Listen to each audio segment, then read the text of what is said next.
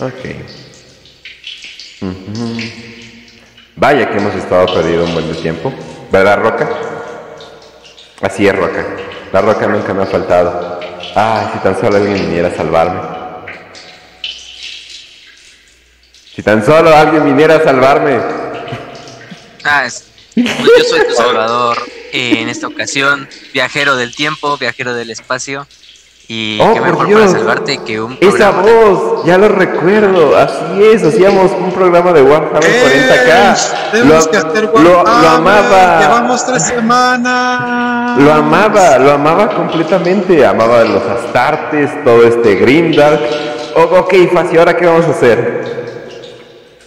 ¿Qué crees, viajero del tiempo? Que hoy no vamos a hablar ni de Space Marines ni de güeyes espaciales racistas del futuro, Ah, sino no. todo lo contrario, nos vamos a regresar a la fantasía del, medio, del medievo, del renacimiento, y vamos No, a hablar no, de Warhammer no, Fantasy. No, y sus grandes no, elfos. No, no.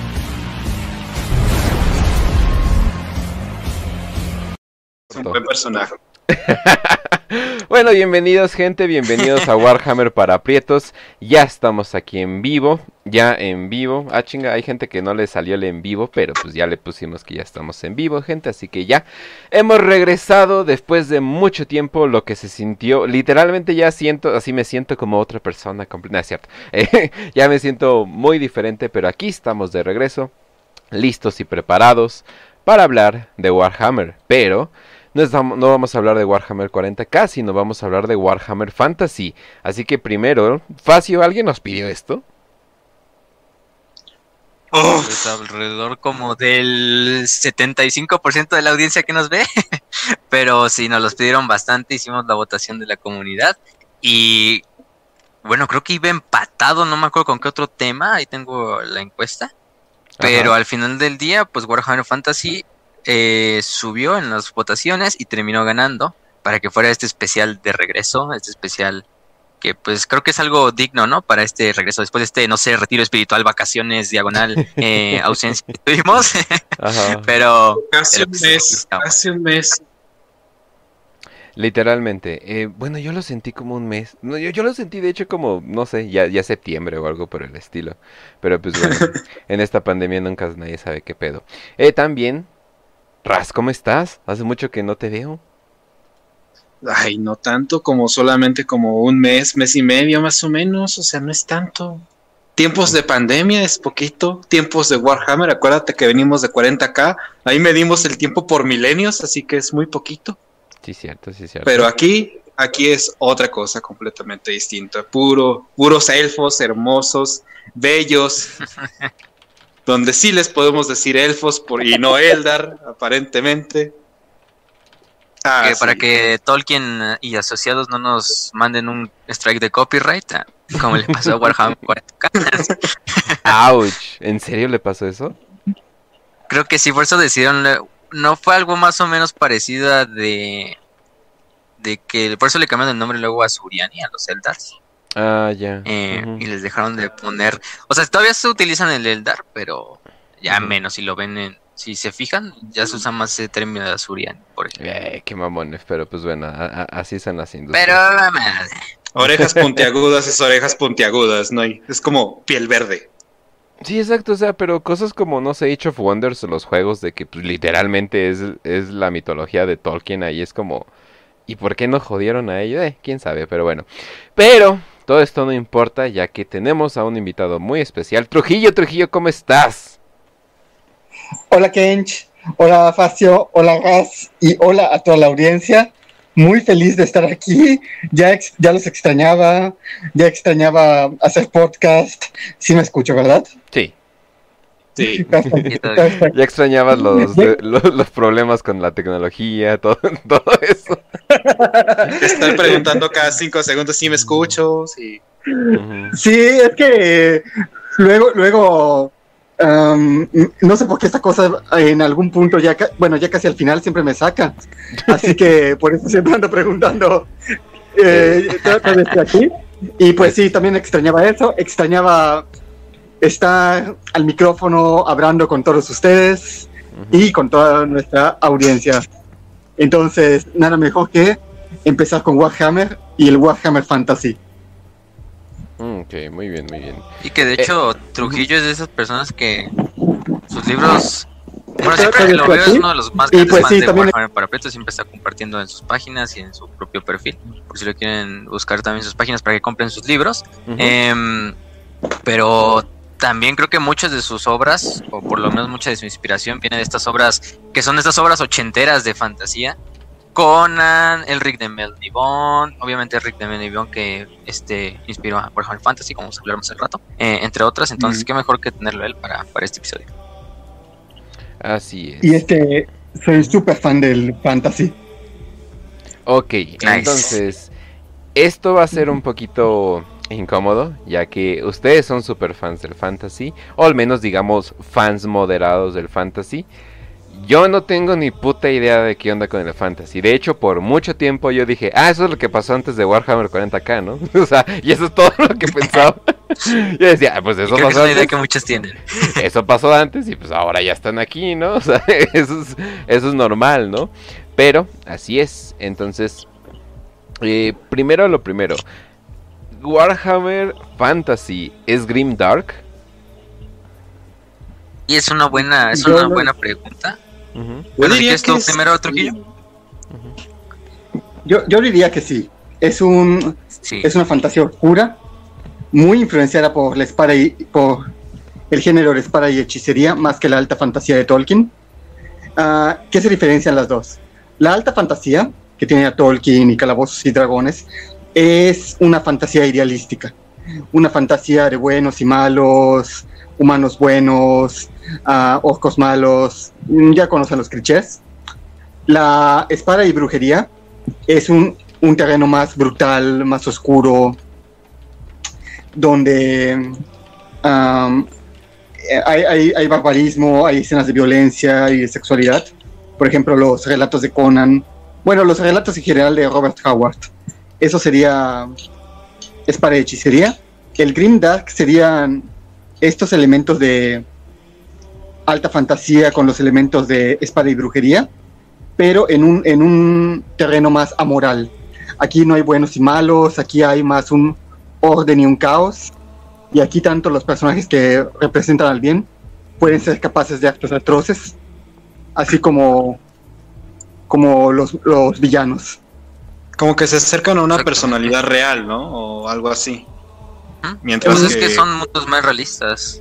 Mm, Se podría mientras decir- que en otros, pues es como muy recto el personaje y tiene, tiene solamente una línea. Y, por ejemplo, El Se Señor puede- de los Anillos, que Se podría decir que lo que pasa es que El Señor de los Anillos está muy influenciado por la moral cristiana. Tanto Tolkien como sus seguidores y sus derivados están influenciados por esta mora- por este Oh, Gandalf es Jesús, oh por Dios, no lo había pensado. Obviamente. En cambio, la, Demonios. Gundam está más influenciado por el paganismo antiguo y Sí. estos conceptos de orden y caos, de civilización contra barbarie. E- e- es lo que vemos aquí en Warhammer. Sí, y conceptos como, ah, pues los dioses pueden ser acá dioses pues que brillan y celestiales y buenos, pero también pueden ser demonios que te comen en la calle y cosas por el estilo. Pues los aztecas no tienen dioses que literalmente es así de, ah, sí, ese dios, pues si vas al bosque en la noche a veces te come. y, y ese era el con- o sea, y ese era el concepto. de hecho, una de- plática te, da- te regala café, pero al mismo tiempo eh, te puede comer. Así que tenemos buenos días. Ese es, ese es lo y otra Sí, cosa también, por ejemplo, es que, bueno, ya hay otras, no sé si han visto esas luego gráficas que hacen, ¿no? tipo como lo de Chaos Neutral o esas madres, pero basado en la literatura, que es por ejemplo Noble Dark, eh, Noble Bright y esas madres, y Grim Dark, que está hasta uno de los extremos. Y ahí se van poniendo las series literarias de acuerdo a cómo sea su estilo, también de cómo escribe. Ya explicó muy bien Trujillo de qué trata el Grim Dark. Aunque algunos dicen que Warhammer Fantasy entra como entre ese pequeño mm, frontera entre lo Grim Dark y lo Noble Dark, Porque incluso los enemigos, los villanos, los que pueden ser los héroes de la historia, sí han de tener esos momentos heroicos, obviamente contrastando a veces con su con las cosas que hacen mal en, en la historia, las cosas que hacen crueles o cosas así de ese estilo. Em, Y además algo que lo diferencia de 40.000, por ejemplo, es que en Fantasy, como es un mundo más pequeño, obviamente no estamos hablando de un planeta, de un lugar, del, del viejo mundo y del nuevo mundo, en este caso, pues las acciones de una sola persona, de un héroe, tienden a ser mucho más impactantes para el mundo en general, para el lore. O sea, en realidad un héroe sí puede hacer algo y, esa acción puede cambiar todo el, todo el trasfondo. Pero en Warhammer 40.000, por ejemplo, lo vemos un poco más, menos esperanzador, porque incluso ustedes, aunque vean las grandes historias que les hemos contado a lo largo de todo el podcast, lo que pasa a veces es que son tan insignificantes porque es una galaxia de millones de billones de personas. Incluso las acciones de un gran personaje a veces son ínfimas o son inútiles en el gran esquema del juego, que es Warhammer 40.000. Pero en Fantasy sí llega a tener ese, ese poco más de protagonismo las acciones de los héroes, de los villanos. Entonces sí es mucho más, mucho más volátil el, el mundo de Warhammer Fantasy que el de 40.000. O sea que sí enseñan a los... O sea, sí enseñan a los elfos siendo los pinches culeros que son, ¿no? Sí, sí, hay Ah, muchos ejemplos y entre sus, incluso los que ustedes podrían pensar que son los elfos buenos, que son los altos elfos, eh, son unos hijos de puta y han causado uno de los grandes, uno de los eventos y guerras más grandes en la historia del Lord de Warhammer Fantasy, tan solo por ser unos arrogantes hijos de puta. Entonces, Ok, Imagínense. entonces, eh, no, no ahondando en esto, pero Warhammer Fantasy se supone que ya se acabó, pero constantemente, lo- o sea, se supone que ya se acabó y, y salió eh, Age of Sigmar. No se supone que era como el reboot, porque Warhammer Fantasy no estaba jalando como antes, o no sé, no, la gente no compraba sus libros de roleplay, no, no sé, quién sabe qué chingada les pasó. Eh, ta- tal vez porque pues D&D, este Dungeons and Dragons tiene una pinche monopolio con ese mundo, ¿no? Pero eh, aparte, aparte de todo eso, se murió y todo el mundo, no, pues ya se murió bien bien, y pero como que luego dijo, ah, no es cierto. vamos a vender los derechos a varias No personas crean. y vamos a crear muchas cosas y de repente es así de, ah, mira, de repente un chingo de gente tiene un buen de interés en todo esto. Hay canales de YouTube que se dedican exclusivamente a eso. Hay canales de YouTube que se dedican exclusivamente a Total Warhammer. O sea, literal. Entonces así de, "Huh". Es como... eh, Eso se me hace como que lo curioso. Pero... eh, sin... Ahora es que sin, sin, na- sin más ni más. eh, hay, por ejemplo, un equivalente a, no sé, a, a, a humanos, a gente normal. sí, para eso tenemos que decirles, bueno, vamos cómo vamos a dividir también el programa. Hay algo que se hacía, ya también se hace mucho en Age of Sigmar, porque Age of Sigmar es como el sucesor espiritual y de hecho es el podemos seguir que es una continuación de lore, pero obviamente ya en otro trasfondo, en otro mundo incluso. Eh, incluso en Age of Sigmar van a ver que se le hace referencia al mundo de fantasy como el mundo que fue em, en algunas ocasiones. Pero había estas cuatro fuerzas que de hecho las dos primeras vienen de las como completa inspiración de las novelas de Elric de Meldivon, em, de este Michael Moorcook, eh, en las cuales son las dos fuerzas opuestas principalmente que son las fuerzas del orden, las fuerzas del caos, y aquí le añadieron en Warhammer Fantasy unas que sí de las cuales no podemos decir que son pioneras porque también es inspiración de otras obras de fantasía anteriores y cosas así, pero por ejemplo fueron las fuerzas de la destrucción y las fuerzas de la muerte. Es una forma muy general de dividir a las todas las facciones porque aquí son bastantes facciones, incluso algunas no las vamos a tocar como tal en el, en el programa de hoy, porque son facciones menores, pero podemos decir que son mucho más facciones que las de Warhammer 40.000, para que se den una idea. Entonces, principalmente tenemos, eh, para empezar, para que se den una idea, estamos en este planeta, que es el mundo de Warhammer Fantasy. Eh, si lo ven en un mapa, de hecho hay unas imágenes por ahí, eh, que buscan el mundo de Warhammer Fantasy, se van a dar cuenta que es una calca del mundo de la Tierra, de nuestros continentes, de la forma de nuestra Tierra, en este caso. Eh, obviamente medio deformados, con formas diferentes, con regiones diferentes. Incluso hay una isla que está en medio de, de lo que sería el mar Atlántico, que es Ultuan, donde viven los altos elfos, em, que es como la Atlántida. Básicamente se basa en el mito de la Atlántida. Pero en este caso, nos vamos a ir, creo que Esa yo. isla sí al- existe. Sí existe, pero, pero los Sí, nada más que, que- sepan. es que hay una, hay una cortinota en el Atlántico y, Sí, así y así refleja el, el agua, entonces no la ves. Eso Sí, es pero- completamente pero- falso. Hay, hay fotos No, de la no. NASA, chicos. O sea, saliendo de, la, sali- saliendo de la escuela donde al lado donde chupan el pito, yo les digo qué pedo, no hay pedo. Yo les digo, yo les digo. Pero bueno, siguiendo con, con este de- con esto de Warhammer Fantasy. eh, las primeras facciones que las, vamos, las que vamos a hablar, o la primera fuerza de la que vamos a hablar, va a ser la Fuerzas del Orden. Eh, Ujú. En este caso, podemos decir que son los héroes de la historia, los protagonistas, no tanto porque van a ver que como hay tantas facciones y hay tantos personajes, hay historias que las protagonizan orcos, que las protagonizan skavens, que las protagonizan humanos, que las protagonizan orcos, entre muchas otras cosas. Entonces, no podemos decir que tampoco son los protagonistas, pero son bastante, ocupan bastante del, del texto, de los, del, del material literario de Warhammer Fantasy. En este sentido, la primera que entra, la primera facción o la más importante del- de Warhammer Fantasy es el Imperio. El Imperio del Hombre. Qué casualidad, un equivalente a, ya sabemos a cuál, al qué gran estado eh, teocrático que alaba un muerto en, una ta- en un trono dorado. Pero aquí el Imperio del Hombre, en Warhammer Fantasy, van a ver que está súper inspirado, o sea, la inspiración es completa y El se Sacro ve Imperio. a flor de piel. Ajá, El en el Sacro Imperio Imperio, romano. romano-germánico. Eh, Incluso Karl Franz, que es como el líder, obse- observándolo, vi que es básicamente Barbarroja o Barbarosa. El, El emperador. rey más. Ajá. Es, No busquen cómo se murió Barbarosa porque es algo muy patético, pero es patético, pero finalmente el, el personaje sí está muy, muy basado, ahora sí que basado en el sentido boomer de la palabra, eh, en Barbarosa. Realmente me sorprendió. Exactamente. En el emperador. Y van Y a ver hecho, que, por la- ejemplo, ajá, Ah, la forma de, de gobierno del imperio eh, es idéntica. Es idéntica a la, a la forma de...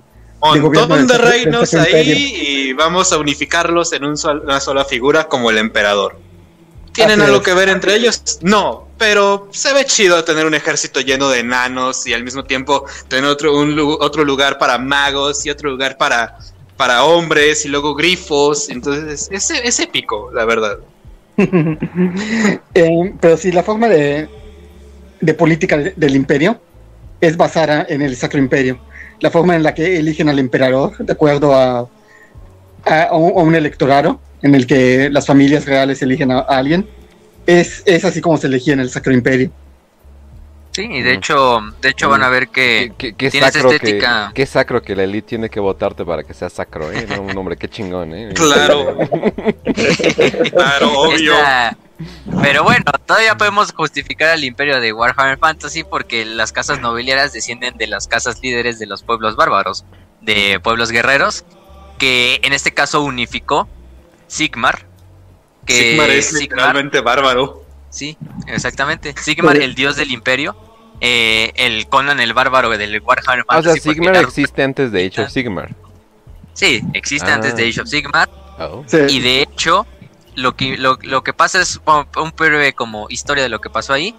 Los humanos de esa región, donde está el imperio, que es lo que podemos decir si lo ven en el mapa de Warhammer Fantasy, es como Alemania o el centro del viejo mundo, que es ese continente. Ah, la, la Eh, Europa Central.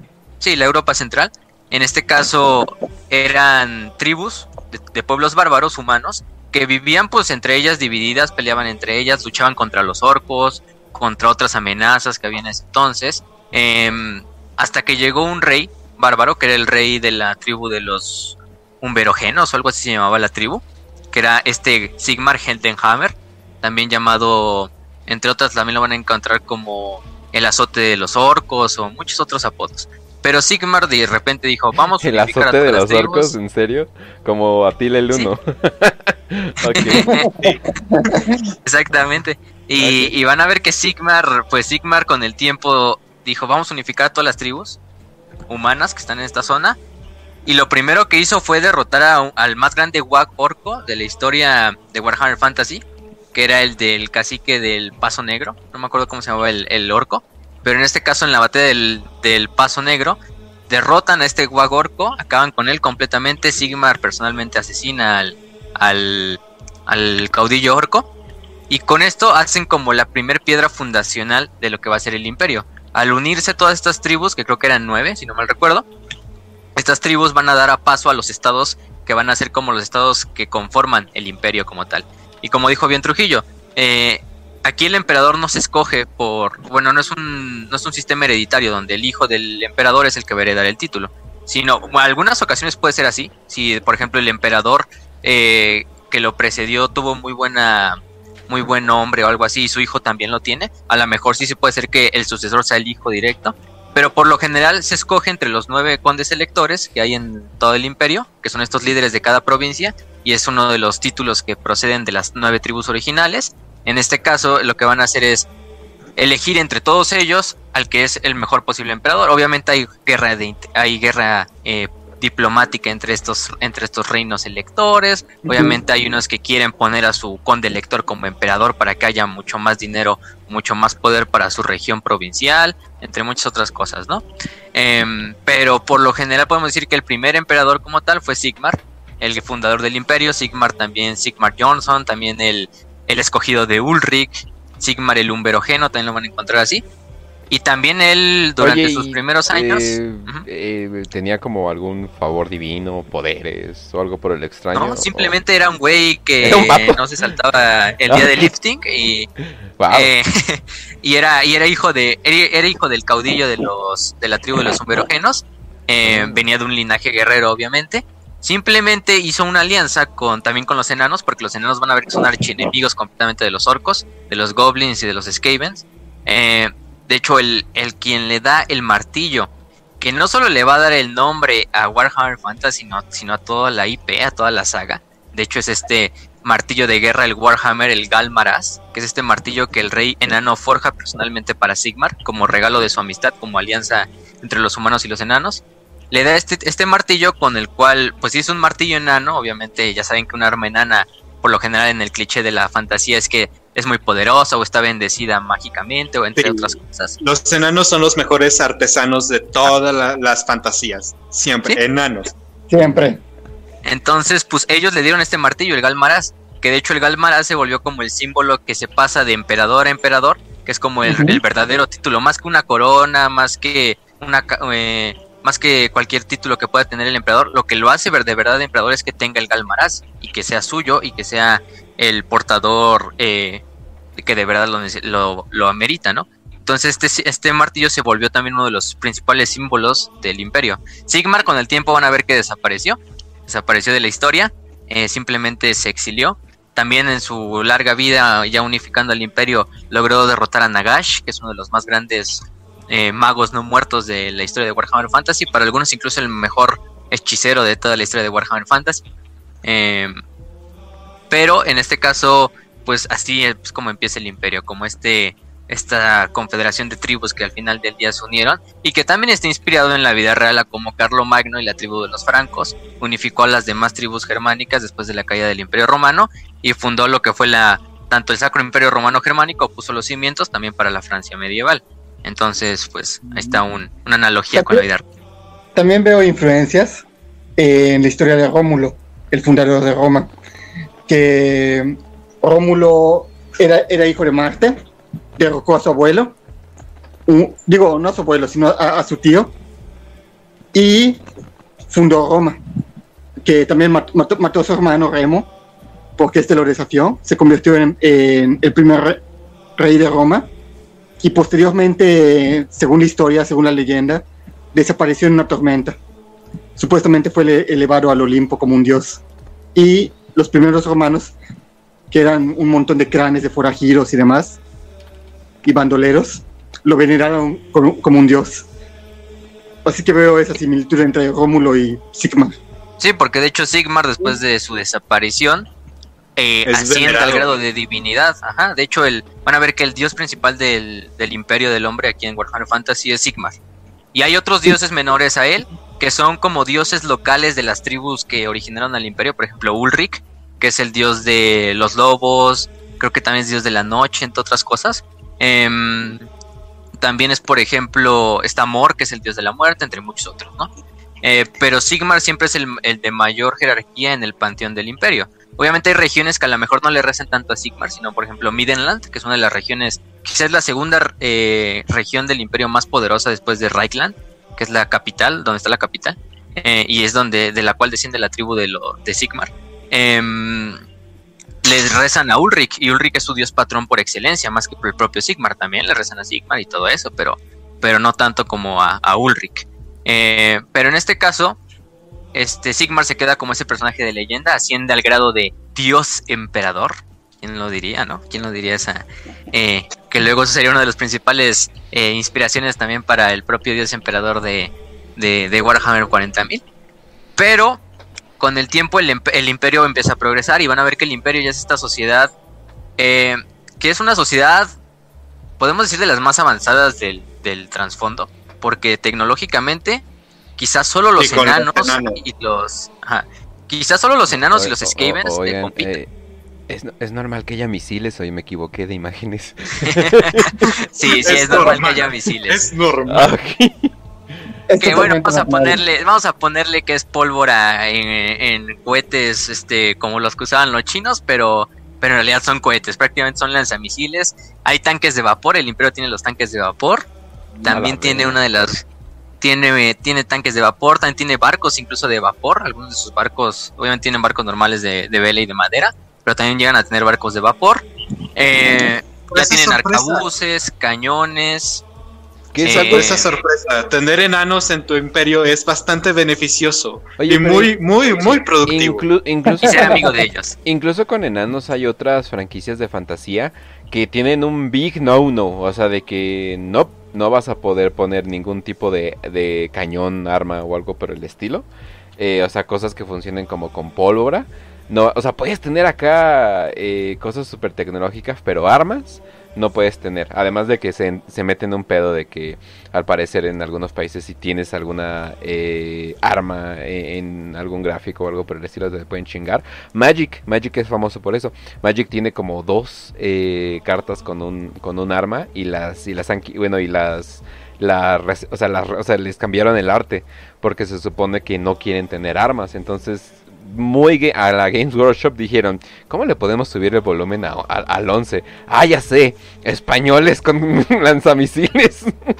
Sí, y de hecho, es que se van a dar cuenta que Warhammer Fantasy es como, no, tú, tú avientas, así los escritores cuando lo, lo idearon, tú aviéntale todo lo badass de la fantasía, incluso métele ahí ciencia ficción, aunque es un pinche universo de cine de fantasía, y hay incluso nukes ya con los Skaven, así cosas de ese estilo, para que simplemente se vea el pinche universo más absurdo, eh, de fantasía más absurdo, pero también que, pues, más épico de que se haya creado, y eso es algo de lo, lo bonito que le ha hecho, le ha hecho Warhammer Fantasy, de que no están obviamente totalmente relegados a lo que es la fantasía, obviamente de esa edad media donde no hay armas de fuego ni nada de eso, simplemente es eh, lo que ya conocemos. Pero sí, el imperio, el imperio tiene armas de fuego, por lo menos incluso el, el lema del imperio es el de eh, fe, acero y pólvora, Mm. es uno de sus principales lemas. Eh, y básicamente todo se reduce a eso, o sea, tropas blindadas o por lo menos caballeros blindados, los, los caballeros que traen las Firehanders se ven muy bien, que son los caballeros de doble mano, eh, que llevan espada a doble mano, eh, los tanques ya los dijimos, las órdenes de caballeros de, de- del imperio del, del imperio del hombre también son de las de las mejores del juego. Tienen no solo los caballeros, por ejemplo, de Blazing Sun, eh, los caballeros de Ulrich, también están, por ejemplo, los caballeros en semigrifo. Imagínense caballeros en semigrifo que literalmente llevan un semigrifo como montura. Em, Mm. el propio Karl Franz, que es el actual emperador, o bueno, era el actual emperador antes de, del fin de los tiempos, iba en uno de, en un grifo montado, que era su grifo llamado Deathclaw, Guerra de la Muerte. Em, y algo importante es que también tienen los colegios de magia más grandes de toda la, de todo el universo de Warhammer Fantasy. Bueno, no, no es que sean los mejores magos, pero sí quizás la facción con más magos, porque de hecho tienen como propias escuelas dentro del imperio, que cada una de las escuelas se dedica a uno de los saberes de la magia. O sea, aquí no hay Y- psychers, sino hay magos. Aquí hay magos, aquí hay magos, Magos. hechiceros, Mm. brujas, eh, nigromantes, como quieramos decirle. Mm. Eh, y de hecho, todo se explica porque obviamente aquí también la magia o ese poder del cual le- sale la magia es caos. Es la propia disformidad hecha manifiesta en el, en Ah, el ok. universo real. Eso no ha cambiado. Sí, eso no ha cambiado para nada. Pero aquí, aquí sí toma algo diferente. Aquí tomas de cuenta como si la magia, una vez que entra al mundo de Warhammer Fantasy, se divide como en diferentes saberes. Creo que son los ocho, uno, dos, tres, cuatro, cinco, son nueve saberes básicos. Que por ejemplo es el viento, son los vientos de la magia, ¿no? Es el viento de Hish, que es como el, el saber de la luz, o sea, es magia de luz, magia de curación, incluso pueden invocar como meteoritos los magos de ese estilo. Luego está el viento que se llama Shamón, que es como el saber del metal, y de la alquimia, o sea, es la magia que se basa en el metal, en manipular los metales. Incluso uno de los más grandes personajes de, del imperio, que es este Baltasar Gelt, que es el, el señor de todos los colegios de magia, es el líder del saber del metal. Y van a ver que trae una máscara dorada y una voz así súper épica que parece Kench usando su este modificador de voz.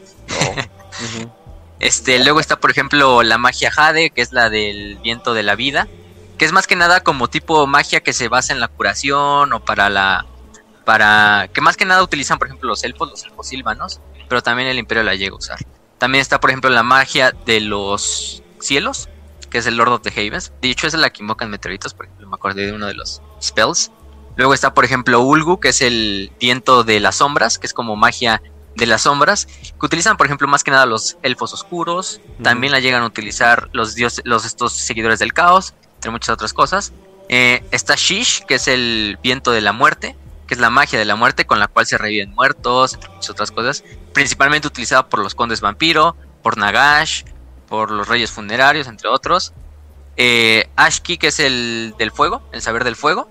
Y finalmente, eh, Gur, que es el saber de las bestias. Que ese más que nada es para invocar tanto bestias, como el nombre lo indica.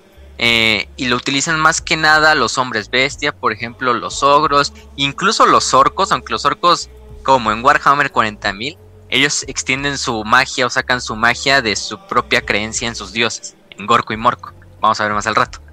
Pero esos serían los, los nueve saberes básicos de, de- de la magia. Wow, Ok, cuando lleguemos a los orcos me tienes que responder eso, porque Sí, es sí, así sí. de wow, wow, wow, a ver, espera, ¿qué? Ok. Y, a- no, y aparte, imagínate, o sea, todavía hay más saberes del, que no son de los ocho básicos. Por ejemplo, los, de, los seguidores del caos utilizan los propios saberes de su propio dios. Incluso hay un saber de Korn, aunque sea así raro de que Ah, seguidores de Korn usen magia. Pero no, casi no se basa en usar spells o cosas de ese tipo. Simplemente es más como buffs para unidades o para que tengan mejor vigor en la batalla o cosas así. Los Skavens Mm. tienen sus propios lords de magia. eh, también llega a haber algunas variaciones. Es algo muy, algo muy complejo que no, no, no lo explicaríamos en este video porque pues no vale la pena para este, el- para estos fines. Y el juego Ajá. principal de esto es tabletop, que es roleplay, o sea, es un... eh, Oh, ya Total Warhammer ya se volvió el principal. No, no, sí era. Bueno, según yo, empezó como. O sea, sí empezó como tal como Warhammer Fantasy Battle. Que fue allá por el año. Si no mal recuerdo, fue en el. eh, a final, creo en el 78, cuando se empezó a hacer la idea. Y empezó como este juego de mesa, porque de hecho, Game Workshop en esa época, ¿te acuerdan? Que en uno de los capítulos dijimos que se dedicaba a hacer muebles para jugar juegos de mesa, principalmente. Ya después dijeron, vamos a hacer nuestro propio universo y pues vamos a explotarlo, ¿no? Pero a partir de ahí también se fue haciendo lo que fue conocido como el Warhammer Fantasy Roleplay, que es uno por los que muchos también lo conocen. Pero en general sí empezó como el, el tabletop y quedó como tabletop hasta el fin de los tiempos, que fue la, la novena edición de hecho de Oye, Warhammer pues cual- Fantasy. cualquier güey que le guste, a cualquier güey que le guste rolear, y no sé si sepan, pero Dungeons and Dragons ya va a quitar los atributos raciales en la siguiente edición. O sea que si, o sea que si eres un orco, o, por ejemplo, ya no, ya no eres tonto, ¿no? O sea, o si eres un elfo, ya no eres bello por naturaleza, o flaco, o algo por el estilo, ¿no? O sea, ya, No me imagino un elfo gordo. pues ya lo va a ver. No puedo. Ya lo va a ver. Ya lo va a ver, ¿eh? ¿Eh? ¿Eh? Es- y se llama la... Ah, se me olvidó su nombre. La gordota, ¿no? ¿Cómo se llama esa tipa? La reinota. La. Reinota. ¿Qué o ¿Se sea, sea, pinches viejas, o sea, hasta, hasta cuando quieren apoyar es así, ¿cómo le ponemos? La reinota por gorda. Es que hijos de su madre. Sí, no, Pero, Pero bueno, Pasaron. o sea, eh, O sea, te pueden... y- pues, o sea, ajá. Ah, no, algo para decir del imperio es que dentro de los reinos humanos Es la sociedad más avanzada, como ya dijo Facio. Es, obviamente es una sociedad con clases sociales, no es una utopía, pero me parece que eh, es mejor vivir en el imperio de, de Fantasy que vivir en el imperio de Warhammer. Creo que hay más Sí, calidad de de vida. 40. Sí, de mucho, hecho, por mucho. sí, por mucho, por mucho. Sí. Ujú. Y, y, pues, generalmente si vives en una de las regiones centrales, mucho mejor, porque las regiones o las provincias que están más cerca de la frontera hacia el norte, pues por ejemplo Ostermark es la primera en ser siempre atacada por, por los, no solo por el caos, sino por los condes vampiro, también por los orcos, o sea, la verdad es vivir ahí sí es un desmadre. O sea, es Cadia. Y sí es literalmente Cadia, porque es como el escudo del imperio, porque está al norte, Ostermark. Ya. Pero, mm, pero entre otras, eh, sí es la verdad la, la facción con mejor calidad de vida, si lo podemos decir así. Obviamente no te vas a salvar de comer ratas o a lo mejor ser un simple campesino que en el momento en que lleguen las tropas del caos te utilicen para un sacrificio. Pero, pero, pues es un ¿tienes estándar de aire? vida mucho. Tienes aire libre, tienes aire fresco, Sí. tienes solecito. Es lo más importante. No te está comiendo, o sea, no te está comiendo No estás cualquier cosa. comiendo humanos, no estás comiendo humanos, estás comiendo verduras. Ya hay una ganancia. Exacto. Definitivamente. pues, bueno. Además, otra cosa, eh, en Warhammer, en este, en el Imperio, no veneran a, a un cadáver como emperador. Bueno, veneran a un emperador como Dios, a este Sigmar, y a, y a todos los y todos los emperadores, de hecho, se consideran descendientes de Sigmar.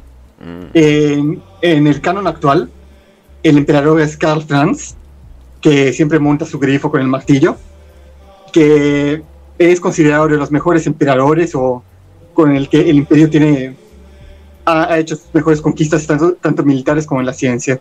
Entonces, Sí. por lo menos eh, en Fantasy, los humanos de- del imperio de Fantasy, por lo menos tienen un emperador que está vivo y que, y que vela por ellos. Exactamente. Y, y, algo. que no ejemplo, requiere de 10.000 sacrificios diarios. Y Vamos eso, y eso lo de- podemos dejar entre comillas porque, o sea, había ido emperadores que la verdad es que han sido una tremenda mierda. De hecho, hubo una época de los tres emperadores en el imperio del, de donde se peleaban los condes electores por ver quién era el, el emperador y eran guerras civiles. Había otros emperadores que son totalmente incompetentes, que los terminaron asesinando sus propios seguidores, otras facciones. Quizá Ajá. podemos decir unos cuantos emperadores, por ejemplo, Mandred Skavens, que es uno de los legendarios, lo terminaron asesinando los Skavens, eh, lastimosamente. También Magnus el Piadoso, quizás el más recordado después de Sigmar, porque él fue el que acabó con, con la invasión más grande del caos hasta el fin de los tiempos, por lo menos la anterior, eh, y reunificó al imperio después de una guerra civil que le había dejado hecho mierda. Eh, también fue asesinado, creo, al final. Eh, pero bueno, no se puede tampoco querer mucho. Porque también obviamente está esta corrupción institucional del imperio en la cual a veces pues no le conviene a un conde elector que alguien, que otro conde elector sea el emperador. Porque van a ser mucho menor atención para sus tierras, para su propia No, o sea, provincia. pero, entonces mm, también está esta guerra de Pero aún así, o sea, eh, cuando están los desfiles puedes ver a tu emperador, o sea, está en la Sí, batalla. sí, sí. O sea, lo puedes ver, o sea, no sé si recuerdan, pero hace poco en la entrevista de Dan Abnett, eh, básicamente dijo que casi todas las personas que han visto al el emperador eh, de Warhammer 40k se mueren, o sea, literalmente Sí, se mueren, se mueren, derriten, no quedan nada, se desintegran, o sea, simplemente son hechos caca, como si estuvieran en un reactor nuclear, o sea, y, el- y eso se me hizo muy interesante, así como que, ah, mira, o sea, sí está mencionando que como que el emperador es como que está en el centro y está como que creando algo, ¿no? Muy interesante esa entrevista, de hecho sí la necesitan ver. Y más o menos dice que Alfarius y, y compañía estaban totalmente troleando al caos. Bueno, más bien están totalmente troleando al caos. Loco súper confirma, pero... eh, pero a comparaciones de que, ah, mira, puedes ver al emperador, eso cambia mucho. En vez de pelear por una imagen distante que si un día puedes llegar a verlo, lo mínimo que te va a pasar es de que el cabello se te va a hacer blanco y te vas a quedar en shock. o sea, Sí, o sea, y, Te y vas van a quedar que ciego como la gente de Nostramo, ¿por qué no? sí, exacto. y van a ver que Karl Franz siempre está al, al- así al frente de la batalla y sí, hombres del imperio. Hoy Ah, lucharemos oye, por lo no. que hoy, hoy lucharemos por por el imperio, por Sigmar y por el Warhammer, ¿no? Por el martillo de guerra, que el Galmaras, ¿no? Por el símbolo que es el del imperio. También van a ver que el símbolo de Sigmar a veces es un cometa de dos colas, que es el cometa de Sigmar, que es un cometa que pues de repente pasa y tiene un toque profético, un toque también apocalíptico y en el fin de los tiempos también tiene una importancia bastante grande. Em, pero bueno, eso es en cuanto... Yo creo que eso es suficiente para dar un pequeña eh, probadita de lo que es el imperio. La verdad nos falta mucho para hablar del imperio, obviamente. Sí. Les podríamos dedicar también una, un episodio a cada facción y eso quizá en un futuro ya veremos. el Pero- ya me lo quiero echar. Sí, pero, pero, ¿qué más otra cosa? Por ejemplo, algo que nos faltaba decir del imperio es Es que también uno de sus más grandes Sí, también es pluricultural. Algo que algo importante es que no solo en el imperio viven humanos, no es un imperio tan racista como el de Warhammer 40.000.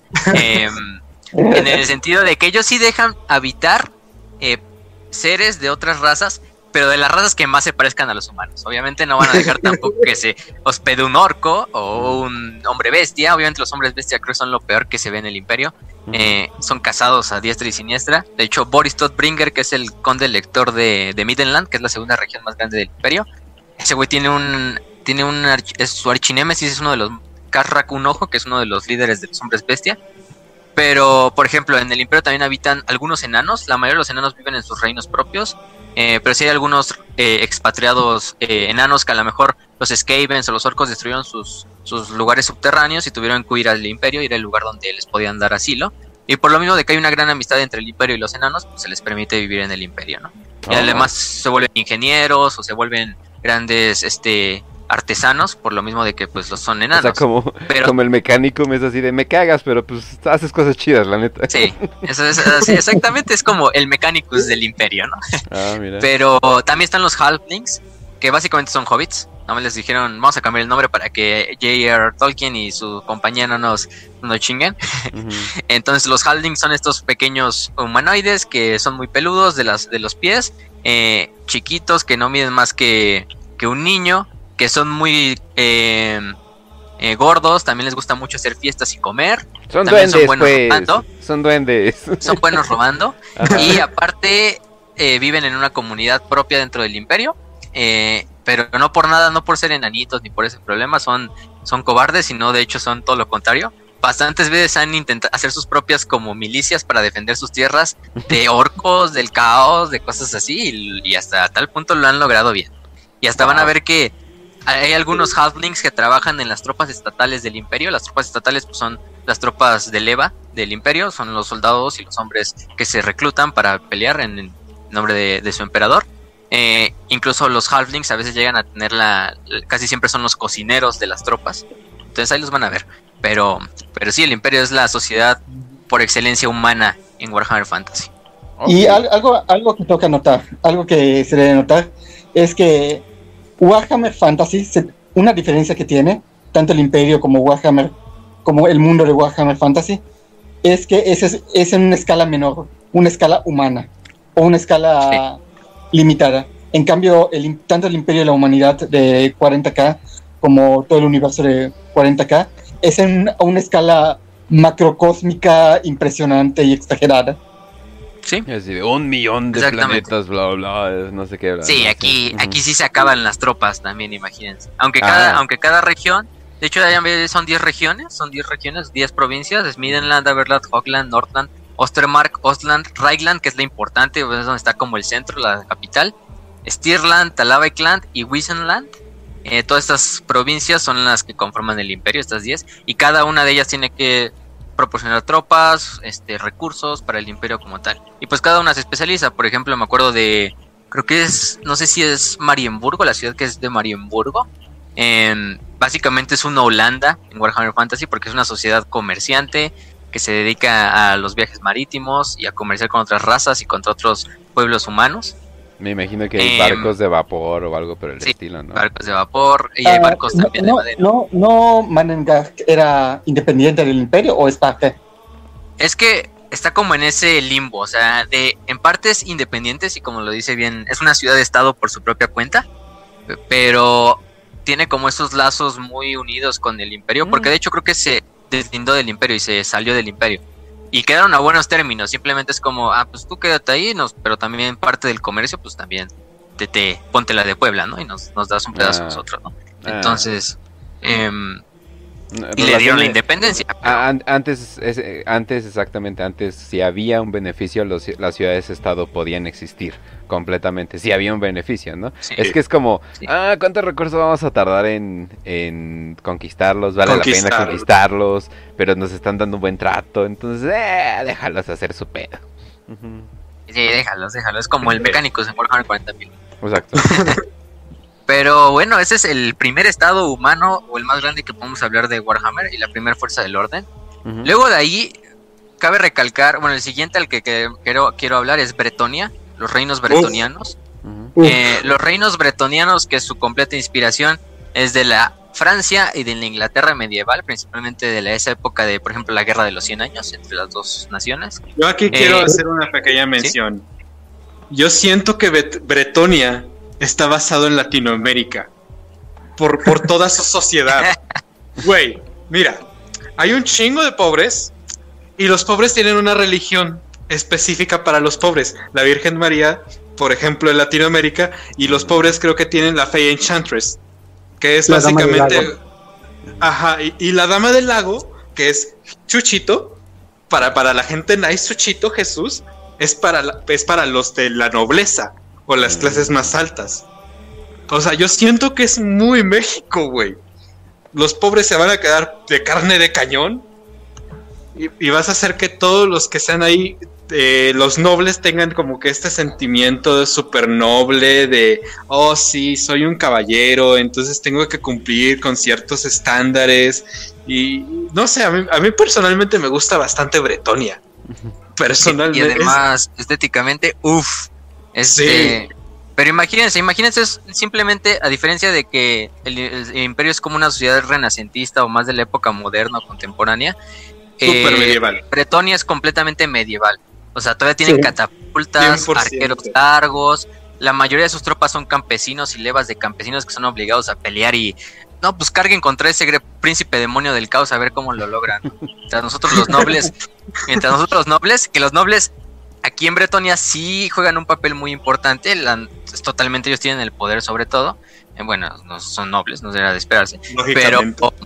Pero aquí sí ellos muy- sí muy van directo a los putazos, van directo a los putazos porque van a ver que los nobles siempre son los que van, son los caballeros, en general los que van Son sobre los caballos. únicos que tienen permitido usar eh, armaduras, los que tienen permitido usar armamento pesado, los, los, los del resto del pueblo, el pueblo llano, por así decirlo, no puede, está prohibido. Pero todos tienen arcos. que... Incluso si ven en el juego de Total War Warhammer, si ven las tropas de campesinos de Bretonia, o sea, son literalmente campesinos que van armados con picos, con palas, con arados, o sea, ni siquiera son armas Como la reales. primera cruzada, ¿alguna vez has-. ¿Alguna vez supiste de la cruzada de los campesinos? Sí, sí, sí, exactamente. Esa que salió algo muy así. mal, bueno, era de esperarse. Así. Ah, Pero A ver, una, una- una sociedad desigual, donde la mayor parte de la, de la gente eh, está en condiciones de pobreza. Y los como no- y los no- Latinoamérica. O, como la, o como Inglaterra. Ah. también como o sea- Inglaterra, como las sociedades medievales. Sí, esa separación Sí. de... O sea, que incluso los cabrones tuvieron que hacer como un acento distinto para distinguirse de los pobres. Cuando la ropa... La ropa se empezó a hacer muy barata. Entonces ya no podías distinguir a la gente por su ropa. Entonces los güeyes dijeron, oye, ¿y si hacemos un acento? y literalmente hicieron un acento nomás para mamonearse. Entonces... Algo así me imagino Inglaterra, algo así me imagino Bretonia, además el nombre es como que mm, creo, creo que creo que hay un Sí. creo que hay un Demasiado nombre- anglo. Exactamente, creo que hay un nombre en específico. Entonces De- me sorprende que pudieran haber hecho que pudieran haber hecho esto De hecho, ser es demasiado súper gracioso sí. porque los nombres de Bretonia usualmente son de origen francés. Y no sé si sepas, pero Sí. real life lore, los ingleses y los franceses se detestan a muerte, güey. Sí. Se, se aborrecen, no se aguantan. Y el Pues hecho de nada que más tuvieron una Bretonia. guerra de 100 años. Exacto. Oye, pues, Y Bretonia, o sea, el fundador de Bretonia se llama Jules Le Breton. Sí, O algo así. es Jules Le que es el Breton. caballero verde, para los que no sepan. mm, Y, y- Eh, y la forma. ¿Tú lo dices fácil o.? No, tú dilo, tú dilo, tú dilo. Ok. Se supone que Bretonia, en sus inicios completos, o sea, no hay ni imperio del hombre, no existe nada de, de lo que es- está actualmente en Fantasy. Primero fue habitado por elfos, elfos silvanos, creo que, o son de Ultuan, o algo así. Creo que son los de Ultuan. No, espérate, antes de eso, antes de eso incluso fue habitada por hombres lagarto, imagínate. Ah, sí. Entonces llegan los, o sea, los hombres lagarto creo que se van, o sea, como que hay mucho desmadre, pasa Sí, por se ahí. van por el gran cataclismo. Ajá. Y, y, eh, la tierra está vacía, entonces los elfos de Ultuan, que son como la isla que estamos mencionando que es Atlántida, entonces llegan, empiezan a poblar pero se encuentran con, creo que son orcos y enanos. Entonces es una guerra entre tres bandos, los, los elfos contra los enanos contra los orcos. Después los, los orcos empiezan a superar en número, los enanos y los elfos se unen, pero pues están siendo, o sea, estás enfrentándote orcos contra elfos, obviamente va a pasar algo mal. O sea, están más o menos diciendo que los dioses pusieron a las razas ahí, eh, a ver, vayan ahí, luchen por mí o algo por el estilo. Mm, Sí, ¿Quién sabe? Igualito ¿Quién- que en el 40. Ah, Sí. No, y madre. espérate, espérate. Ajá. Y aparte, o sea, bueno, no sé si Raz iba a terminar o iba a ser. No, no, no, te adelante, adelante. O sea, parte de lo de Bretonia es que, como bien dice Raz, hubo estas guerras anteriores a la creación de Bretonia, donde el pueblo, eh, la tribu que originó Bretonia eran los Bretoni. En este caso, Gilles el Bretón fue el que finalmente los unifica. Pero básicamente es un reino hecho en base a una super mentira. A una super mentira. Que es la de su diosa. Su diosa, la dama del lago, la Pale Lady. Este. mm, ¿Por qué? Bueno, es un pequeño spoiler del fin de los tiempos. También se nos revela que al final del día, la, la dama del lago no es más que una elfa. Simplemente es una elfa. Este. mm, eh, creo que era esta Lariel, si no mal recuerdo. La diosa de la vida de los propios elfos. Típico de eh, los que pobres, de ver una como- güerita y endiosearla. Ah, cierto. Sí, y la, y la volvieron diosa. Sí, llegó la elfa y "Ay, soy su diosa. Vamos a simpiar a una elfa y vamos a hacer una diosa. Sí, básicamente Bretonia es una sociedad de simp, pero Mira, que Dijo fosfo, fosfo, qué chistoso, vamos a adorarla. Hijo de tu madre. ¿Quieren ver mis tenis? Dijo, ¿quieren ver mis tenis? Y literalmente Y. Y mostró las patas así con chanclitas de elfo. Entonces, Uf, no, ahora sí ya, es. y vamos a hacer un imperio. Lo que Zero Pussy Does to Motherfucker en este caso, pero bueno. Los bretonianos, pues finalmente crearon esta sociedad. Eh, van a ver que ellos son la, so- quizás son la facción con la mejor caballería del juego. Ahí se Sí. podría rivalizar un poco con las órdenes de caballería del imperio, pero incluso los bretonianos los llegan a superar porque totalmente su caballería es totalmente hecha de nobles, de sus más grandes guerreros. eh, incluso llegaron a tener grandes cruzadas en contra de otra civilización humana que era Arabia. De, de hecho, son árabes. eh, cuando se forma el imperio y, te- y Sigmar termina de unificarlo todo, le extiende la invitación a los, a los Bretoni de, oigan, miren, estoy haciendo un imperio, ¿quieren entrar? No, no. Y, y para todos, no. Se niegan completamente a seguir el imperio porque, pues, porque es un extranjero. No sí, además eran pueblos pueblos diferentes, o sea, aunque Ajá. fueran humanos, totalmente eran diferentes. Y si van a ver sus nombres completamente, por ejemplo, ahorita el rey actual era León, el, re- el rey León León Concedo, no sé cómo se pronuncia Ajá, francés. Lulo- Bueno, aquí está. Trujillo, aquí está Trujillo, él nos puede corregir. Este Rapaz de Lyonés, este Jules Breton, Armand de Ocpitin, o sea, ya saben esos nombres Ah. súper franceses. Pero no sé, a lo mejor fue como de Games Workshop. Vamos a trolear a los franceses, eh, poniendo toda la facción como francesa, pero que el nombre sea Bretonia. para, que se nos- Algo que harían los británicos, obviamente, de Games Workshop. para que los británicos tomemos al final del día el protagonismo completo. Oye, el pero aparte, eh, Gil de Ray es un güey que participó en la guerra de los 100 años y era un degenerado completo. El cabrón eh, mataba a niños, hacía rituales satánicos con ellos, etcétera, etcétera. Y fue considerado como uno de los soldados más importantes en esa guerra. A mí se me hace que hay una mentada de madre ahí también. Sí, también, también. Esa rivalidad francesa, anglo-francesa, pues es, es hermosa y trasciende los siglos. Pero bueno, van a ver que Gilles el Bretón al final del día también desaparece y su esencia queda como este misterioso caballero verde que se cuentan en las leyendas de Bretonia que de repente se aparece para ayudar a los bretonianos en sus tiempos de mayor mayor necesidad. Incluso en el fin de los tiempos tiene un papel bastante grande. Es uno de los personajes más overpowered también de, de lore. Este, el De, caballero de verde. hecho, yo, yo me atrevería. fantasmal. Yo me atrevería, por ejemplo, a ponerlo, o por ejemplo, que nosotros que venimos de 40k, yo lo siento muchísimo como si fuera tipo el Sanguinor. De que Exacto. llega y se salva el día. Mm. Eh, como el sanguinor de los ángeles sangrientos. De hecho, eh, ese caballero verde está inspirado en las leyendas artúricas del, Mm. pues, del caballero verde, al que se enfrenta a Ser, Ser Gawain uno de los caballeros de la mesa redonda. De hecho, todo esto, este, este entorno de Bretonia está inspirado en el ciclo artúrico. Tienen su propio Ajá. grial, tienen Yo su caballería.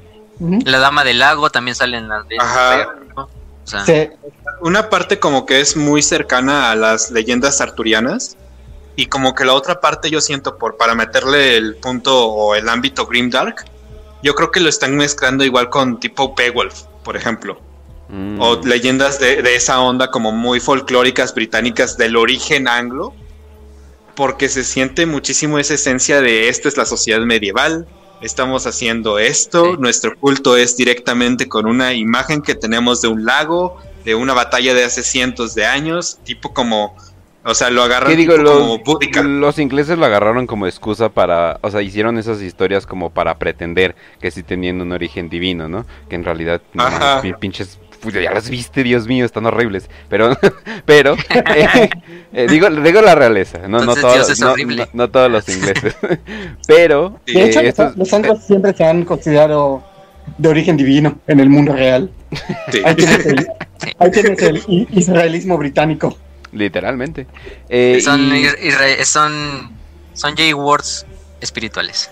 Algo así. Sí, Ah, definitivamente. O sea, pero esto es como, oye, pero qué tal si esto hubiera sido verdad, ¿no? ¿Cómo se vería un imperio de, de, de esta magnitud, ¿no? O sea, estos güeyes literalmente son tocados por dioses, traen sangre divina y pues por eso ven a la perrada como lo que es, ¿no? Ajá. Sí. Es, es en son un serio, reino o sea, pequeño en comparación al imperio. De, de hecho, o sea, cosa. por ejemplo, con su religión, o sea, les digo, como hay una parte de religión para los nobles que es la Dama del Lago, y la ¿No al religión de los... No, no, no, no, o sea, la Dama del Lago es la que te otorga las bendiciones, o sea, hay unos dones que te otorga, que es corazón valiente, manto de la Dama, o sea, que son lo- la bendición que reciben obviamente todos los reyes, ¿no? Mm. Y se supone que esta dama le otorga a los a tres eh, nobles que son los que están liderando, Gilles Le Breton y dos de sus primeros oficiales. Y en el campo de batalla masacran todo lo que se encuentran, ¿no? Entonces esta es la misma bendición que le dan al rey. Pero el pueblo no se, no, no obtiene, obtiene absolutamente nada, ¿no? Entonces, ¿qué es lo que ocurre? Dentro de su mitología o dentro de su eh, forma de ver la religión, tienen a la hechicera, que, que ay, creo que no sé cómo pronunciar la palabra fey, o sea, como Ah, hechicera, hada hechicera o algo así, ¿no? Morgana Le Fay. Ajá. Es un hada. Ok. Que esto es como el avatar del. Podemos decir que es hasta el avatar como de la dama del lago, en cierta Ajá. forma. Sí, pero- Y- es un, y es un ella lo hada, es un hada, pero en el sentido de como espíritu del bosque, porque creo que Disney ya la cagó a la palabra de hada, entonces ya como que... Sí, por, por eso no sé si decir fey como hada, o sea, sé que Es hay que una sí muy... Pero es Ajá. como busca interpretaciones Muy más viejas de hadas. Ajá. O sea, donde traían las chichis salidas, están todas feas a la verga. Algo, algo así. Ajá. Así eran antes. Es que... ¿cómo Hay que lo hacerlo para niños, pues. Ajá, exacto. Ya saben, cuando Disney toca algo, pues, lo manda a la chingada, pero. Pero bueno, convierte en les estaba diciendo que justamente esta hada lo que hace es llevarse a algunos niños, típico de los anglos que forman sus leyendas, que son secuestros. Entonces, lo que hace es agarrar niños de algunos pueblos y se los lleva a- al mundo siguiente del, del actual. O sea, al otro mundo, le dicen el Other World. Y lo que pasa es que los niños, o bueno, solamente las niñas regresan. Los niños no se sabe absolutamente nada de los niños después de que se los lleva, pero las niñas regresan como este súper purificadas, así todo paz, amor, y de hecho, o sea, en, dentro de la estructura social y política, esta misma hada o sea, le, le dan la completa libertad, o sea, puede andar donde se le antoje, si quiere llegar al medio del campo de batalla, va a estar en el campo de batalla y nadie la puede mandar. Si quiere estar en la primera ciudad principal de Bretonia, no le va a pasar absolutamente nada. O sea, que es como que muy libre, ¿no? Mm. Y si quiere llevarse un niño, pues se lo lleva. Y si quiere devolver una niña y hacerla una como priest, es completamente libre y regresan como a los tres años, ¿no? Eso es algo muy, muy importante que hay que mencionar porque es básicamente toda la estructura que tienen los bretones en, en su- se supone que su cultura o bretoni. Sí. Oye, ¿y por qué el imperio no Sí. se los ha chingado? básicamente. Tienen esa relación como de odio, amor-odio, porque se Ah. necesitan. Pero en realidad los bretonianos para nada ven con buenos ojos a los, a los del imperio. Simplemente cuando alguien del imperio incluso va a visitar Bretonia lo tratan, che, forastero, salte de aquí, ¿no? O sea, y viceversa Ah. también. O sea, la verdad es que, por ejemplo, para el imperio simplemente ven a los bretonianos como esos güeyes atrasados, em, que, ape- que huelen culero. Y los otros, mientras tanto, los bretonianos los ven como esos, este... multiculturales. güeyes que se creen el centro del mundo y Ah. todo el desmadre, pero por necesidad se, se, se alían de vez en cuando, pero porque de hecho en las montañas que las dividen sus dos tierras hay bastantes eh, lugares donde habitan orcos, entonces principalmente es uno de los... Ah. Necesi- motivos. necesitas tener a alguien que sí. te ayude para madrearte al caos, a orcos. ¿Y qué crees? Ay. Son vecinos, entonces. Hay cosas más importantes y aparte me imagino que un chingo de cosas del caos, ¿no? sí. Son, son, son- son alianzas tácticas. Mm. O Sí. sea, se, se odian, pero se necesitan. Ah. Como, como sí. Francia e Inglaterra en la vida real. Exactamente. Sí, está aliándose en la Segunda Guerra y en la Primera y, y en las que vienen, A pero este... Otra cosa, bueno, ya para terminar con los humanos, eh, hay otras facciones menores humanas. Por ejemplo, está Albion, que es una isla totalmente inspirada por la mitología celta, eh, que de hecho sería lo más cercano a una Inglaterra. Está Katai, que es China, está Nippon, que es Japón Ah, literalmente. ya. Eh, también está, por ejemplo. Tilea y Estalia. A Kislev, Kislev, primero vamos con Kislev. Kislev es como eh, los estados que viven más al norte, pegados ya contra lo que es Norska y con, también con los desiertos del caos. Entonces son el primer embate en contra del, del caos. Son super aliados del imperio, porque tienen este como esta alianza milenaria de que como Kislev está en la frontera contra el caos, pues ellos son los primeros en defender y el imperio tiene que ir en su auxilio. Eh, obviamente Kislev está inspirado por los pueblos eslavos, principalmente el imperio ruso, por una parte, Mm. y también la mancomunidad, por ejemplo, polaco-lituania, o Polonia de la, de Edad Media y de- del Renacimiento. Este, Mm. porque tienen todavía estructuras como, por ejemplo, los usares alados, también tienen esa super cultura feudal de la Rusia imperial o del ¿Al- sí, de ¿Alguna Ru- vez has de visto ese-. ¿Alguna vez has visto el meme de Putin montando un oso? es esa, Sí. es Ah, son ellos. Ah, ok. Sí, son los que van en caballería de osos. Ah, que tienen ok. caballería de usares alados, también tienen caballería de osos. Su reina, que es esta Catarina, es eh, tiene un saber de la magia que es como de hielo. Y muy, O sea, diferente, muy propio de ellos. Estar, estar al lado, la, re- la reina de hielo. estar al lado de la frontera del caos les ha dado como ese spark mágico, ¿no? Sí, y además, pues son, Sí. creo que la, creo que son el pueblo humano que más, más duro de todos, porque pues literalmente estar al lado del infierno mismo y de las portales que llevan a la disformidad, Ujú. pues Doman imagínate lo que le hace a un hijo de puta, ¿no? De Entonces, hecho, ¿sabes a qué se inspiraron? En, en- en los Balcanes europeos, la zona de los Balcanes, Rusia, que, está, que colindaba con el Imperio Otomano. Y que literalmente el Imperio Otomano cada rato los invadía, sí, los sí, sí, conquistaba, les, ro- Sí. les robaba las güeritas. Y, y, que- y, pues los tenía aterrorizados. Así que el caos siempre fue Turquía, Oriente, Medio Oriente. Uy, ¿qué nos quiso decir Games Workshop? Otra vez. ¿Qué nos querrá decir Games Workshop? Este, Ah, en cierta sí, parte hecho. concuerdo con ellos, pero. De hecho, les Pero- se, me, se me faltó rápido, como un pequeño regreso. Eh, eh, se me olvidó mencionar que Bretonia es- de los poquísimos reinos que, o bueno, imperios reinos que hacen cruzadas en Warhammer. Solamente quería. hicieron una cruzada contra los árabes, que era otro pueblo humano de, de uno de los continentes de abajo. ¿Quién? No, no, imagínate de quién será. Joder. Y no, y no solo, y no solo fue Bretonia, fueron los reinos fronterizos, fue el Ajá. imperio también, fue el imperio. Yo me apunto, yo te mando ¿Qué tropas nos querrá decir eh, Games Workshop en esa historia? ¿Qué se, qué, qué se pasará? Con lo que te puede salir con la tuya cuando le pones fantasy, ¿eh? Sí, sí, sí. sí, a ver. Y, y prácticamente casi exterminan a los árabes, o sea, quedaron unos cuantos. O sea, estuvo muy, muy, muy cagada esa parte del lore. Hasta Kislevitas fueron casi, casi. O sea, imagínense. Eh, pero bueno, regresando a Kislev, eh, también su sociedad está dividida entre dos, entre dos estratos sociales. No me acuerdo de los nombres, tiene unos nombres eh, raros. Em, pero en este caso, ¿cómo se llama? Su religión se basa en el dios, creo que se llama Ursa, que es básicamente el dios oso. Eh, por eso también los osos son un animal santo para ellos. Van a ver que hay caballeros de oso, doman osos, tienen incluso artillería jalada por osos. La verdad es una estética también muy épica. También mezclada con esa como estética, ya le dijimos como tanto polaca, porque están, también tienen caballería de usares alados, la caballería propia de los rusos, eh, Todo lo que también eslavo. tienen este eslavo y también cómo se llama cosaco. También van a Ujú. mucho, muchos elementos cosacos dentro de su ejército.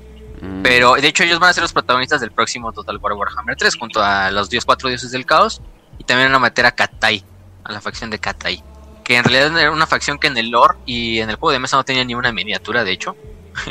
Pero aquí decían en Total War Warhammer, pues vamos, nos dieron permiso de hacer a Katai y vamos a ponerle en el juego. Pero mm, de hecho. Kislev tampoco era de, o sea, Kislev no es un ejército que tú digas, ah, no puedo hacerme un ejército de Kislev así fácil. No, de hecho fueron de esas facciones que con el tiempo se tardaron en ponerles miniaturas, en meterle más Ah, lore, Ay, qué pero raro. finalmente ya. Ay, qué raro. Y en el fin de los tiempos los destruyen completamente. Entonces, Muy amablemente lo dijiste. Gracias por el spoiler. Bueno. Pero, pero también no hay otros, su- otros reinos. Digo, no quiero tocarlo para nada, pero no se supone que en el fin de los tiempos básicamente todos se mueren y Todo un, se va, y güey y un güey sobrevive y en el espacio se cuenta un dragón y que quién sabe qué y es como Sí, que, sí, ah, sí, ah, ah, ok, bueno, Ay, cabrón, ay, está cabrón. bien. Hasta eso, los, los, el fin de los tiempos para muchos no les gustaron, para muchos sí. Ah, personalmente no me gustaron en cómo lo acabaron tan rápido, tan forma de tan brusca. Hay buenos momentos y, buen, y batalla y super momentos bien épicos dentro del fin de los tiempos. Pero pues la verdad, pues no sé, a lo mejor era necesario. Pero bueno, eso es para otra historia. Eh, Mm. Otros estados humanos que nos quedan para mencionar, nada más una mención breve, Estilea y Estalia y los reinos fronterizos. Respectivamente serían lo que es Italia, España y los Balcanes. Eh, están al sur del imperio y al sur de Bretonia. Tilea eh, es más que nada una ciudad hecha, digo, un reino hecho por ciudades-estado, como la Italia de la Edad Media, que no, Italia no existió hasta 1850, 49. O sea, este, que se basa más que nada en prestar eh, soldados como mercenarios para otros este, pueblos humanos. Tienen buenas relaciones con su pueblo hermano de Estalia, que son básicamente españoles, también un pueblo muy religioso y de los que principalmente pusieron soldados para las cruzadas que hizo Bretonia Mm. y los reinos fronterizos, que son lo más parecido a los Balcanes, incluso incluyendo guerras civiles y todo, ¿no? Entonces, su principalmente problema es que tienen una gran frontera, como su nombre indica, reinos fronterizos, no solo con orcos, sino también con los propios eh, fuerzas de, de los reyes funerarios, de los no muertos, de reinos estrigoi, de condes vampiros, están medio jodidos. también. Pero son facciones menores en el lore. Ah, ok. Em, y a partir de ahí creo que ya sería entrar a, a lo que Kenchi no le va a gustar, para No, nada, para nada. No. Son Ajá. los dos, el- los dos grupos de elfos que pertenecen a las puertas del orden. En este caso los altos elfos Espera, los y los elfos, silvanos. o sea, los elfos están en el grupillo con humanos. Sí, en el grupo de fuerzas del Eh, orden. En el sentido, no, o sea, esto de que sean fuerzas del orden no quiere decir No que son sean amigos, pero. no son amigos para nada, pero básicamente tienen la misma agenda en de nivel hecho, global. en de general. hecho, por Tampoco ejemplo- voy a decir que es una agenda parecida porque los elfos obviamente quieren solo para ellos sobrevivir, pero Ah, los de humanos hecho, los ven por también como ejemplo, changuitos. si tú pero- pones a un enano con un elfo, e- es, es, es una maravilla de escuchar insultos entre sí. El, el- No, el elfo haciendo, tirando indirectas y el enano Eh, diciendo, ¡eh, tampoco- qué tienes, hijo de tu chingada! Tampoco soy gran fan de los Eldar, pero lo único que me gusta es de que están valiendo verga, entonces como que ya- por eso me agradan, porque eso es como que, ok, ya están Que valiendo las historias verga que como protagonizan que- son malas. Ajá, ¿no? Y como que, pues ya es lo que queda, ¿no? Como que ya esto, le bajó los humos a ellos, así como que, pues güey, no mames, nosotros burlándonos los demás y un pinche dios que nosotros invocamos nos está persiguiendo todo el pinche día, ¿no? Es como que, ah, ok, ya como que eso le bajó los humos y otros dijeron, ¿saben qué? Y si nos degeneramos completamente y nos volvemos unos pinches pervertidos a más no dar que van a hacer que cualquiera puberto se le, se le fronja de tan solo pensar en nosotros. Es como que, ah, bueno, ok, pero los altos elfos sí es como que, oh Dios mío, estos son como que somos de origen divino, somos la gran verga y somos acá bien, bien chingones. Y sí, eh, eso sí es como que, ah, ya cállate, por favor. Y bueno, están divididos también como en Warhammer Sí. 40k. Este, bueno, los dos primeros elfos. pueblos de los que vamos a hablar. De hecho, los elfos junto a los hombres lagarto, bueno, los hombres lagarto son la más antigua de todas las razas. pero los elfos, si podemos decir que es la segunda. Fue creada por los Old Ones, también los Old Ones tienen un papel aquí en Warhammer Fantasy. Eh, Los ancestrales. Sí, los Mm. ancestrales en este caso. Eh, cuando los ancestrales finalmente cayeron, porque como en Warhammer 40.000 también se dio nacimiento al caos y se abrieron los portales en el...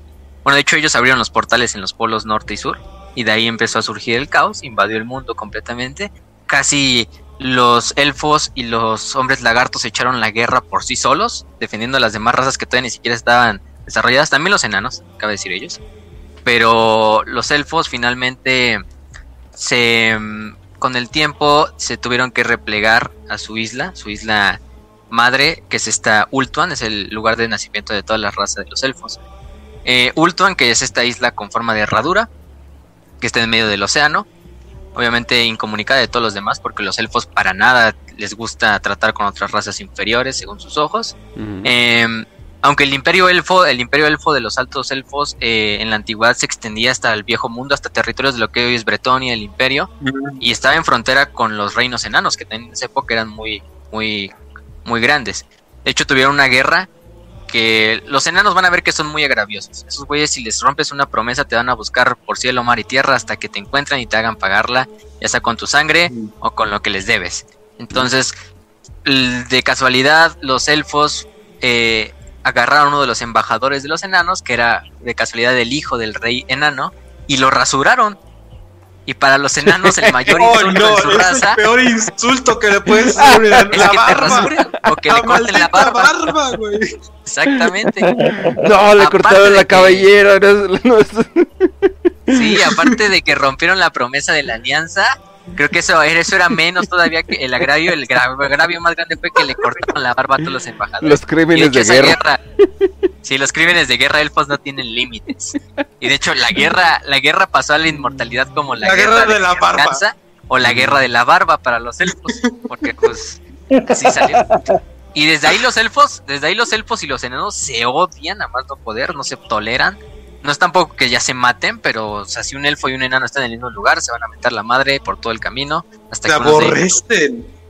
Sí, No ya finalmente O sea, aquí sí hay una razón. O sea, no es nada más, ah, Sí. pinches mamones, ah, pinches chiquitos. Es como que, ok, oh, wow. o sea, antes se llevaban bien, pero fue Rasuraste a uno de los míos, hijo de tu pinche. Sí, güey. Este, es que no mames, la verdad es, esa guerra fue un meme andante. También fue incitada por los propios los, estos elfos oscuros. Eh, también parte de ellos fue un pedazo de la guerra. Pero van a ver que los elfos, los altos elfos principalmente, su principalmente enfoque está a acabar con sus hermanos, los elfos oscuros. Que en general los elfos oscuros son exiliados de Ultuan, del propio Ultuan, que siguieron a- al rey Malekith em, en su escape después de que el rey Malekith, que era, creo que era hijo del rey Anaira, que eres el más grande elfo de toda la historia. Ese güey se aventó así cuatro demonios, cuatro príncipes demoníacos del caos de cada dios así por sí solo en su batalla final. Y, o sea, el güey estaba rotísimo. Pero mm, Malekith no fue digno porque creo que el ritual era entrar a un fuego en el cual pues entras y, y en, si en cinco segundos el fuego no te consume, eres digno de ser rey. Malekith no lo logró, Malekith se mete al fuego y inmediatamente se empieza a, que- a quemar completamente, casi se muere ahí, no sé si no fuera por su mamá, esta ay, Morati, que lo salva y lo mete en una armadura, no sé, al estilo Darth Vader, así súper quemado y ya, este, mm, y en este caso ya también mucho de lo que pasó con los elfos oscuros, lo vamos a hablar más al rato. Bueno, los explicamos de una vez ya para darle todo a los elfos. Los elfos oscuros también había ciertos eh, grupos dentro de los elfos que seguían el panteón a uno de sus dioses, a Kane, al mismo Kane de Warhammer 40.000, A ver, a ver, eh, que es, aquí ya también es el dios del oscuros, asesinato. ¿verdad? Full. Ah, no, espérame, espérame. No, entonces, si quieres, si quieres, sigamos, de los elfos. si quieres, déjalas de los elfos, los altos elfos. Em, Pero hubo esta guerra civil, los altos, los elfos oscuros se van a Nagaroth y ya.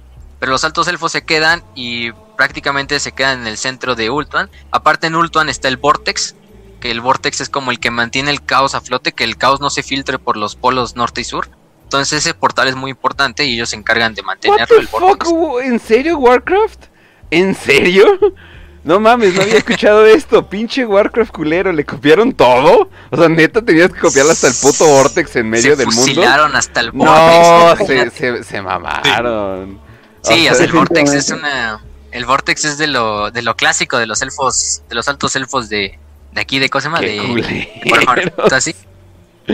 Y van a ver que, y van a ver que, pues no solo eso se fusilaron, pero bueno, esa es otra historia. Eh, Este, pero los altos elfos son esta sociedad súper noble, súper letrada, ya saben, súper mamones, obviamente. Todas las demás razas son inferiores a sus ojos. Em, ¿Tienen poderes Totalmente. o algo así? sí, tienen, son los mejores magos, obviamente. Ah, ok. De hecho, Teclis, Teclis es uno de los sus grandes héroes. Es el mayor mago, es el, uno de los- el top 3 mejores magos de Warhammer Fantasy. Mm. Su hermano, ay, ¿cómo se llama su hermano? Se me fue el nombre. Eh, bueno, ahorita, ahorita lo, ahorita lo veo.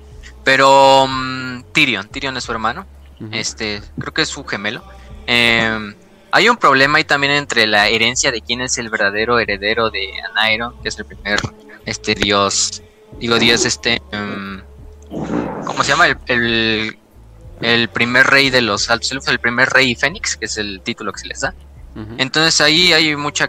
eh, también Ultuan está como conformado por reinos eh, independientes de elfos que también tienen sus propios como líderes, sus propios príncipes. Entonces es también una sociedad muy parecida a la del imperio, en el sentido de eso de los condes electores. Pero su sociedad, obviamente en su sociedad no hay diferencia de clases, todos los elfos viven súper bien, en Ultuan a toda madre, es, el lugar más idílico de todo el planeta de Warhammer Fantasy. Em, sus, sus dioses son muy parecidos a los de Warha- a los de los Eldars de Warhammer 40.000, solo que estos no están muertos y completamente comidos por Slanesh. Mm. es el importante. Estaba Surian, que es el creador, Vol, el creador, Isha, que es la de la naturaleza, Liliad, Cornos, el cazador Cornos, que de hecho es parte de los elfos silvanos, vamos a hablar. Y Kane, Kane es el otro dios, el dios de la mano ensangrentada, el dios del asesinato, el dios de la guerra. eh, El más amargado de todos, además, por supuesto. También. Obviamente, y, y lo, y lo odian los demás dioses, en parte también, es algo cagado. Este. mm, Pero, bueno, en otra parte, en los altos elfos, pues. eh, llegan a muy pocas veces involucrarse con los eventos de las demás razas. En el fin de los tiempos lo tuvieron que hacer a fuerzas. pues, no había Mm. otra. Ultuan, de hecho, en el fin de los tiempos se hunde y el vortex Oh. se, se abre. O sea, el vortex se disuelve. Entonces, obviamente, Ultuan se hace un cataclismo gigantesco con el cual se termina hundiendo y los elfos se tienen que ir y repatriar. No solo, incluso los elfos, todas las razas elfas en el fin de los tiempos se unifican. Y las, tanto los elfos oscuros como los silvanos como los altos. Entonces tienen este problema, ¿cómo se llama? Eh, entre hermanos. Incluso con los elfos silvanos no se llegan a llevar bien. Y hay un portal completamente directo entre Ultuan y entre el propio eh, Ateloren, que es donde viven los elfos silvanos.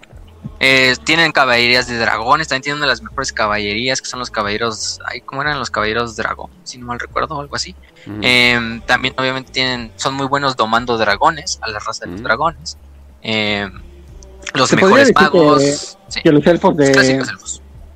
Sí, sí, se podría decir que son casi idénticos a los, a, a los de Tolkien, solo que con sus diferencias. Los de Tolkien yo los veo más como... más que... Agarró el concepto mitológico, pero lo mezcló con, eh, con el de los ángeles del cristianismo. Mm. Sí, sí, sí. Sí, sí. sí, sí, sí. De, de hecho, como lo que mencionamos, ¿no? De que Tolkien estaba agarrando muchísimo de la moral cristiana. Entonces los elfos son súper buena onda, amables, es- se, se dignan a hablar co- hasta con enanos, ¿no? Sí, los enanos son todos grumpy. Pero acá, acá los, los elfos son unos, son unos culeros, la verdad. Sí. Que bueno, son unos culeros, pero son los lecciones de tener pers- personajes bastante épicos. Ya dijimos Inarion. Inarion, que es el más verga. Vale que tiene muy buena historia, la verdad. Este, Belshanar, Caledor. Caledor Domadragones también son los más grandes. Este, ¿Sabes como que a qué elfos los veo parecidos? A ver, Hay una novela de fantasía, se llama La Espada Rota, de Paul Ah. Anderson. Es de mis novelas favoritas de, de fantasía. Y que narra la lucha de los elfos contra los orcos, pero en un ambiente en, la- en la edad vikinga, con dioses nórdicos y todo. Aquí los elfos les gusta robar niños e intercambiarlos por dobres, y son, y son más parecidos a una sociedad pagana, son hermosos, pero son crueles, son libertinos, son sanguinarios. Entonces, son tramposos, son, son maestros del engaño. Y los veo muy parecidos o casi idénticos a, lo- a los elfos de Warhammer. Mm. Sí. Sí, de hecho.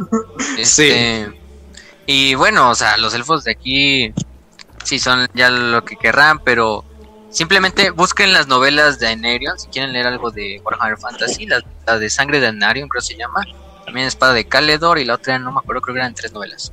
Y ahorita la busco. Creo que es Main of Malekith algo así se llama. Eh, En este caso, ahí se ve cómo es esa historia que les conté de Aenarion en sus últimos momentos, Aenarion el de defensor, el primer rey Fénix, o sea, es que el güey luchando así en un monte, con, solo acompañado de su dragón y traía la espada de Kane, pero luchando contra hordas demoníacas, así tantas hordas demoníacas que hasta los dioses dijeron, ya, ya no mandes demonios, sino mándales a nuestros mejores cuatro príncipes, son uno de cada dios, bendecidos por nosotros mismos al mismo tiempo, güey. Y a Inarion con el dragón se los chinga a los cuatro. Obviamente en el camino lo, lo matan, lo- hieren gravemente.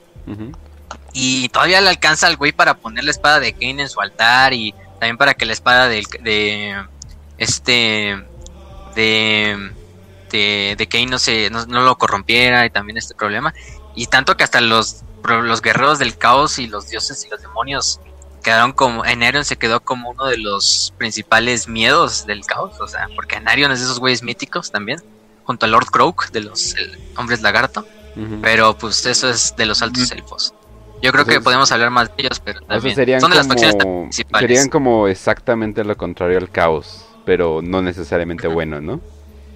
Sí, de hecho, el que sí es contrario totalmente al caos son los hombres lagarto y van a ver que es algo raro. Oh. Pero también los altos elfos son como los, los, los primeros defensores del orden, igual que los hombres lagarto. Los hombres estilo lagarto. como eh, estilo como no sé como cuando lees eh, sobre mitología cristiana y sobre lo culero que es Gabriel no de que ah no mames ese güey era un culero Mm. además no dar pero bajo su perspectiva no pues estoy haciendo bien no estoy haciendo las leyes de papi no digo hasta a veces papi me dice no mames te pasaste de culero no pero ok entonces vamos a lo siguiente que serían los elfos silvanos que ya me Sí, imagino ellos es que son- poquito, ellos es poquito, su líder, su líder es Mel Gibson. No, es cierto, no, pero es que el, el modelo, el modelo, si se fijan en el modelo de Warhammer Fantasy de Total War Warhammer, este es que tiene la cara literalmente de Mel Gibson. Este, ahí se fue el nombre del, del líder de los elfos silvanos. De Cornos, el rey de la, el dios de la casa, pero este es su avatar. Es su, su este, su, su líder. Eh, y como lo, lo indicas, ellos viven en el bosque de Ateloren, que es el bosque, es un bosque que está al lado de completamente de Bretonia. Eh, nadie entra, ningún humano entra, ni ningún elfo, ni ningún enano, ni ningún orco. Incluso los Skaven se temen a entrar a ese propio bosque. Em, incluso cavar debajo de él. Porque No los manches, elfos silvanos. Es que son hippies. ¿Por Es qué que querrías estar al lado de hippies? Es así cuando eh, PV es una tropa estatal del imperio entrando a Teloren y de repente los árboles empiezan a hablar élfico. No, valió, valió oh no Porque, o sea, este, imagínense, o sea, ellos tienen completamente control sobre el bosque. El bosque también es mágico y responde a las propias los dictámenes de sus dioses, de Isha y de Cornos, que son sus dos dioses principales. Eh, son súper buenos en la emboscada y todo esto. Súper buenos arqueros, quizás los mejores arqueros de toda la raza élfica. Eh, y de vez en cuando también tienden a ser como una cacería salvaje, así al, al puro estilo caray. Odín y los dioses Ajá, nórdicos sí. En la cual salen Date Loren y cualquier persona, cualquier humano, orco, enano, lo que sea, si les cruzan el camino, se lo llevan, se lo matan y lo meten a Alte Loren. Ya desde ahí nunca se sabe lo que, lo que va a pasar con, con ellos. Por eso los, incluso los bretonianos dicen no, no se acerquen a Alte Loren, simplemente háganle como un cerco y, y pues nadie entra a Alte Loren. O sea, sin permiso de ellos. Entonces, en este caso, algo interesante de los, el- de los elfos silvanos, también tienen estos como tipo Ents del Señor de los Anillos, como estos hombres árboles. Em, que se me fue el nombre, se me fue el nombre de uno de sus grandes líderes, eh, que es este, em, ahorita sí, ahorita me acuerdo, pero también son espíritus propios del bosque. Eh, muchas de sus tropas están eh, aliadas con estos tipos de espíritus del bosque, Driads, eh, también los estos árboles que caminan, eh, entre otras cosas, pero incluso su caballería, si la ven, su caballería es una de las caballerías con menor blindaje en el juego, pero de las más rápidas y de las mejores, que son las caballerías que va eh, montada como en tipo venados, eh, muy, muy, muy épica. No, no, no recuerdo el nombre de la unidad, pero mm, eh, final, Orion, Orion es el que es el líder que se parece a Mel Gibson. Simplemente busquen Orion y van a ver que es la cara de Mel Gibson, el modelo en Ya ves que a Games. Workshop le encanta hacer a sus Ajá. personajes élficos como actores de películas de. Sí, sí, sí. Este, Por- alguna razón Mel Gibson no es la primera cosa que pienso cuando pienso en elfos o algo así. Pero pues bueno. Pero bueno, pues como... así decidieron hacerle- Pienso en elfos.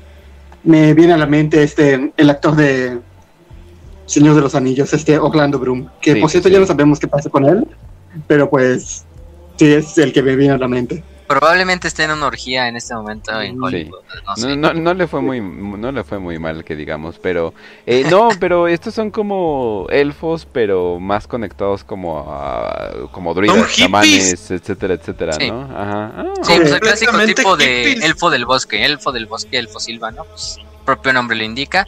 Eh, ah, ya me acuerdo del otro. Turtu es el gran árbol, este, el hombre, ah, el Freeman. Eh, incluso el algo le pone en el One D Fortune le ponen Optimus Pine. Optimus Prime. Savage, güey, que verse el Optimus Prime ahí desmadrando orcos y güeyes del caos. Incluso en el fin de los tiempos hace una batalla muy épica donde se sacrifica y o sea, el pinche árbol ahí luchando y, y con una espada gigantesca, ¿no? o sea, muy cagado. Mm. Pero mm, esos son los elfos silvanos, no hay mucho que decir de ellos, tienen más importancia porque es una de las facciones un poco más menores, o sea, más pequeña en este caso. Pero sí tienen bastante importancia y ellos sí se llevan bien con los altos elfos. De hecho hay un como camino que va debajo de la... No, no, lo ex- no se lo explican muy bien, son las raíces del árbol central de Ateloren, que de hecho te pueden llevar directamente desde Ultuan hasta Ateloren y viceversa. Y de Mm. hecho la reina de los elfos silvanos está casada con el rey de los altos elfos. Entonces esa alianza también es como una alianza pues marital entre las dos entre las dos facciones de elfos. O sea, se porque, pueden pues, cagar, pero al se aguantan, ¿no? Sí, se aguantan. Ah. Sí, al Ah. final del día los de Ateloren, los elfos silvanos, pues dicen, ah, pues pinches elfos, nuestros primos ahí que viven en Ultuan así, que no saben lo que es vivir la vida, ¿no? El- no, no, no, no- no podrían ni cazar un jabalí con sus propias manos, ¿no? O, sea, o algo así. Ah. Pero mm, sí, esos son los elfos. Este, en Entonces, ocasiones van a ver que pues sí se ponen se ponen locos y salen a cazar gente inocentes por todos lados, pero pues es parte de sus rituales de la casa sa- de la cacería salvaje. Usos y costumbres. Ok. de hecho liderados por su dios, por Orion, que es bueno, Orion es Ah, como el avatar. bueno. Ah, eh, bueno, les vas y a decir literalmente algo. se ¿no? duerme y Igual a- despierta a Orion. y sí, Oye, y pero literalmente va liderando y todo el- o sea, aquí los dioses caminan entre las entre las entre la gente. Sí, también. Órale. Algunos, todos, pero la- algunos van a ver que sí. O por lo menos sí son dioses que son tangibles o los puedes ver. Órale. Eh, pero no siempre, no siempre, también eso hay que decirlo. Este, vamos ya con la siguiente. Enanos. De hecho, una, una, una última anotación. Veo tanto a los elfos como. Bueno, a todos los elfos los veo también inspirados en los melnibo- melniboneses y en ah, Ah, los, los Eldas de, de, de, de Murkuk. En el multiuniverso de Mur- Murkuk hay una raza de seres con de gran belleza. Bueno, básicamente son los elfos que están esparcidos por todo el universo. Por, por ejemplo, melniboneses, Eldar, así se llaman, y lo- los del pueblo de Corum, que no me acuerdo ahorita cómo se llaman, pero todos están her- hermanados. Entonces, sí, es, es una raza que está por todo el universo Ok. y tiene, tiene sus diferencias. Por ejemplo, los, er- los Eldar de El Campeón Eterno, de la serie El Campeón Eterno, son pacíficos, mientras que los melniboneses son más crueles y un imperio expan- eh, expansionista. Pero a- aquí también veo la influencia de Murko. Ujú. Ok. Sí, es que Murkoch, Murkoch ya vimos que fue el pionero en poner eso de orden contra caos, o ley o contra caos, orden contra caos. Entonces, muchas cosas de ahí se surgieron en Warhammer 40, Ok. bueno, en 40.000 y en Fantasy. Ahora enanos, enanos, enanos, enanos. Enanos, los enanos ya los vi- hablamos. Los enanos Sí. que son los mejores ingenieros de todo el viejo Sí. mundo. Básicamente ellos se extienden por todas las montañas, donde veas montañas va a haber enanos de cierta manera. Y si no hay enanos, hay de dos. O hay Skavens o hay goblins y orcos. Entonces está medio jodido. Hay goblins. Ellos tienen una... Ok. Sí, hay goblins. Bueno, los Ah. goblins son el equivalente al Gretchen de Warhammer 40. Ah, ok, ok, ok. Entonces. Pero sí, pero tienen su propia, como, aparte, a veces son como su propia facción Ah, diferente a los orcos. Entonces, ahorita vamos a hablar de ellos porque al final del día se engloban en la raza de pieles verdes, pero eso es otra historia. Lo- mientras tanto, los enanos son este, obviamente esta raza súper dura, esta raza hecha de piedra, eh, de manera literal, porque se supone que la leyenda así los crea. Basada también en la leyenda del propio, de cómo crean a los enanos en las novelas de Tolkien, eh, en el Silmarillion, por ejemplo. Eh, pero eh, en este caso tienen una tecnología incluso superior todavía a la del Imperio. Muchos de los eh, eh, artefactos que tiene el Imperio son enseñados o les enseñaron a crear los propios enanos. Los Son los helicópteros son mejores, de los ellos. febres, los- Porque sí, vi un los helicóptero. helicópteros de vapor. Y yo dije, wow, what Los the fuck. helicópteros de vapor son de ellos. Ajá. Sí. Eh, están No, súper las épicos, armas de fuego. Hay un, hay un rey enano que tiene Ah. una barba con armas. Mm. Tenía que decirlo. Sí, de hecho, de hecho, creo que es un héroe. No, no es tanto un rey, pero es de esos. eh, los Ah. ingenieros van a ver que los ingenieros, por ejemplo, los ingenieros enanos, si tienen como incluso escopetas o como si fuera pinche como mechas prendidas en la barba, así medio raro, o sea, bien cagado. Pero ahorita su rey es el gran rey Torgi- Thorgrim Rochbear, el que tiene los, los agravios. Y como les habíamos dicho, ellos son una raza que si les haces una promesa la tienes que cumplir. Incluso tienen un libro ancestral donde se han puesto todas las promesas, los agravios que se han hecho entre enanos y entre con otras razas. Que de hecho el rey Thorgrim es el encargado como de leerlo, de juzgarlo y de llevarlo a todas partes. Eh, No sé si han visto el modelo de Thorgrim, es un güey que va sentado en una silla y la van cargando otros cuatro enanos y él va Ah, leyendo sí. su libro y con su hacha Ujú. desmadrando cabrón. Sí. O sea, es, de- es, es el líder de toda la raza enana. Tampoco es una raza que esté totalmente unificada. Aquí sí hay una unificación por honor y también porque es una raza que obviamente no rompe promesas para nada. O sea, si un enano te hace una promesa, él la va a cumplir, aunque le cueste su vida. Eh, en este caso, pero sí hay como reyes eh, menores que controlan otros strongholds enanos. Porque el imperio enano en la antigüedad y antes de que el caos surgiera, era, un, era también un imperio totalmente unificado, súper gigantesco.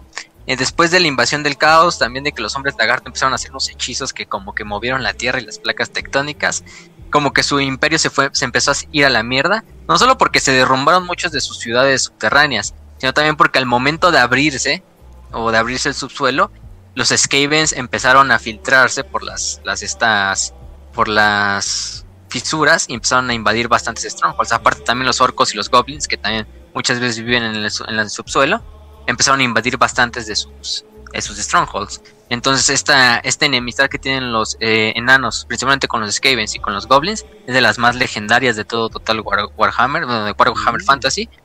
Y también con los enanos, ya dijimos que tienen esa guerra de la barba, que fue de un malentendido. Eh, otro de sus grandes reyes es el rey este Ungrim, Iron Fist, que es el rey de los este asesinos, los Slayers. Los asesinos es como un tipo de Ah, culto. Sí, los, se ven super punks. se ven épicos. Punks. Cuando ven un Slayer es porque es un enano que va totalmente, bueno, semidesnudo, nada más lleva su pantalón, este, o a veces ni siquiera un taparrabos.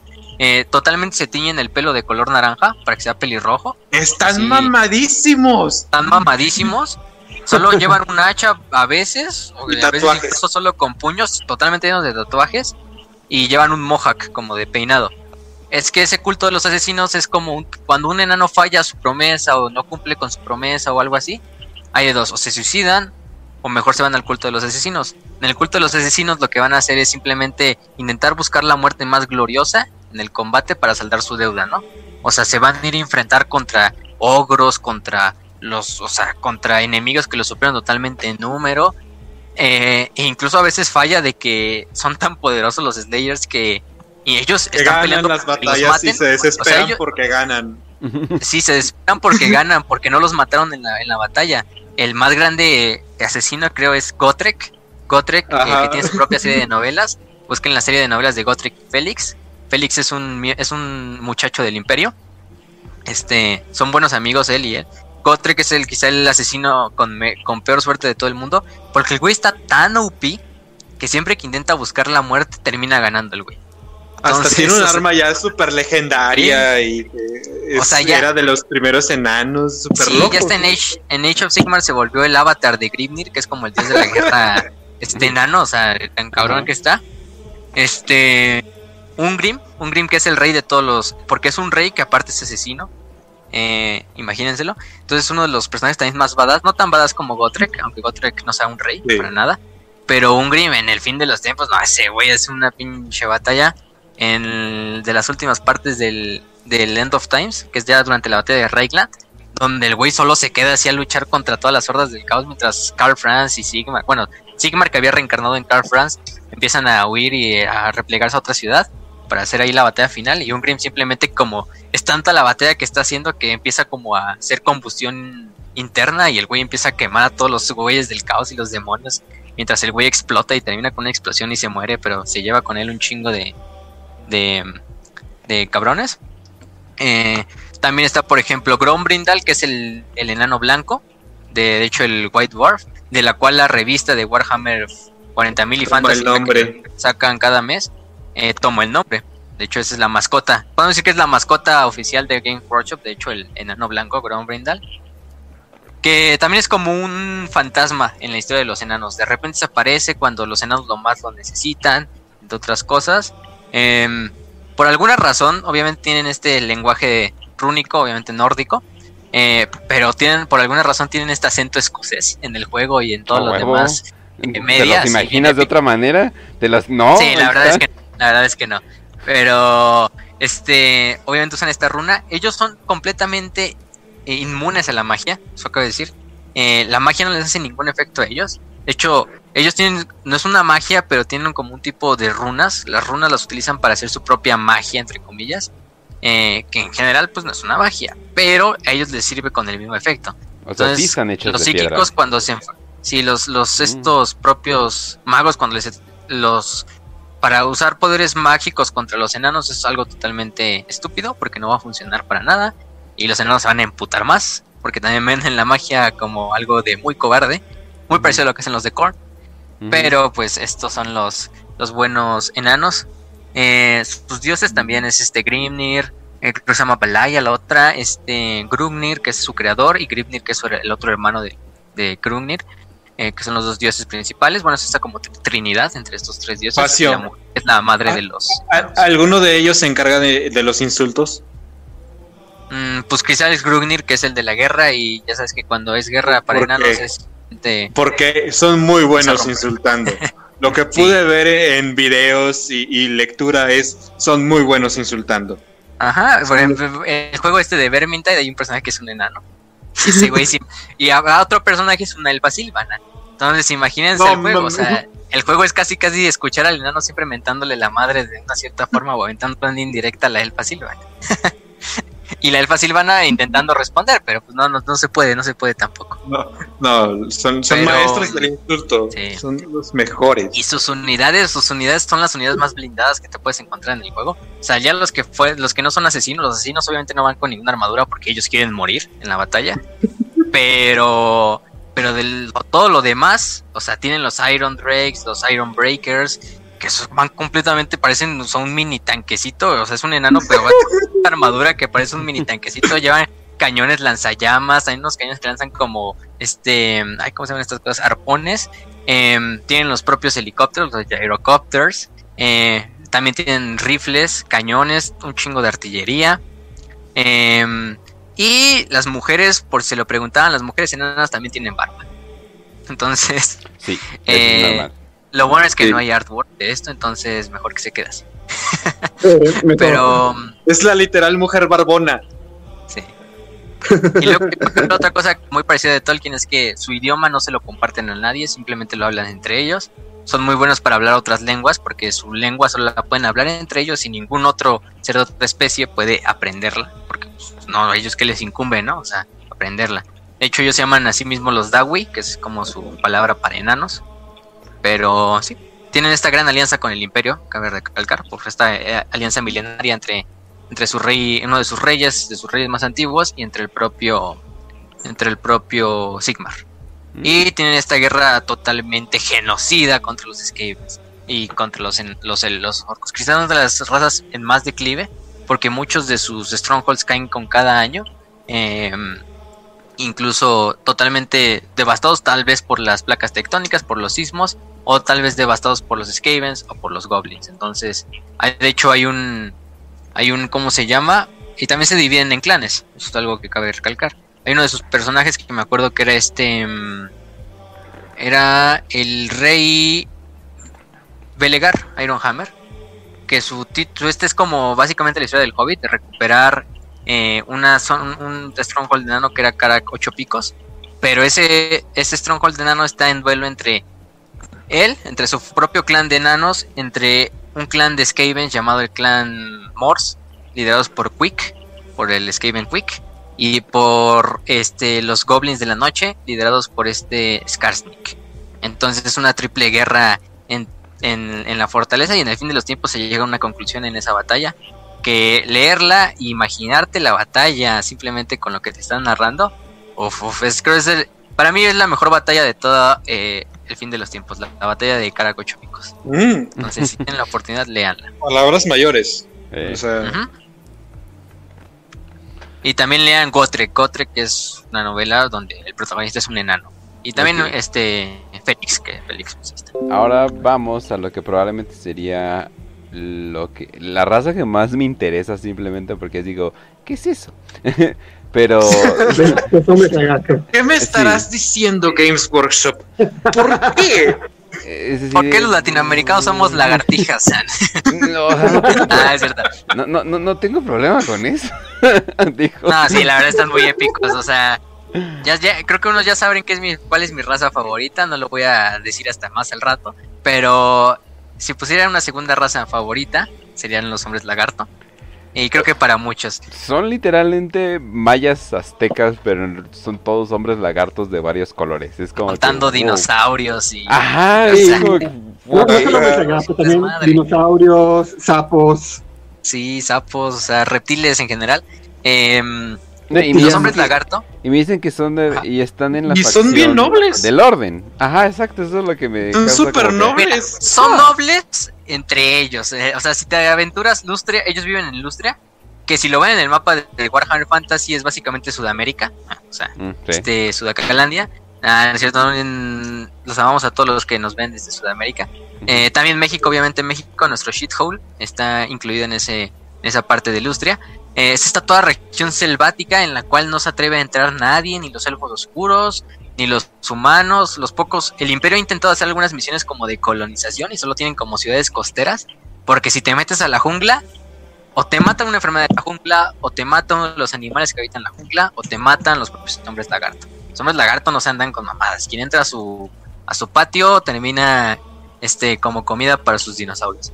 Entonces, ellos son Sí.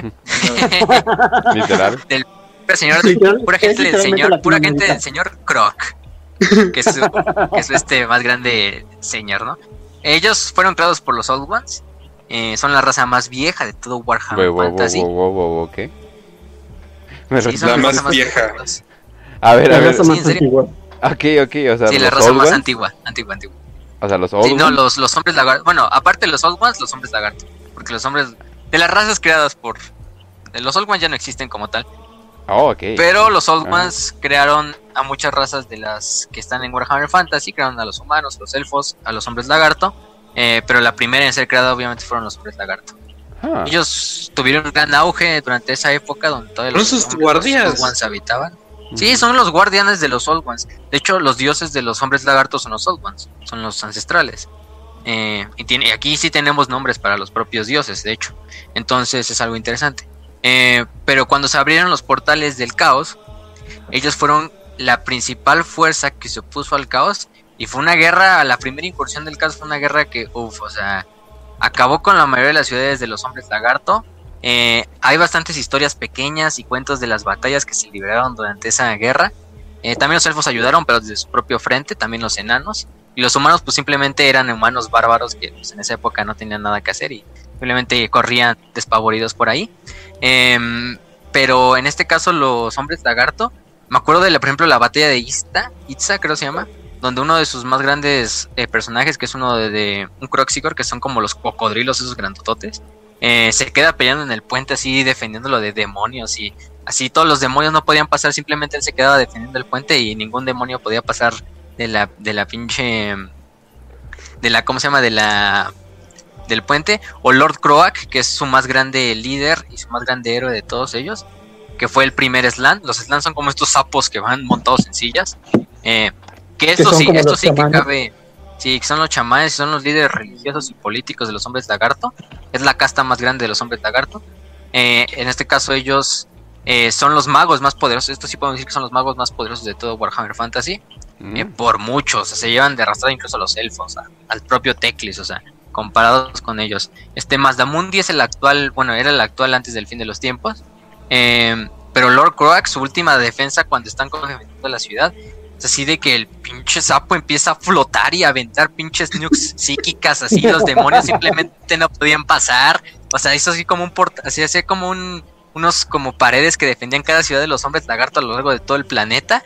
Y o sea, ya cuando finalmente los demonios las pudieron separar, o sea, el güey movía montañas y los demonios desaparecían y hasta los hasta Korn tuvo que mandar a ocho de sus este de- devoradores de sangre, de sus grandes demonios del caos, a que acabaran con con Croak y mientras Croak lo estaban desgarrando su cuerpo, el arma de Croak seguía luchando y seguía ascendiendo mientras seguía desapareciendo demonios a diestra y siniestra, o sea, eso es algo muy muy cagado de Lord. Croak para que finalmente con el último sacrificio lograra cerrar los portales y también mientras los elfos abrían el vortex para mantener el caos a raya. Entonces, o sea, simplemente busquen la, la última defensa de Lord Croak ahí en la wiki. También viene en español, creo incluso traducida en la wiki de español. Mm. Entonces ahí les va a salir. Pero, o sea, es que, o sea, los, los hombres lagarto, OP, o decir que están OP es algo medio eh, que se queda corto. Eh, Sí. Sus otras dos castas, sus otras dos castas son los, eh, bueno, son tres en general. Son los Slan, que son los líderes religiosos, las ranotas que ya dijimos. Luego vienen los saurios, que es como la casta guerrera, Guerrera. completamente Sí. que son estos que ya parecen más como una mezcla de dinosaurio con un lagarto, que van en dos como patas, obviamente. Sí, este, no, no, no tengo un animal como para compararlo como tal, o sea, es que son reptiles, pero tampoco es como que sean, oh, lagartijas, oh, estos son cocodrilos. Luego tenemos los, como velociraptors. sí, como velociraptors, los güeyes, son muy épicos. Este, luego tenemos a los skinks, o los eslizones, que son como, creo es la casta más pequeña, eh, bueno, la, la casta más numerosa, pero la más baja en el estrato social, que son como, lo- son tanto los granjeros, los campesinos, los administradores, los artesanos, también a veces son como sacerdotes, y también como carne de cañón en la batalla. No es como de Mm. que los manden literalmente como carne de cañón, pero son la, los, son los más, eh, los más chiquitos, o sea, véanlos, son como lagartijas, los skinks, son los que parecen lagartijitas. Em, están casi del tamaño de un goblin, o sea, básicamente, o sea, tampoco son tan grandes, pero sí tienen un papel muy grande en la sociedad porque son, entre otras cosas, pues, los sacerdotes, también junto a los stands, o son más que nada líderes también medio religiosos. Eh, y finalmente tenemos a los Croxigors, que los Croxigors son los más grandes de todas las razas de los hombres lagarto, que son esos que sí parecen cocodrilos. Incluso una de sus animaciones en Total War Warhammer es que cuando agarran una unidad enemiga, la agarran, o sea, ellos van cargando masas y martillos super épicos, pero ah, de repente dejan la masa, la sueltan, agarran al güey con su boca y se empiezan a hacer el, el death roll que hacen los cocodrilos cuando quieren despedazar a una víctima. Sí. Empiezan a girar. Este, pero ellos ahí girando en la tierra, o sea, se bien épico. Los Proxigors son básicamente mano de obra, o sea, no son muy inteligentes, por eso también eh, la sociedad de los hombres lagarto los utiliza como mano de obra, como tropas de choque, porque pues, son los más grandes, o sea, su güey es una carga de Croxigors de frente, pues a quien no le haría cagarse en el pantalón, incluso a los propios demonios del caos Ujú. y van armados Oh, con sí. estas. Aparte tienen a los dinosaurios, que utilizan como... Los dinosaurios de hecho son fauna de Lustria, del continente, pero ellos los han aprendido a domar. Eh, no creo que sea muy difícil. Es para como Jurassic Park, pero basado. Sí, Sí. entonces... Sí, o sea, llevan carnosaurios, que son como T-Rexes, stegadones, que son como, creo que como Triceratops, los Bastiladons, también hay unas salamandras de Eh. fuego, los Cold Ones, que son velociraptors que llevan como caballería. O sea, imagínense, va una, un velociraptor literalmente como la- el caballo, con el equivalente al caballo, y arriba va montado un saurio, que es como un velociraptor más chiquito. y aparte lleva una lanza de obsidiana y su escudo así de piel. Sí. de- O sea. Con la estética todo de Inca, Azteca, Maya. Azteca, con- Maya. o sea, básicamente, mm, básicamente mi esposa ama los dinosaurios y ama la cultura prehispánica.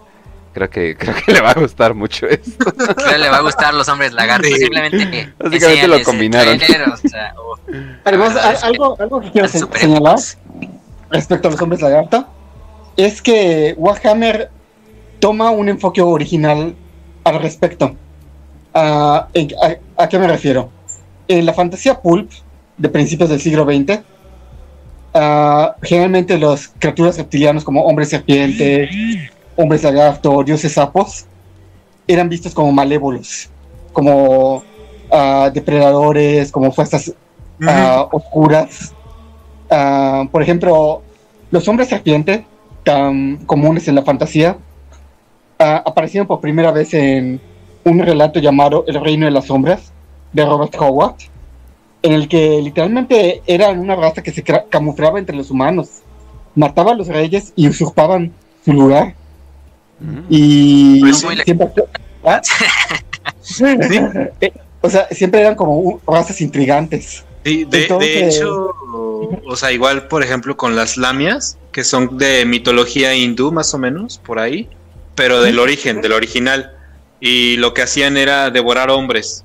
O sea, los seducían con sus ojos y los devoraban.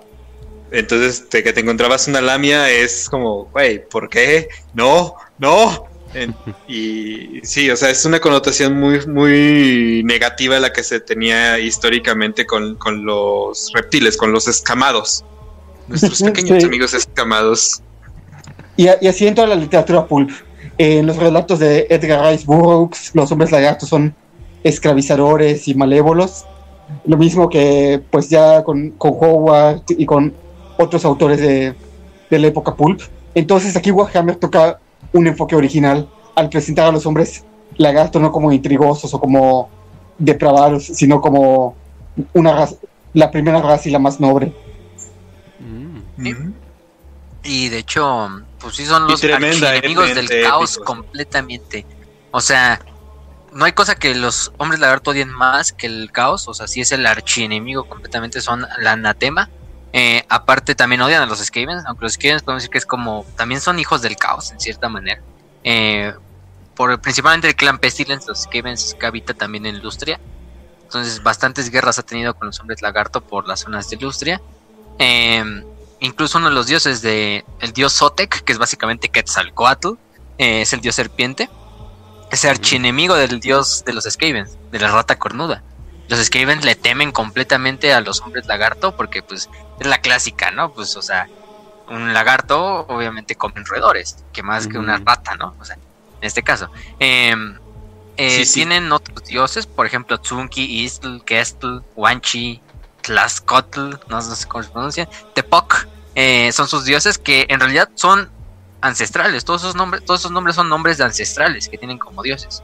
De hecho. Sotek, que es el dios de este serpiente, es el único dios que no está confirmado que sea un Old One. O sea, simplemente es un dios que de repente surgió cuando más los hombres lagartos lo necesitaban en una guerra que tuvieron contra los Skavens. Y, o sea, el güey apareció y hizo que los Skavens, hizo que toda la selva pulularan serpientes y se comían a los propios Skavens. Y los Skavens tuvieron otra más que retirarse. Em, a otra cosa también, durante el fin de los tiempos, o sea, esos güeyes, obviamente ellos sabían que principalmente uno de los más grandes problemas de contra el caos era eh, los hombres lagarto. Los Skavens literalmente nuquean la luna y dejan caer un pedazo sobre Lustria, sobre los hombres lagarto. Mazdamundi en su último intento con su mente y todos los demás slams de todas las ciudades destruyen la mayoría de los meteoritos que van a caer sobre la Tierra para, para que no destruyan de hecho a las demás razas. Porque ellos sabían que no iban a poder detener el gran fragmento que se dirigía a Lustria. Entonces ellos se sacrifican así como para salvar a todas las demás razas porque están deteniendo, destruyendo con su poder psíquico los meteoritos y simplemente hay este slams que les explota la cabeza, o sea, de tanto esfuerzo, o se infartan. El propio Mazdamundi siente cómo está, después de destruir el fragmento más grande y dividirlo, simplemente se empieza como a desmayar y mientras está desmayando se oyen las risas de los cuatro dioses del caos. Em, muy, en, una, en una escena muy, muy triste, muy, muy triste en general para todos los hombres lagarto porque sus más grandes héroes, la mayoría mueren en los tiempos. O sea, Mm. creo que todos, de hecho, o sea, em, pero finalmente pues dan su último Hay Este, hombres Sigmar? para las demás razas. Sí, ahora se llaman, de hecho se llaman Seraphon. Ya ves Mm. que les cambiaron el nombre a bastantes facciones en, en ¿cómo se llama? En este, en Warhammer Age of Sigma. Ahora Mm. tienen el nombre de Seraphon. Y de hecho creo que tienen hasta su propio reino. Y o sea, están tan cabrones también. O sea, Ah, son de los que sí, sí quedaron así.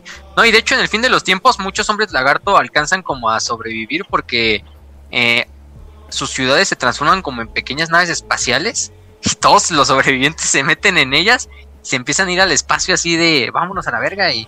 y Mm, ¿Qué eso nos está queriendo decir. Games Workshop? No sé, la desaparición de los mayas. Mm, muy extraño, ¿no? Sí, no. ah. Y bueno, y ven, y ven sus personajes, unos personajes buenos que les pueden interesar es Krogar, que es el Last Defender of Shuttle, de la ciudad de Shuttle. Es un Saurus, es un saurio, pero es uno de los saurios más viejos de toda la, de la, de la historia. Sí, y Creo que del fin de los tiempos simplemente nadie lo derrota y el güey se queda gritando así contra un meteorito, así, porque el meteorito es lo único. O sea, al final dice, al final del día nada pudo derrotar a Krogar más que la propia luna cayendo a la tierra, ¿no? O sea, pinche Krogar se queda así rugiendo, así desafiando a la pinche luna mientras le cae sobre él. Sagorro, bueno que es la, el saurio blanco. Qué bueno que mantuvieron nombres ad hoc, o sea, de acuerdo a la cultura que tomaron, porque Sí. me moriría así Sí. de, oh sí, ahí está el dios David. Es como que, ¿qué? Eh, Tienes que aceptar que ahora es la primera vez que un Tizoc es basado y, y Sí, de no hecho. simplemente un güey que te encuentras en el camión simplemente vendiendo frituritas. Exacto, exacto. ah, ya me, ya me acordé. Nakai, busquen a Nakai.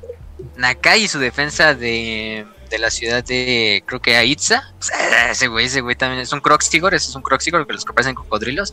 También se llama Nakai el viajero. Es uno de los personajes más épicos de los hombres lagarto. Tienen bastantes personajes super badass. O sea, todos los personajes, no hay personaje, incluso tienen personajes eslizones.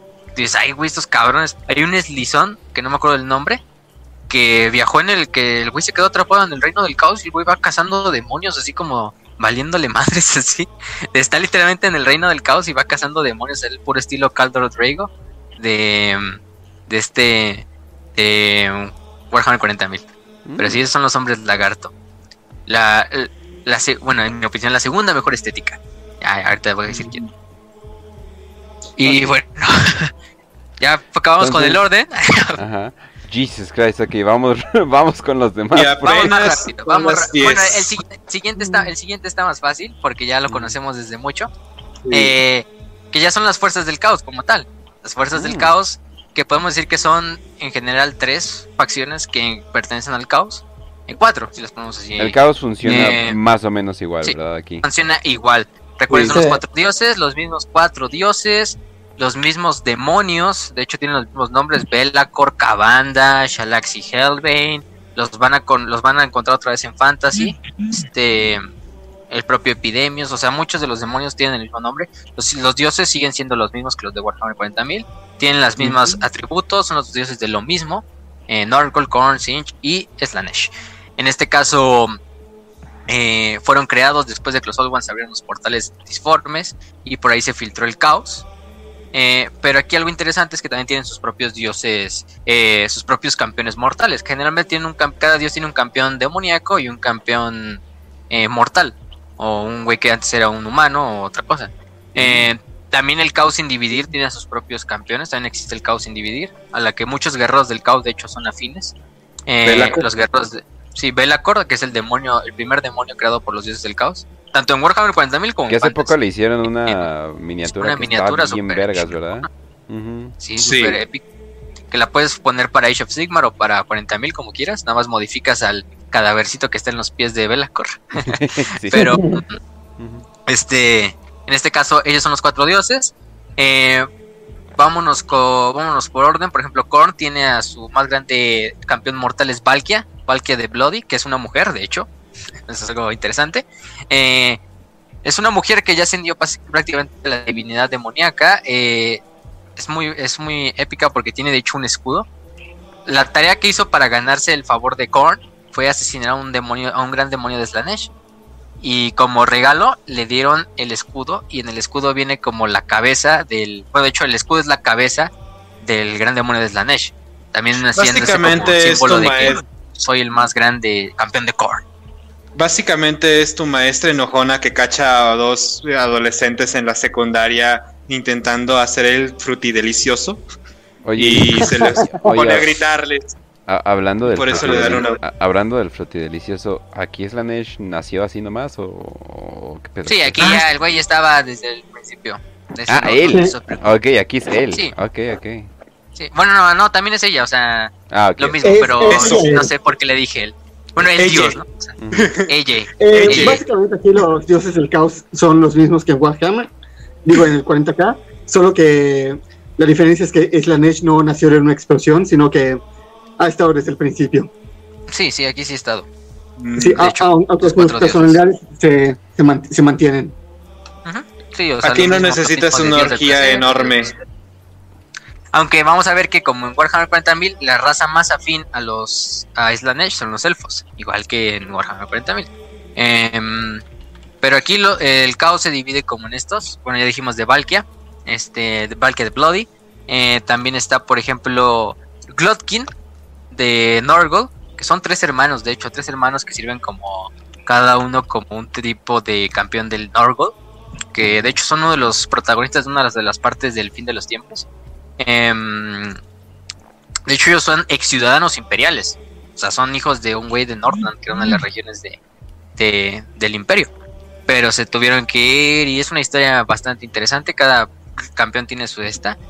De, por ejemplo, de Sinch tenemos a Egrin von Horstman, que es fue quizá el más grande hechicero antes de, de Baltasar Geld del imperio. Eh, pero finalmente, obviamente, magia, el deseo de saber, lo terminó orillando a encontrar a su nuevo patrón. En este caso, Ah. el- este. De hecho, tiene un Este- tráiler, ¿no? Sí, creo que sí. Bueno, no, o sea, te refieres al que sale en Warhammer, Total War Warhammer, el que el viejito. Creo que sí. Sí, sí, sí. creo que ese viejito nada más fue como para el juego, o sea, Ah, eh, ok, nada, ok. para publicitarlo. Pero es parecido a la historia, o sea, el güey terminó siendo de tanto conocimiento que intentó investigar, lo terminó corrompiendo Sinch y es el más grande campeón de Sinch mortal. Porque su campeón demoníaco es Kairos, igual que en Warhammer 40.000. Y finalmente de Slanesh tenemos a Sigvald. Este Sigvald que es como un Fulgrim. Un Fulgrim. Este. No. Fulgrim más chiquito. o sea, es que el güey está igualito, su armadura es totalmente dorada. Su escudo es un espejo para que el güey siempre se esté viendo durante la batalla. O sea, siempre vea su reflejo. O sea, el pinche güey más vanidoso que nada. El güey es agüero con el pelo largo. Su armadura, o sea, lleva su peto de. Pero casi lleva como una tanguita, así como si fuera en la parte de abajo. Y el güey más vanidoso que te puedes encontrar, pero no por nada el. También el más sádico. Por lo mismo de que, pues es campeón de, de Slanesh. Entonces, Sigvald, Aquí puedo en el fin de los tiempos. mención. En el fin de los tiempos no termina nada bien. Aquí puedo vez. hacer una pequeña Me mención sobre cómo. Aquí tengo que hacer una pequeña mención sobre algo que nos quiere decir Games Workshop y que la gente guapa solamente es la gente que son güeros de pelo largo. No, no existe gente guapa de otro Son tipo, negros. solo güeros ¿Qué de pelo largo. Sí, o sea, no mames, este. Bueno, ya en Age of Sigmar ya todavía hasta otra vez Sigmar, Sigvald, este revivió, quién sabe cómo. Eh, pero en el End of Times se pelea contra Troll, que es uno de un troll del caos, uno de los líderes del caos, también es un campeón del caos, pero es un troll. Se emputa tanto eh, este este Troc de que Sigvald está llamando pinche güey feo, pinche güey asqueroso así, de que este Troc le aplasta la cabeza con su martillo y lo termina meando. se termina meando el cadáver de Sigvald en medio de la batalla de la batalla final. Este, pero bueno, em, ese es Sigvald y bueno, sus también tiene sus propios demonios, sigue teniendo los demonios Enkari, Shalaxi, los clásicos de Slanesh. Em, En este caso, a lo que sí hay que pasar es quién es el campeón del caos sin dividir, el más grande campeón del caos, alguien que sí hace bien su trabajo, no como otro tal, un, un güey llamado Abaddon, quién sabe quién será. Este, en este caso Arcaon o Archaon, no sé cómo se pronuncia bien, me- algo así. Er- o Archaon, como dicen los, los anglos, ¿no? Así, que es el Arcaon, el, el Ever Chosen. Ese güey es el campeón absoluto del caos. De hecho, su primer prueba fue vencer a Belacor en combate singular. De hecho, la prueba del, del que quiere ser campeón del caos, sin dividir, es siempre luchar contra Belacor. Y por eso a Belacor creo como que le caga, porque al final del día siempre sus papás, sus papás los cuatro veces lo tienen así como, no, pues tú, tú eres el pinche chivo expiatorio para ver quién escogemos de, de, de campeón del caos. Arcaon, que de hecho procede eh, del Imperio, también fue un, este, un miembro del Imperio, pero finalmente eh, se vio decepcionado por lo que era el Imperio, finalmente se retiró hacia los desiertos del caos en su búsqueda personal. Y, y, pues esa historia, ¿no? Se convirtió en el campeón del caos, el hombre que acabó con Warhammer Fantasy, el hombre al que le debemos que haya una nueva IP en el mercado llamada Warhammer Age of Sigmar. Pero el güey se lo merece, porque el güey sí es un güey que hace el trabajo bien, es un güey bastante badass. Es un Él güey no necesitó fue campeón, 10.000 ¿no? años. Sí, él no necesitó 10.000 años. No necesitó ni un año, imagínense, porque el fin de los tiempos. Este. mm, Arcaon, que incluso en Warhammer eh, Age of Sigmar ya lo está súper épico. Su montura, no sé si la han visto, es como un, un- su dragón. Pero después de que derrotó a cada uno de. a- eh, derrotó a un príncipe demonio de Korn, de Norgol y de Slanesh. Como que el dragón se comió la carne del, de los demonios y le crecieron otras tres cabezas. Unas cabezas de, de cada uno de los demonios del caos. Entonces es como una montura dragón, pero con tres cabezas. Una de una gran inmundicia, una de un señor del cambio y una de un Bloodthirster. Em, entonces se ve bastante épico. Arcaon, que em, Asdra- como Asdra Valkul, que fue creo el, el campeón del caos anterior a él. Él lo derrotó el emperador Magnus el Piadoso en, en batalla. Eh, pero Arcaon fue lo que no pudo hacer Asdrabal, que fue finalmente acabar y terminar con todo lo que era Warhammer Fantasy, destruir al Imperio y destruir a todas las demás facciones. Em, incluso el güey en casi no la contaba en Warhammer, en la batalla final de del fin de los tiempos, porque el líder de los orcos Grimgor, bueno, el más grande orco de todos, casi lo mata. Está dando una putiza. Simplemente Arcaon en un último minuto, quizá parte también de su Deus Ex Máquina por ser Ever Chosen del Caos, eh, decapita a Grimgor. Pero es una batalla bastante épica la de Grimgor contra Arcaon. Porque es está bien cagado, porque es como teletransportan a los orcos a la ciudad de la batalla final. Los orcos, ay, ¿qué pedo? ¿Qué estamos haciendo aquí? Si estamos hace unos segundos peleando contra otros cabrones, ¿no? Y de repente nos ven a los de a los del caos y dice, ay, ese güey se, el Grimgor, ese güey se ve chingón para pelear y se le avienta de frente y se ponen a pelear los dos, o sea, en una forma muy épica. Eh, ya saben cómo son los orcos, ¿no? Entonces se pueden esperar. Y los demonios, pues los demonios son iguales, los, los mismos demonios, los mismos tipos de demonios menores y mayores eh, que pueden encontrar en Warhammer 40.000. De hecho, antes eran como dos facciones eh, aparte, los guerreros del caos y los demonios del caos, de hecho eran códexes diferentes. Igual que en Warhammer 40.000, de que puedes jugar como Space Marines del caos o como demonios del caos. Eh, los guerreros del caos completamente la mayoría son hombres del norte, de Norska, que es la región como Escandinavia, que son prácticamente vikingos, pero al estar No, no, pegados a los al estar pegados al- a los desiertos del caos, eh, sus dioses completos son los dioses del caos, obviamente con otros nombres, por ejemplo a veces ponen la serpiente, el lobo, o sea, diferentes interpretaciones, pero siguen siendo los mismos cuatro dioses, entonces siguen teniendo esta misma esencia. eh, y muchos de esos guerreros del caos se vuelven o proceden de estas tribus de Norska, que son enemigas del imperio y son completamente vistas como bárbaros por por el demás, por los demás facciones, ¿no? Eh, De- pero- es como sí. un detalle histórico, porque muchísimo de esto obviamente se basa en las historias que salían de la Inglaterra medieval. Y justamente en la Inglaterra medieval los que iban a invadir y destruían los pueblos, saqueaban todo, pues quienes eran los vikingos, ¿no? Entonces obviamente sacamos, ah, pues vamos a hacer Norska, que son como vikingos, y los vamos a hacer súper del caos, y van a invadir todos los lugares, todos los, eh, y van a hacer caos, no van a dejar. Mamuts de guerra y todo el después. Ajá, eh, entonces, eh, muchísimo hecho- está basado en eso. Lo- lo- los generalmente así los vikingos eran vistos como una, una horda demoníaca por Sí. los monjes británicos y algo también a destacar los vikingos según las corrientes como el orinismo de la mano izquierda veneran precisamente a dioses del caos a dioses oscuros Ay, Sí. y, y Pues si te pones a estudiar ajá sí Eso, eso Sí. te iba a decir, es así de, si estudias tantito sobre Odín es como, holy shit. Ay, cabrón. sí o- Odín Sí. Olvídate, olvídate de, de- de la imagen que ves en las películas de Marvel de Odín. Odín No, no, literalmente. no, no, no, no, no, no, no, es, es, es, uf, es Odín un cabrón. Es un cabrón, es. De hecho, Odín es el diablo. Ujú. Odín literalmente es el satán de, de la mitolo- mitología Pero ¿qué quieres decir, Trujillo? Yo estoy siguiendo un, un pagano en Instagram que me está diciendo cómo hacer tecitos bonitos en TikTok y me dijo que Odín es paz y amor. No sé de dónde está sacando me eso. dijo que el paganismo nórdico es genderqueer amigable. No, Ajá. No, pero literalmente O- Odín es ah, el padre de la traición, es capaz de traicionar, asesinar por la espalda, manipular a otros para lograr sus objetivos. Y Literalmente se arrancó un ojo. Y gran fan de la, auto, del, de la autoasfixia erótica. Gran, gran fan. De la automutilación también. De, de hecho, voy a volver a la, el vato a la espió, novela esta- el, el vato espió viejas nada más para conseguir magia. Y, y había cuerpos desnudos y decidió buscar la magia. Así de cabrón es Odin.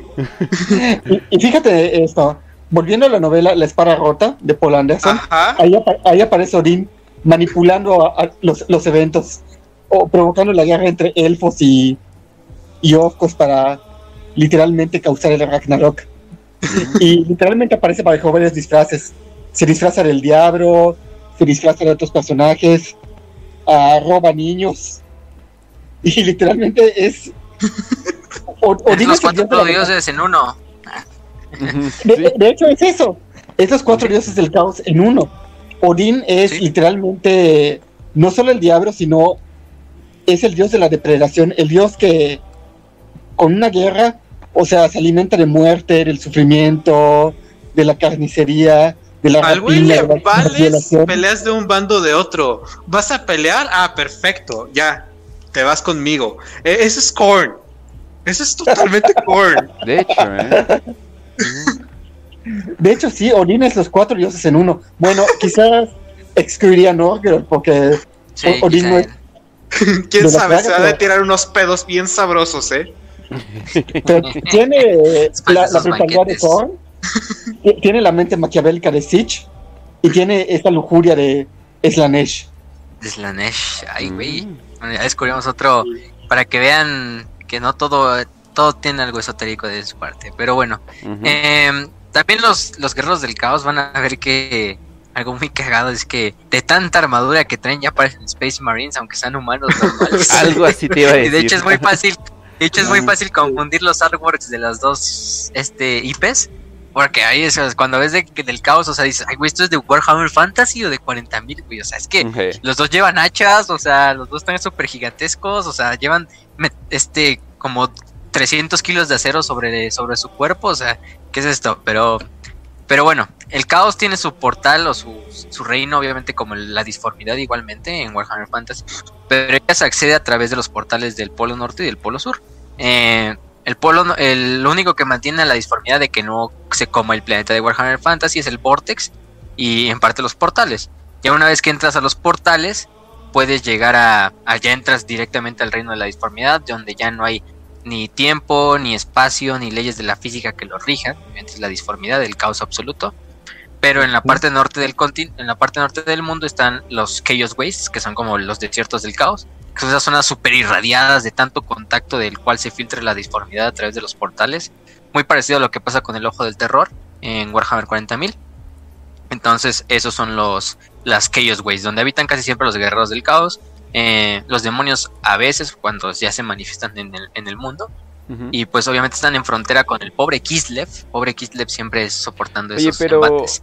Eh, Entonces, o sea, si aquí puedes llegar caminando al caos y se parece más o menos el mapa a la Tierra, ¿dónde exactamente está el caos? Hasta el norte. es que, es que digamos, sí, es como el polo norte, completamente el polo norte. Pero, o sea, ya al entrar al portal, ya es que estás entrando a otra dimensión, ya no es el planeta, o sea, ya como tal, digamos, simplemente lo que estás viendo en el planeta físico es el portal. Pero ya una vez entrado ya, ya es la otra dimensión, ya es la O sea, sea, Como cuando entras al Netherworld en Minecraft, ¿no? o sea, es literalmente. Val- o sea, es, es Valhalla, o sea, no lo están escondiendo, pero para nada, ¿verdad? no, pues no. Literal. Ya Wow. sabemos, es este, este, este odinismo de la mano izquierda que del cual nos habló este, este buen. Trujillo. Pues obviamente bajado en todo lo que son los guerreros del caos. Y ahora sí, bueno, podemos acabar con los guerreros del caos, Ujú. Que ya conocemos muchos, que ya se esperan mucho de ellos. Pero vamos con la siguiente, que ahora sí, ahí va, ya tengo que ser fanboy, o sea, ya de la parte fan. Completo te lo dejo. Los buenos Skaven, Ah. Oh, los sí, Skaven, oh, los hombres rata, quizá de los elementos más originales de Warhammer Fantasy. Porque cuando habíamos visto, bueno, sí hay otros, eh, otras que utilizan ratas como en, en este en fantasía, pero son esas ratas que son como amigables o caballerescas. Eh, me está acordando de esta que salía ¿Como el de Narnia? No, no el de Narnia. Bueno, luego, luego lo, lo hablamos. Pero aquí los Skavens quizás si son la raza, o sea, si todas las demás razas ya dijimos que al ser Grim Dark, todas las razas tienen un elemento que podemos decir que pues, son crueles, pero al mismo tiempo son nobles en cierta manera, incluso el caos por sí mismo.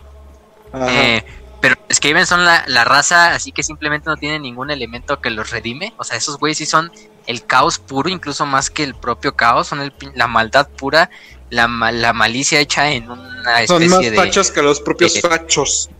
sí, también.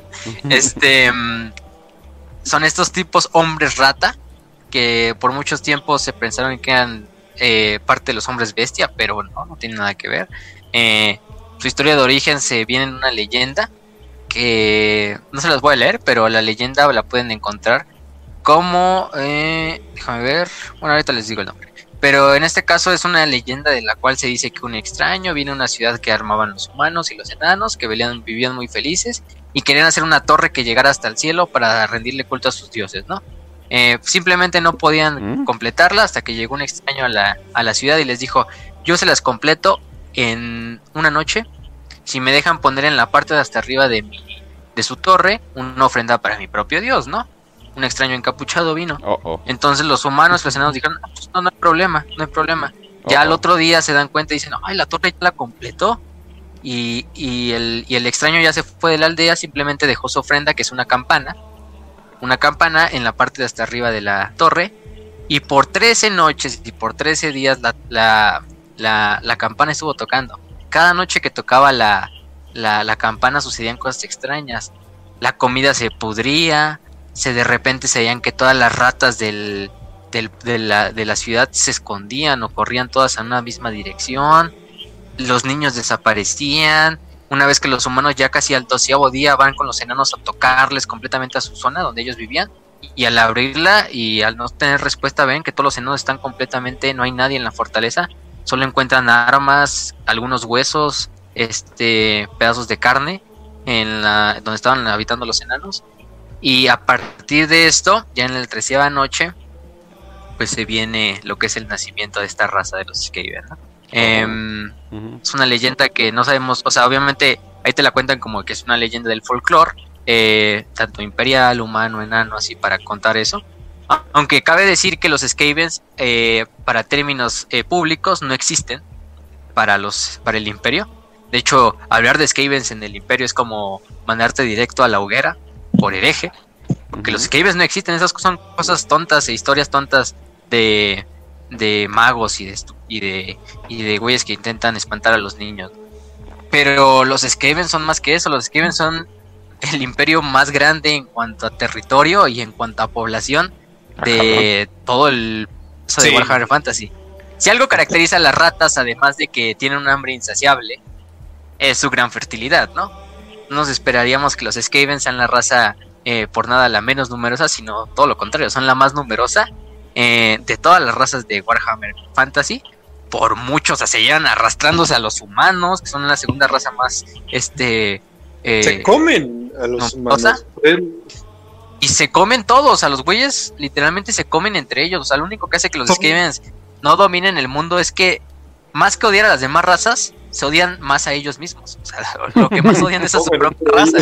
Entonces, como ratas que son, son más arteros entre ellos, se traicionan entre sus clanes. Desde el momento en que un Skaven nace es una lucha por la supervivencia. Este, a mi bella Latinoamérica. Ah, tenías ver, literalmente se, se odian entre ellos, viven escondidos. Ah, Ah, sí, cierto, ya, ya, ya. viven Tienen un escondidos. Manipulan- aspecto muy, muy sugerente. Este, Manipulan al imperio. ajá, y manipulan se la pasan las y, cortinas. y se la pasan tramando y juntando sus manitas de rata. Y No sé. sus manitas en una forma muy rara. Y, y hay que mencionar lo de los 13 días. No sé si exista una relación, quizá. No sé, o sea, es algo muy extraño que Games Workshop nos Algo quiere que les decir. puedo como decir que- es que no hay ninguna historia sobre una torre alta en la Biblia que salió mal. Ninguna. Ninguna. No, no, para nada, para nada. Ah, la, la historia la pueden encontrar como se llama eh, La perdición de Capsar o de Casbar. Yo pensé que iba a decir la torre de Babel. No, no, no. Ah, no, No. no, bueno, también, también. ah, Si si quieren ver de dónde se inspiró, ¿no? Pero hagan de cuenta que la sociedad de Skaven O sea, desde el momento en que nacen, hay, hay, hay hembras Skaven. La mayoría de los Skaven que van a ver son los machos. O sea, solo los machos son los que luchan. Porque las hembras, no, no saco una imagen de hembras Skaven, pero las pocas que nos ha regalado el lore, o sea, Ah, son literalmente bolas de carne, obviamente con la cabeza de una rata, de las cuales son, o sea, no son inteligentes, simplemente están sedadas y, y les mocharon las manos y los pies para que no se puedan mover. Y simplemente son como estaciones de crianza que tienen hasta abajo de sus fortalezas los Skaven, en las cuales van haciendo diario así miles y miles de Skavens. Y desde el momento en que nacen, los Skavens de mayor rango ponen a pelear a los demás Skavens. Y los que sobrevivan eh, se vuelven esclavos, se vuelven guerreros, dependiendo también de qué tan fuerte nació el- la ratita bebé. Eh, también depende del color de su pelaje, es algo de, de su rango. Pero entre más blanco sea el pelaje, mayor rango tienen. O sea, los de. Oh, de hecho, claro. los Skavens de menor rango. Oh, claro. claro. Los, es- los Tenía Skavens ser, cafés, los Skavens prietos, son los, son los- generalmente los esclavos o la carne de cañón. Ay, Hay que aclarar que aquí estamos hablando Pardos. del lore, cosas que Sí. Wave Workshop quiso escribir, no nosotros, ¿ok? Ay, Sí, no, esto nada. es totalmente aparte de nuestras opiniones. Nada que, nada que ver Eh, con el trato de los palestinos, ¿qué? Sí, ¿Qué? nada que- ¿Qué? ¿Cuál? ¿Qué? No, no, no. Exactamente, o sea, o sea, es como pardo, pelaje pardo, luego negro y luego este blanco o gris y así van subiendo. Pero sí, o sea, del momento en que nacen es una lucha por la supervivencia, los bebés se empiezan a matar, los pocos que sobreviven son los que se van a hacer guerreros, dependiendo de cómo lo lograron, también esclavos, la mayoría de las sociedades que viven son esclavos, o sea, simplemente están, obviamente, es- ellos se rigen para la ley de Might is Right, o sea, el Skaven más fuerte es el que domina sobre los demás Skavens. Y no tanto como los arcos que lo hacen instintivamente, aquí lo hacen por miedo y también por su propia biología. Em, solo los Skavens de mayor rango se pueden reproducir con las hembras Skaven, que son estas Mm. super bolas así que están pariendo todo el día y que Bueno, están ahora ciegas, enti- ahora las- entiendo por qué están las tan- nutren. Ahora entiendo por qué están de tan mal humor. O sea, yo también estaría enojado si mi única oportunidad de reproducirme y de tener pareja fuera una bola gigante y extraña que, que no tiene ni siquiera cerebro. No sé, o sea, yo Mm. también estaría muy enojado con el universo. Eso explica mucho. Este, pues Entonces, la verdad, What Zero, What Rat Pussy does to Skaven. Sí, literalmente. Eh, y de hecho los castran, los, los castran desde que nacen a los de pelaje café o así, o a los que se ve que son, van a ser Skavens de menor rango, los castran para que no se puedan reproducir, o sea, A la verga. eh, básicamente. Ok. Eh, Pero, pero esta sociedad Skaven definitivamente me recuerda Algo. a cierta sociedad Sí. en, en la que los, los, los blancos gobiernan, los prietos son castrados y eh, con una eugenesia. Y Obviamente Sudáfrica, ¿verdad, Trujillo? Sí. No, no me estás hablando de ningún país en Medio Oriente, obviamente ¿verdad? Myanmar, ¿no? Pero sí, o sea, es que los Skavens, no, no queremos decir la palabra como tal, pero ya saben de qué estamos hablando, de, de un cierto estado ilegítimo, Ah, pero es otra historia. Em, pero bueno, los Skavens hasta eso aquí sí son un estado Qué, qué legítimo. feo hablan de, los irlandeses, de ¿eh? poder. Qué culero. Sí, los irlandeses, pinches irlandeses, todos los problemas mundiales son una cosa de eso. Ujú. Maldito seas estado de Irlanda. Pero bueno.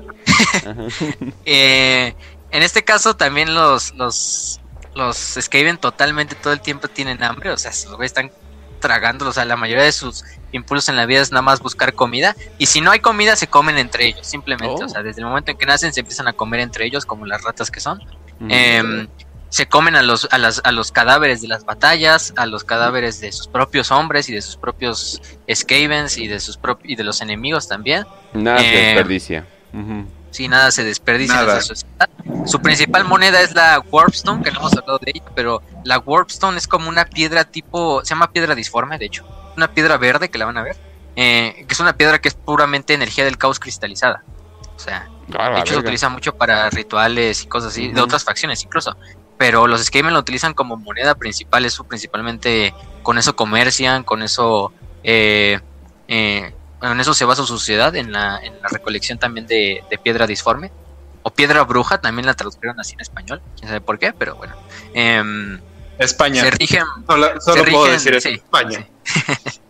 no es por nada, no es por aventar hate, pero luego se maman con las traducciones. Entonces, Em, bueno, por otra parte, los rige el Consejo de los Trece, que son los 13 líderes de los tres, bueno, son los 12 líderes de los de los clanes más importantes de los de los Skavens y el terceavo lugar está reservado para su dios mayor, que es la rata cornuda, es su único dios.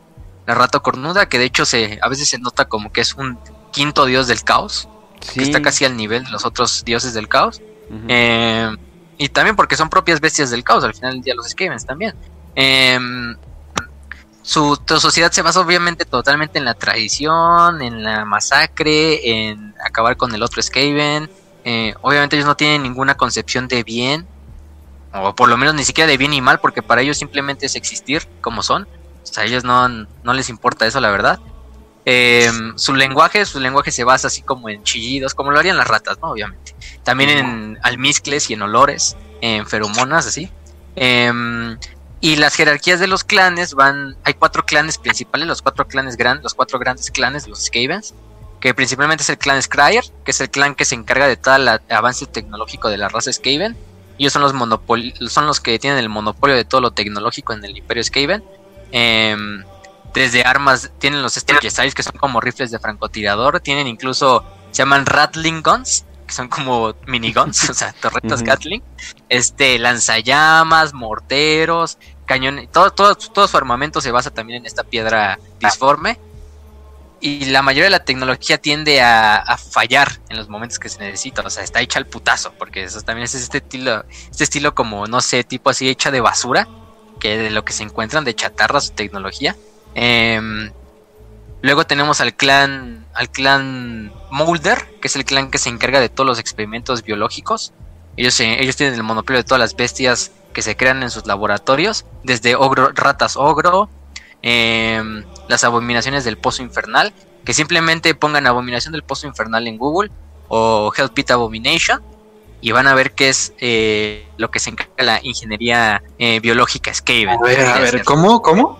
Se llama Hell Pit Abomination. O sea, mm. Hell Pit Abomination. Búsquenlo así.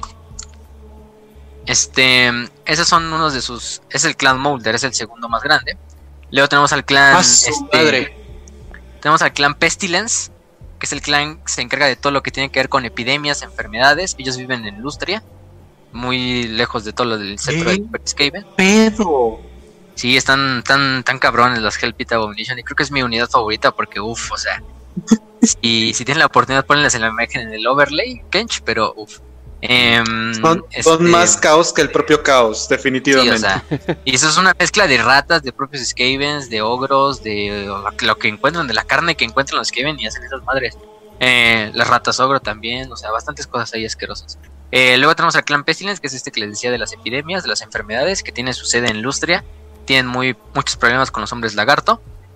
Em, y finalmente tenemos al clan Eshin, que es el clan de asesinos, el clan de espías y el clan de, de, de, personas que, de Skavens que puedes contratar para eliminar a otro Skaven, para eliminar a otro güey de otra, cualquier otra raza. Los Skavens han mantenido muy bien su control sobre el imperio, o de que el imperio no sepa que ellos existen, a través también de la corrupción, del asesinato de propios humanos. De hecho, hay ciudades como Tilea y Estalia, que son la Italia y la España, que ellos sí conocen y saben de la existencia de los Skavens a más no poder. De hecho, tienen una propia unidad especial que es como unas tropas que se encargan de vigilar las cloacas de la ciudad o todos los túneles subterráneos de la ciudad donde están las cloacas para intentar que los Skaven no se, no se filtren por ahí. Porque ellos, ellos están bien cerca de la capital, los Skaven, que es Skaven Blight, eh, que está escondida entre unos pantanos todos asquerosos. Pero el imperio, el imperio se extiende a lo largo de todo el mundo. La única zona en la donde no pueden cavar es en Ultuan y en el propio Ateloren de los elfos silvanos, porque están protegidos también mágicamente. Pero los propios Skaven tienen hasta su propio olor de magia, de la magia de la ruina, creo se llama, eh, la magia de la pestilencia también. Entonces van a ver que son de las facciones más divertidas, también son también una parte del, del, del humor relief.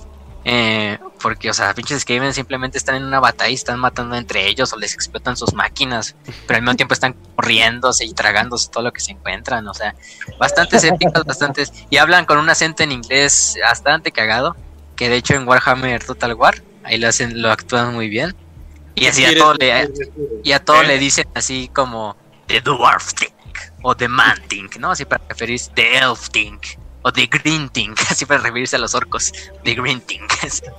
La cosa Este, verde. Sí, la cosa verde, así siempre, la, la cosa humana, ¿no? Em, una de las facciones más divertidas de jugar, de ver y, y de coleccionar, yo diría. O sea, es que en los Skavens hay bastante y su estética pues es única. No hay otra otro universo de ciencia de fantasía hasta el momento que tenga por lo menos una raza parecida de roedores que pues Y completamente de esta forma.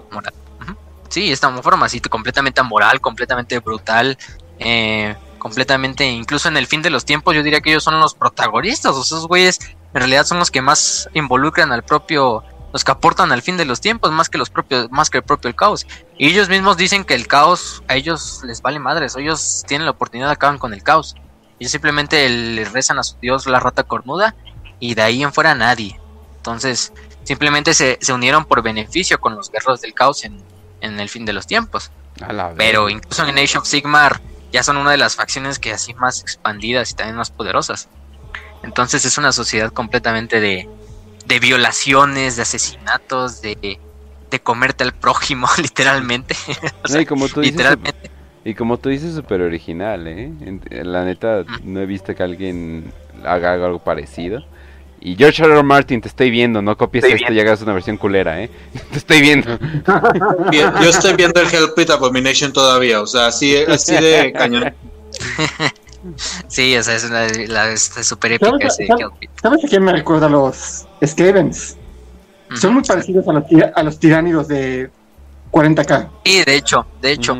Ujú. ¿Por qué no tenemos un análogo como tal de los Skaven en Warhammer 40.000? No lo tenemos. Incluso puede decir que la humanidad en cierta forma es un análogo de los Skaven, de tanto que se reproducen y de tanto que se, se cagan entre ellos mismos, pero lo más parecido son los tiránidos, por esa hambre insaciable, pero todos los tiránidos son como simples bestias, o sea, responden instintivamente. Pero los Sí, Skaven o sí sea- tienen una cultura, sí tienen panteón, lenguaje. Mm, Yo me atrevería a decir que los. Skavens son, son más cabrones que los tiranidos, porque los tiranidos te ven como comida nada más. Y ellos ven, ah, Espera, comida, espera, tengo espera, hambre. espera. Si eso es todo lo que sabemos de los tiránidos. Nosotros no sabemos ni puta de Sí, los tiránidos. tampoco o sea, sabemos nada. entonces, tal vez sí tienen su panteón de dioses. Tal vez los güeyes que adoran a los tiránidos, ¿cómo se llaman? Ah, se me... Gene Stealer Cult. Los Gene Stealers. Ajá, tal vez los cultos de Gene Stealer tienen total razón y ellos andan adorando dioses antiguos que son los tiránidos. ¿Quién sabe? ¿Quién sabe? O sea, lo que Sí, tenemos entendido de los tiránidos es... Ah, nom, nom, nom, nom. Y eso es todo lo que sabemos. Nom, nom, nom. Ajá. Y los pero, Skavens también ¿quién es nom, nom, nom, pero ahí le sumamos otras cosas. Y de ahí Pero- tienen una gran rivalidad con los enanos Es que, ¿sabes qué es? Es como orcos, y con los goblins. pero gremlins, o sea, pero como la película de gremlins.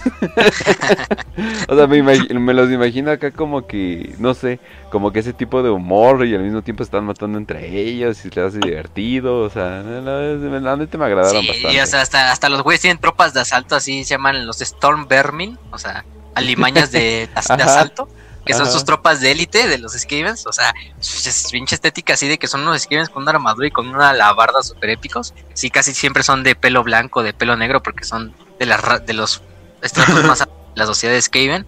Entonces, uff, uff, uff, los Skaven. Eh, ya, ya, ya saqué mucho de mi fanboy, pero bueno, ya podemos seguir con la siguiente facción. Bueno, las dos últimas dos facciones las voy a decir rápidamente.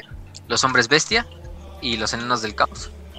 Los hombres bestia se llaman así los mismos los hijos puros del caos, porque sí, en parte son bestias completamente hechas a partir del caos. O sea, es cuando a un humano o una mujer humana la toca la energía del caos, ya sea por, no sé, tocó piedra bruja o de cierta manera los vientos de la magia estaban muy fuertes ese día cuando parió. ¿Y qué crees que de repente parió a un niño que tiene cuernos de, de búfalo? O que tiene hocico de búfalo y pezuñas y pelo por todas las partes. La verdad es que muchos hombres bestia en realidad son hijos de miembros del imperio o de otras razas humanas que nacen mutados por las energías del caos.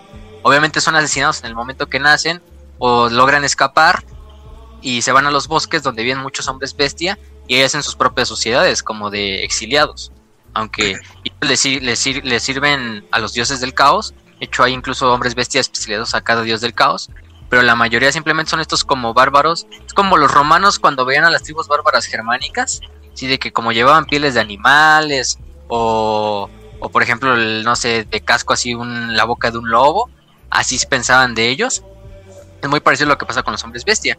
Eh, obviamente por el imperio y por las demás razas humanas los ven totalmente como abominaciones y por lo general viven en los bosques, en los bosques más profundos, eh, haciendo sus propias partidas de guerra, secuestrando gente para comérsela, eh, luchando y cuando el caos los necesita pues se unen a los demás miembros del caos eh, y tienen bastantes formas desde que parecen búfalos, vacas, este, cabras, eh, los ungors, los gors, así se llaman sus unidades por ejemplo, eh, bestigors también. Eh, incluso, y también bestias gigantescas como los. Ay, las gorgonas, es una unidad muy épica de los hombres bestia. Y había otra unidad que no me acuerdo cómo se llamaba, de los hombres bestia, pero también era muy épica. Eh, o los Igors, que son como unos cíclopes hombres bestia que lanzan, que les sirven como artillería. Agarran unas piedrotas y las avientan así como si fueran catapultas.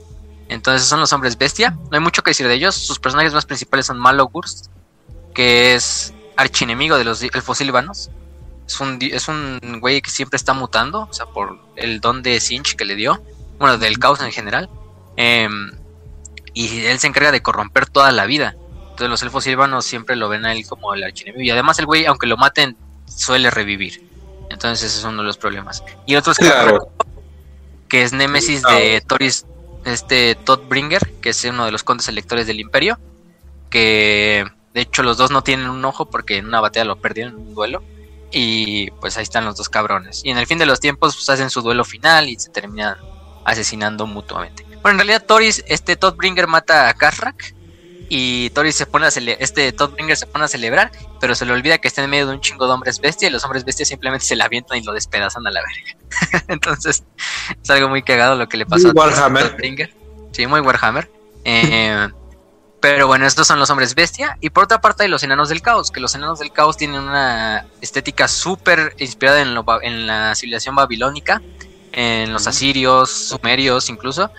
Y aunque los, aunque los enanos son este, inmunes a la, a la magia, no son totalmente inmunes a las energías disformes del caos. Cuando el caos por primera vez entró a la Tierra, muchos enanos quedaron completamente aislados de sus demás hermanos. Y por lo general, estos enanos del caos que viven al otro lado de las montañas del, las montañas negras que se llaman, eh, quedaron totalmente incomunicados y totalmente a merced de los, de los demonios del caos y esas cosas. Entonces, con el paso del tiempo sí se corrompieron y se convirtieron en esta sociedad súper también eh, súper mecanizada, súper industrial, en la cual incluso ellos crearon una nueva raza de orcos a partir de los orcos ya existentes que se llaman los orcos negros, que es como una versión de orco más fuerte, más grande, mucho más fornida, y se les terminaron revelando porque los querían utilizar como esclavos, y los orcos negros, ay, que crees? Salieron muy independientes, y pum, que los orcos negros se independizan y se van y se, ya se van con los demás orcos a vivir y hacen sus propios wax y ese desmadre. Em, entre ellos Grimgor, que es el más importante de ellos. Pero esos son los enanos del caos, no hay mucho que decir de ellos. Es una de esas facciones que casi nunca se exploró. Em, en el fin de los tiempos, simplemente Grimgor, el líder de los orcos negros, como en venganza va y desmadra a todos los enanos del caos y los acaba y los aniquila completamente. Entonces, una forma muy épica. Y eso sería todo. Wow. Ok, vamos ahora con los condes vampiro. Pero pasamos a una que se llama la facción de la muerte. Que tú dices, ok, entonces, ¿qué, qué tiene que ver con...? Entonces ya no es caos, o sea, ya no es... mm, Sí, ya ¿what? no- Sí, de, lo, lo que dijimos al principio son cuatro fuerzas, las cuatro fuerzas. Las dos principales son las del orden y el caos, que son completamente antagónicas, pero la de la muerte y la de la destrucción simplemente sirven como otras otras facciones que pues simplemente ellos tienen su propia agenda, les vale madre lo del caos, les vale más lo del orden. En general, las fuerzas de la muerte eh, son estos condes vampiro y los reyes funerarios, pero principalmente los condes vampiro. Los condes vampiro, que como su nombre indica, son condes y nobles, porque bastantes partes del imperio, de hecho Silvania, que es la región en la cual los condes vampiro gobiernan principalmente, fue una de las provincias del imperio, Mm. pero se terminó separando, bueno, también los condes vampiro tomaron control de ella y la terminaron separando, y el imperio no se atreve a conquistarla, porque pues, los condes vampiro están bastante cabrones, ¿eh?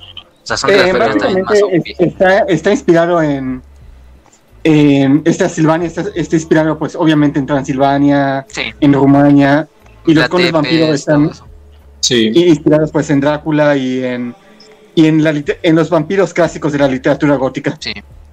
de Bram Stoker y obviamente Vlad Tepes. O sea, pero estos Por ejemplo, son- también están los Strigoi. O sea, son literales vampiros que no vinieron Sí. del caos, no vinieron de ningún No. dios del caos, o sea, literal vampiros.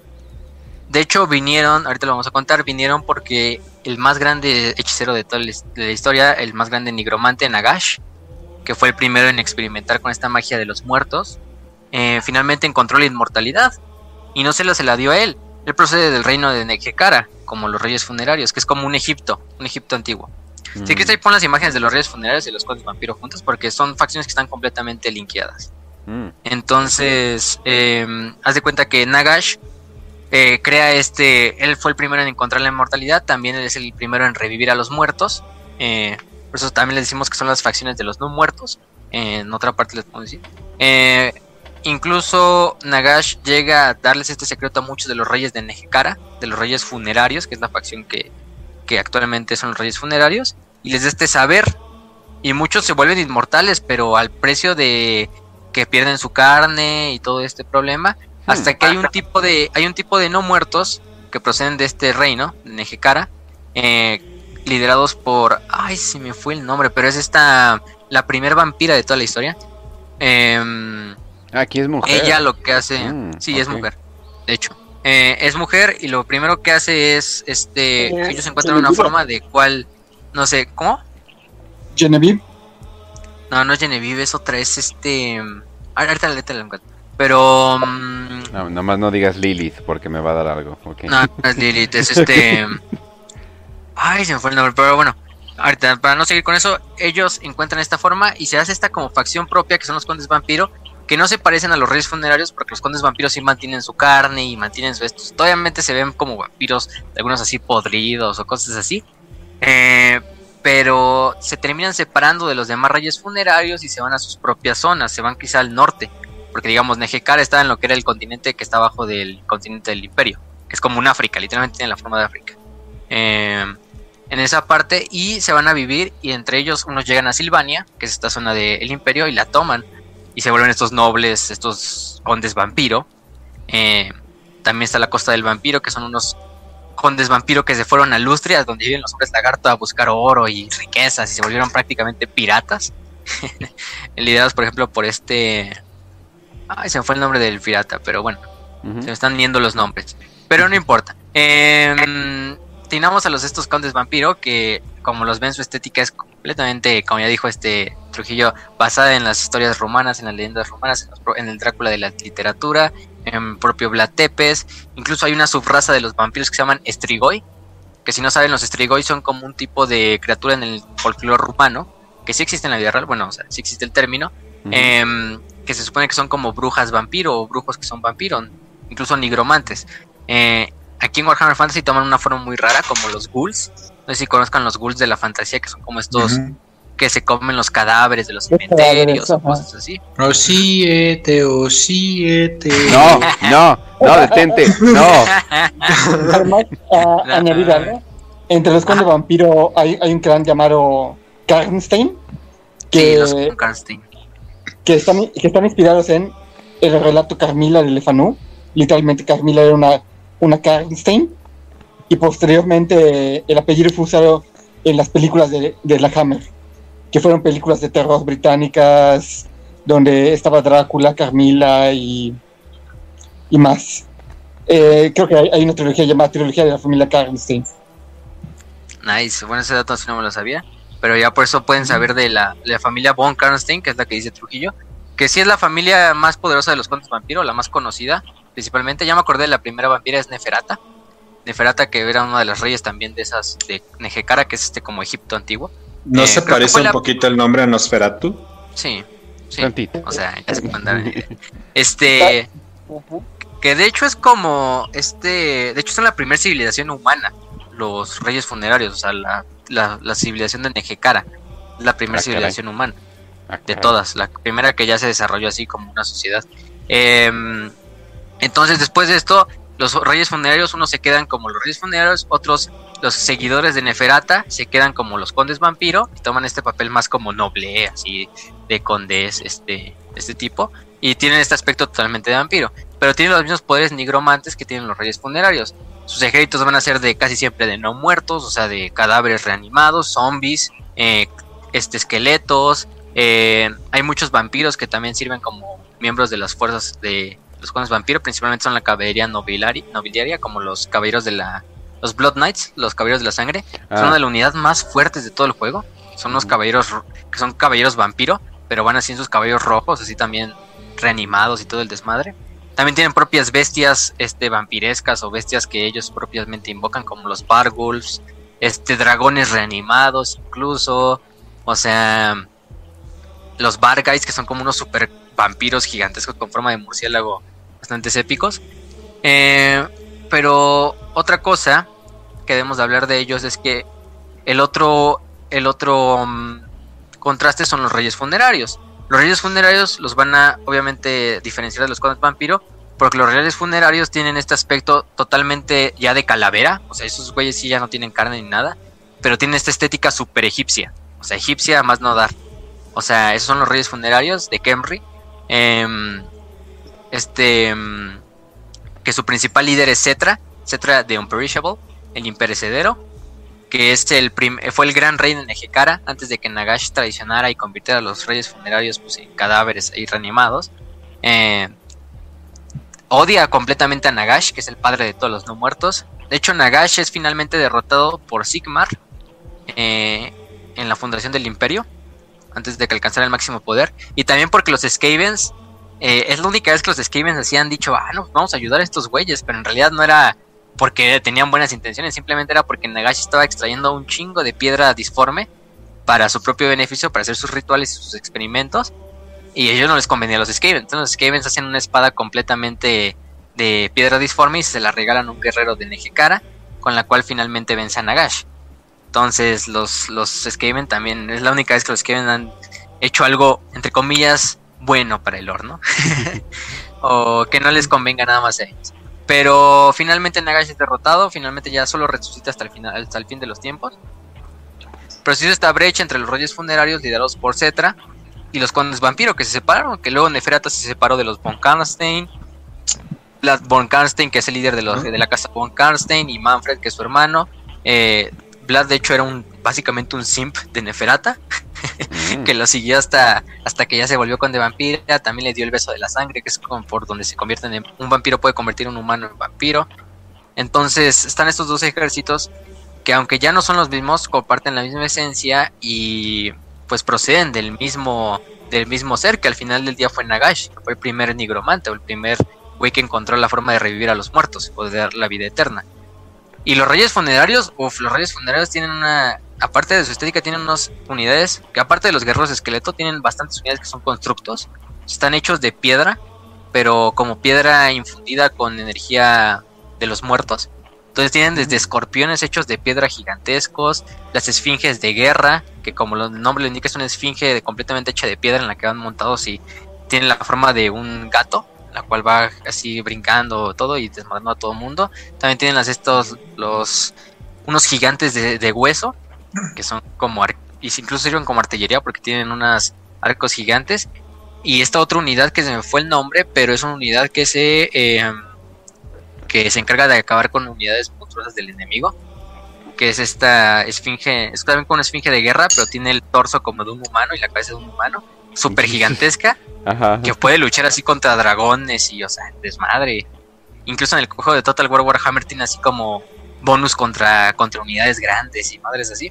Mm. Entonces, estos son los, los reyes funerarios y los condes vampiro, que son estas dos facciones que aunque entrelazadas, pues se odian y ya están totalmente también separadas, porque los reyes funerarios, como el noble indica, eran muchos, ¿no? O sea, también era un reino confederado. Cetra simplemente era el rey máximo, el rey de todos los demás reinos. Como por ejemplo en Warhammer teníamos a los Necrones, ¿no? Sí, exactamente. De hecho, los necrones, quizá los necrones lo más que se inspiró fueron los reyes funerarios. O sea, esa estética también egipcia de no muertos, Sí. pues es obviamente traída de, de Warhammer Fantasy con los, con los estos, ¿cómo se llaman? Estos reyes funerarios. Que, uff, también es de mi tercera facción favorita, ya la pondré así en, mi tier list. Pero mm, también tienen bastantes personajes. Cetra, la gran reina cálida, que es así como siempre va montada como una serpiente así hecha de piedra super épica. Arkan, que es el seguidor, es el principal seguidor de Nagash, siempre está intentando revivir a su maestro, eh, su lugarteniente más bien, entre otras cosas. Y, y también tienen sus propios dioses, que eran sus dioses de su civilización cuando todavía eran humanos, pero eso es otra historia. Ok, ok. Y esos son los reyes funerarios, y son las dos facciones como tal. La costa del vampiro es otra facción, pero ya la dijimos, son los que son como piratas vampiro. En general Oh. no sirven como una facción aparte. Oye, por cierto, En los el juego de mesa, les pero en el hacen juego de daño, Talbot, sí. les hace daño la luz solar aquí.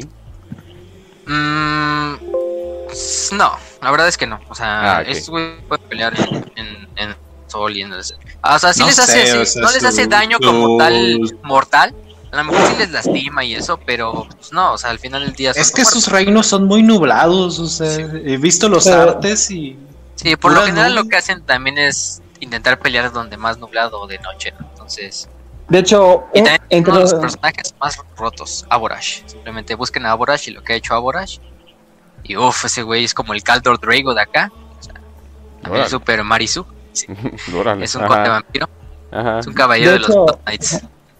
uno de los personajes también de los vampiros más recordados por el fandom es Genevieve, Genevieve la vampira, que es una vampira de 600 años. Y hay algo interesante con esta vampira, y es que su creador se llama Kim Newman. Ah, sí me escucho, ¿verdad? Sí. Sí, Sí, sí, sí. Ok, su creador se llama Kim Newman. Él escribió una trilogía llamada La vampira Genevieve, con este personaje como protagonista. Lo hizo bajo el seudónimo de Jack Geoville. No sé si lo ubican como autor de Warhammer. Mm, Mm. Creo que sí. Ya, a ver, ¿cómo se llama? Jack ah, Geoville. Sí, creo que sí lo he escuchado. Sí, bueno, No lo ubico súper bien, pero sí he visto su nombre por ahí.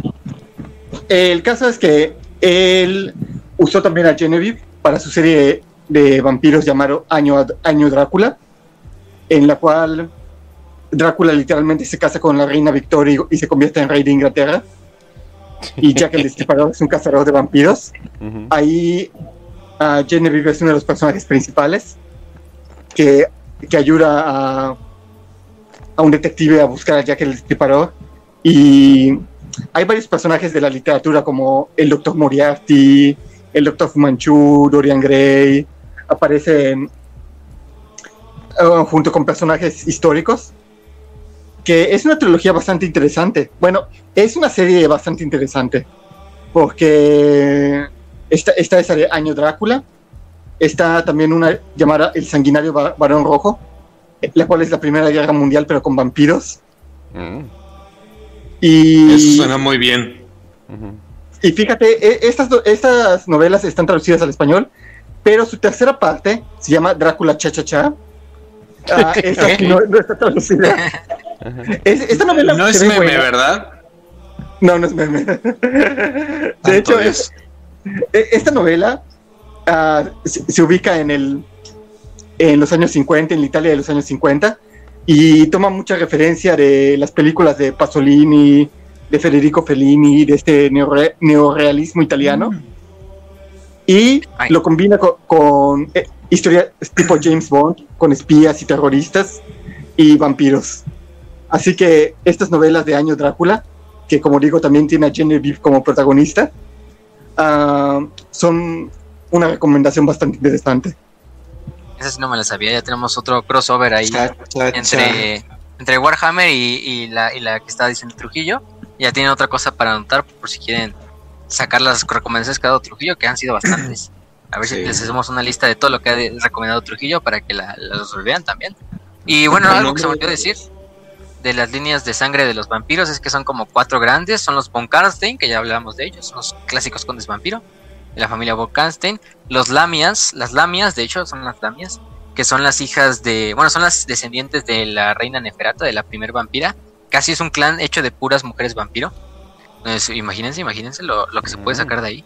Este, este, luego tenemos a los Blood Dragons o los dragones de la sangre, que son como la orden caballeresca de los condes vampiro, de la cual Aborash es el líder y es el más verga de todos los condes vampiro y de los personajes más épicos de Warhammer Fantasy. Eh, los Necrarcas, que se encargan, los, son los seguidores de Nagash y se encargan como más o menos de de, de la negromancia, pero de la antigua, de la que practicaba Nagash y de todo esto de revivir constructos y muertos y todo esto. Y los Strigoi, que son estos vampiros que ya parecen ghouls, completamente no parecen ya no parecen vampiros como tal, sino estos tipos de ghouls que viven en cuevas y también viven como apestados por los demás condes vampiro. Pero incluso algunos tienen así todavía su- ¿no? Sí. Y incluso algunos todavía tienen este como tipo de, de toque nobiliario. Por ejemplo, este creo que es Uborash o sí, Ushoran, Ushoran que es el, uno de los líderes de los Strigoi. O sea, el güey todavía se pone sus capas así como si fuera noble, pero el güey es literalmente esa madre que parece un ghoul. O sea, Ujú. está, está bien cagado. Pero esos son los, los, los clanes de los hombres, de los condes vampiro. Y ya, nada más vamos a darle a, los, a la última fuerza. Va, nos va, queda? que va. Creo ¿Qué que a la, que, la que el más le va a gustar a Kench, porque están sus grandes hijos, o los orcos. Así es. ¿Empezamos con los orcos o con los ogros? Sí, empezamos con los orcos, con los orcos, con los orcos. Orcos. Ah, con los clásicos. No puede ser, no puede haber un universo de fantasía sin orcos, obviamente. No, pues no. Y qué mejor que los orcos de Warhammer Fan- de Warhammer en general. Eh, los orcos de aquí son lo mismo de los orcos de Warhammer 40.000, la misma psicología, la misma este comportamiento, los mismos fines, simplemente La luchar. misma traducción española que, Ajá. que no entendemos en muchas ocasiones, pero el mismo vocabulario, así todo este inglés, así de los barrios bajos de Londres. este también, obviamente aquí está limitado por la tecnología, no vamos a ver orcos con ametralladoras, ni con tanques, ni con carros hechos por ellos. pero sí pero con sí mazos y hachas. Y sí tienden a improvisar sus propias tecnologías, sus catapultas. De hecho, tienen una catapulta para goblins. O sea, literalmente es como que un goblin se pone, lo disparan y el goblin como que se pone, tiene como unas alas de planeador. Y va, y va dirigiéndose así como si él fuera el proyectil y hasta estrellarse, ¿no? Así como Claro, esa- es algo ¡pum! que harían los orcos. Sí, o sea, 100% orco. Exactamente. Todavía tienen estos estratos sociales iguales a los de los orcos de Warhammer 40.000. Los orcos hasta arriba, obviamente, entre más grande el orco, más poder tiene. Obviamente se rigen también por esta, este instinto así como de seguir al más grande orco, o al más poderoso en el combate. Tienen estas también tribus y estos clanes en los cuales se divide la sociedad orca. Aunque aquí hay unos orcos que son bastante importantes, que son los orcos salvajes, que como su nombre lo indica, son los orcos eh, más retrasados tecnológicamente pero incluso creo que son los más espirituales porque también son los que más en comunión están con sus dos dioses, con Gorko y Morko, o con Gork y Mm, Mork. O sea, Gorky Mork sin pedos existen aquí Sí, también. sin Ah, pedos, sin pedos Mm. existen aquí también. Aquí no hay. Y tienen súper bien cuidado los orcos también, igual. Sí, exactamente. Eh, mm, siguen siendo los mismos dioses de los dos, de uno astuto y, y feroz y el otro feroz y astuto. Este, mm, eh, en parte los orcos salvajes están, ¿cómo se llama? Como su nombre lo indica, viven en sociedades tribales completamente. Sus armas, no, ellos no tienen armas eh, como tal de, de asedio, catapultas por ese estilo. Más bien ellos tienen sus, siguen teniendo sus eh, pelean con hachas de hueso. A veces tienen gigantes en sus ejércitos, obviamente goblins. Sí llegan a tener caballería, que es una caballería así como de jabalís. Los goblins tienen Los una snagas. caballería, sí. Los, los goblins tienen una caballería de squeaks, de garrapatos Mm. igual que los snagas. Pero eh, lo que pasa es también es que mm, eh, los los los este orcos salvajes muchas veces se llegan a integrar con los orcos, bueno, los orcos normales, los orcos estándar que ya están como tal desarrollados eh, y en los wax que se liberan, pues van tanto orcos salvajes como orcos estándar, como la otra raza que son los orcos negros, que son estos orcos un poco más grandes, más fornidos, que siempre llevan estas armaduras completamente negras que incluso les tapan la cara en bastantes épicas. Eh, de la cual Grimgor Ironhide es el, el principal, digo, sí, Grimgor Ironhide es el principal líder, eh, que es el más el orco más grande en toda la historia de Warhammer Fantasy. Eh, por mucho en cuanto a combate, incluso para poner al campeón del caos en la batalla final a rodillas, pues es ya de hablar. Y, y él, obviamente, los orcos negros fue una raza creada por los enanos del caos, mejorada a partir de los orcos estándar, para que sirvieran mejor como esclavos, ¿no? Para que resistieran más, para que pudieran trabajar eh, por mucho más tiempo, pero finalmente se les rebelaron y como todo buen orco se fueron a buscar eh, la gloria. En este caso, la gloria, pues batallas, ¿no? Eh, luego tenemos a Gurzak, que es el gran, el gran profeta verde, The Great Green Prophet, este, mm, que es el líder de los orcos salvajes en general. De hecho, él está en comunión completa con Orc- este Gorky Mork. em, y es el más grande mago de, también de los orcos. Eh, y van a ver que el saber de los orcos, de su magia es igual que la magia de, del Quack que utilizan en Warhammer 40.000. Su magia simplemente se sale de sus propios dioses y también de la voluntad de que tengan los orcos.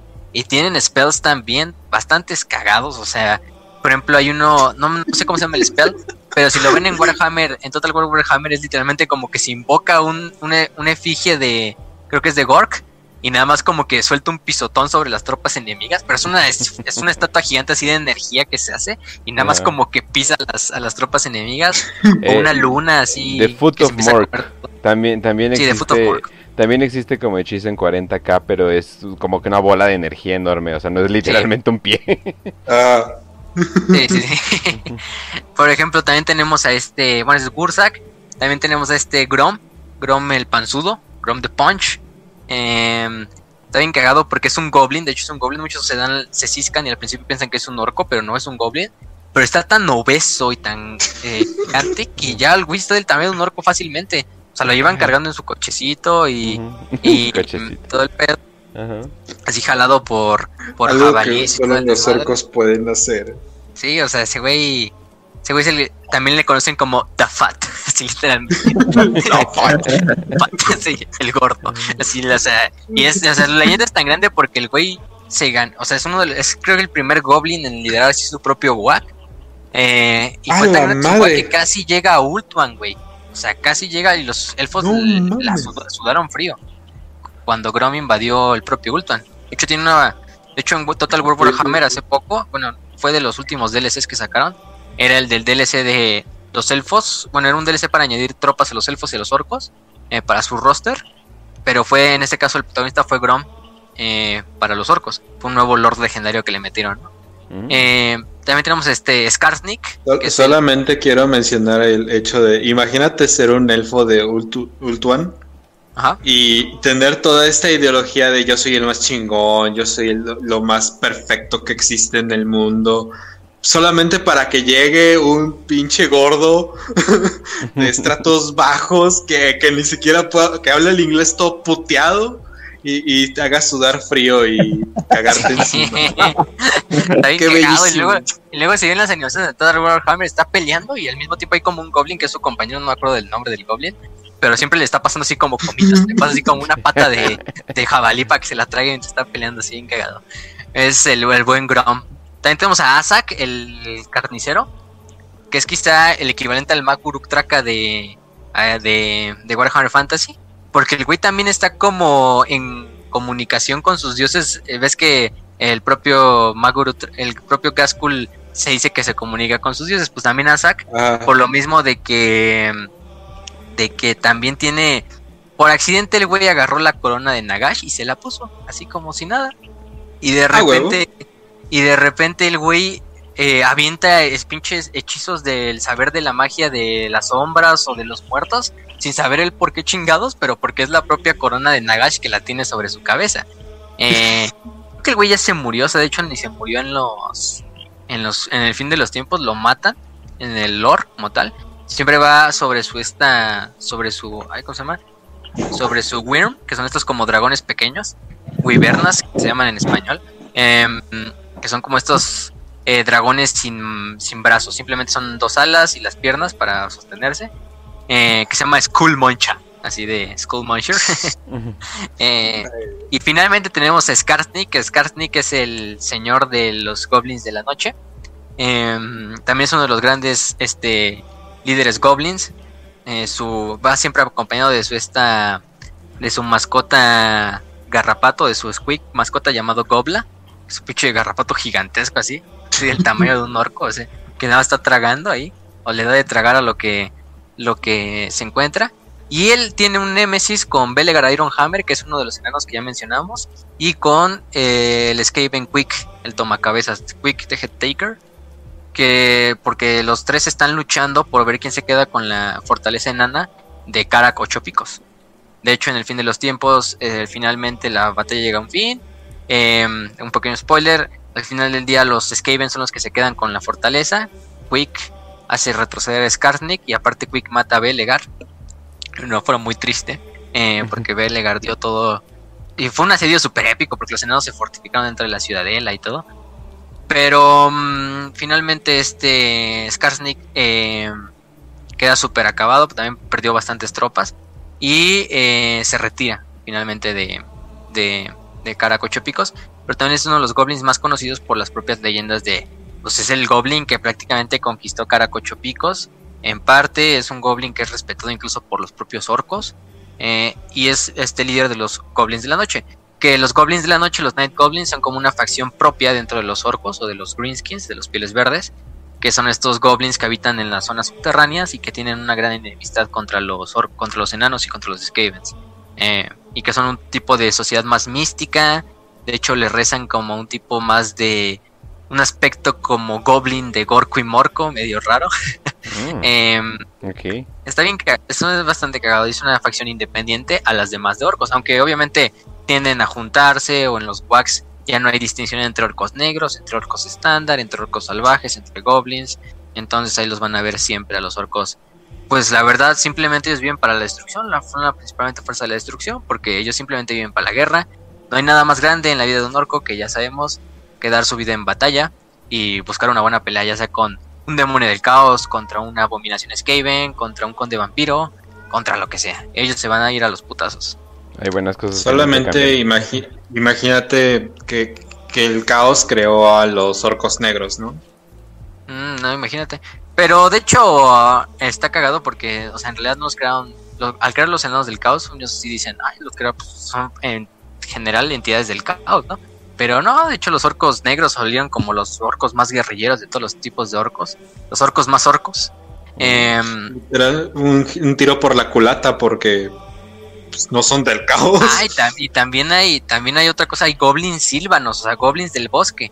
Mm, que son goblins madre. que viven en tribus salvajes y que doman, por ejemplo, arañas. Toman arañas y llevan su cabellera, son de arañas así gigantes o van sobre una super araña gigantesca y, y van, y la mayoría son arqueros o cosas así, que viven también, son el equivalente a los orcos salvajes, pero en goblins, puramente goblins.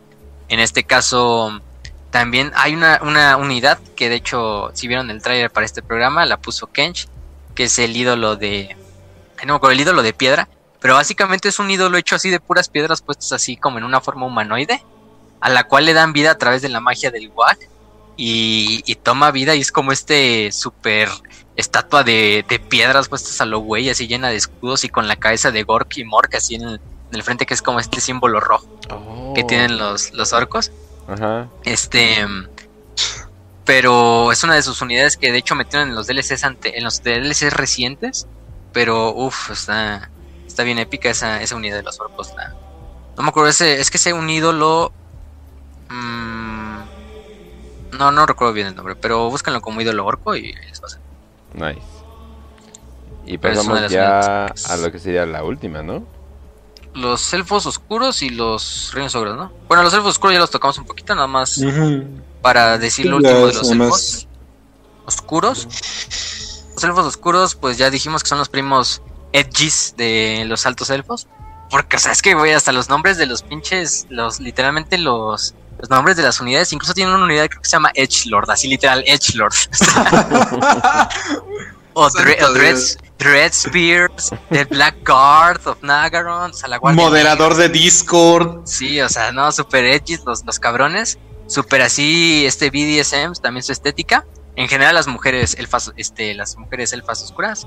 Em, como los Drukari en Warhammer 40k, aquí se llaman los Druki. Ese es el nombre por el cual ellos se conocen a sí mismos. Em, eh, también son súper eh, sadomasoquistas, tienden a torturar todo lo que se mueve. em, son súper para también. Sí, también es, o sea, es una sociedad basada literalmente en la violación, en la tortura, eh, en traer esclavos para que trabajen en tus fábricas y en tus industrias, eh, completamente parecida a la que hacen estos Drukari en Warhammer 40.000. Pero también eh, algo que los redime, bueno, algo que no los redime, algo que los diferencia es que ellos abiertamente hay ciertos cultos dentro de la sociedad de los Drukari que sí le rinden culto a Slanesh como tal. De hecho, Hmm. una de ellas es Morati, la mamá de Malekith, que es la. eh, El Malekith es el rey de los elfos oscuros como tal. De hecho, es el hijo primogénito de Nairion. De hecho, él debería haber sido el rey legítimo de los altos elfos. Pero después de este desmadre que tuvo de que se quemó y todo esto, y aparte de que los cultos a Kane, los cultos del asesinato se estaban eh, haciendo dentro de las comunidades de los elfos, pues se, se exiliaron a lo que es Nagarond, que Nagarond es como la parte norte del continente donde están los hombres lagarto, que si la ven en el mapa es literalmente Norteamérica, Estados Unidos, Canadá, e incluso parte de México. Este es lo que serían los elfos oscuros, esa zona de la que habitan. Eh, Malekith es un Nunca visiten Tijuana, banda. Nunca Sí, visiten nunca. Tijuana. Malekith es un personaje bastante épico, bastante también badass. Este es el rey al final del día. Los elfos oscuros es su líder eh, como tal. Eh, tiene otros grandes personajes como Morati, que es la mamá de, de este del propio de Malekith, que incluso se metió con su hijo, metió sexualmente, a eso me refiero. Entonces, casi siempre lo manipula, o sea, en realidad ella es la reina. De hecho es la, ella- de hecho es la reina de los de los de los estos elfos Claro, el niño Edgy no tiene problemas esposa. maternos, claro.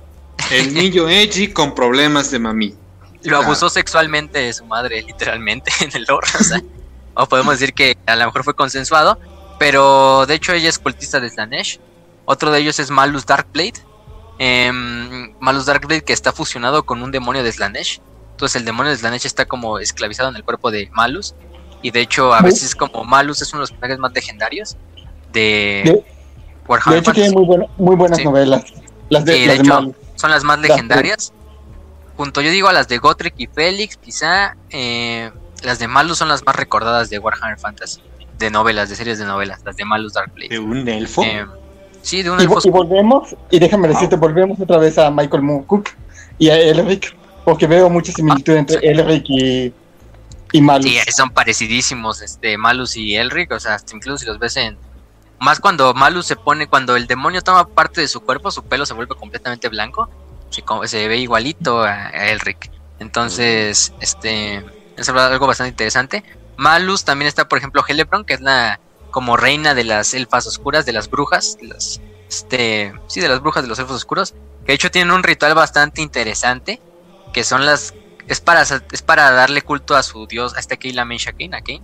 Eh, es como unas noches en las cuales todas las ciudades de los elfos oscuros, simplemente la gente, los civiles elfos oscuros, se fortifican sus casas, les ponen clavos en las puertas y en las ventanas para que no entre nadie, se esconden en sus áticos, porque lo que hacen es que todas las brujas eh, y todas las guerreras de los cultos de Kane, de, de las ciudades, en esa noche se ponen a hacer en un éxtasis de sexo, de orgías y de sangre, donde buscan desde niños, ancianos, mujeres, hombres, eh, para utilizarlos en sus sacrificios, en sus posas de sangre, para que hagan como un ritual en el cual se rejuvenecen. Literalmente Helebron y Morati tienen tantos años que, o sea, su aspecto sería el de una anciana, pero como se hacen estos baños de sangre, eh, se rejuvenecen y se ven como una mujer de 25 años, ¿no? De 20 años. Entonces, hacen estos rituales en los cuales toda la ciudad, todas las ciudades de los elfos oscuros, incluso para que los elfos oscuros se escondan en sus casas y tengan miedo de salir, es para que, para algo interesante. Y esto Ujú. durante toda una noche, en la cual las, las brujas van buscando gente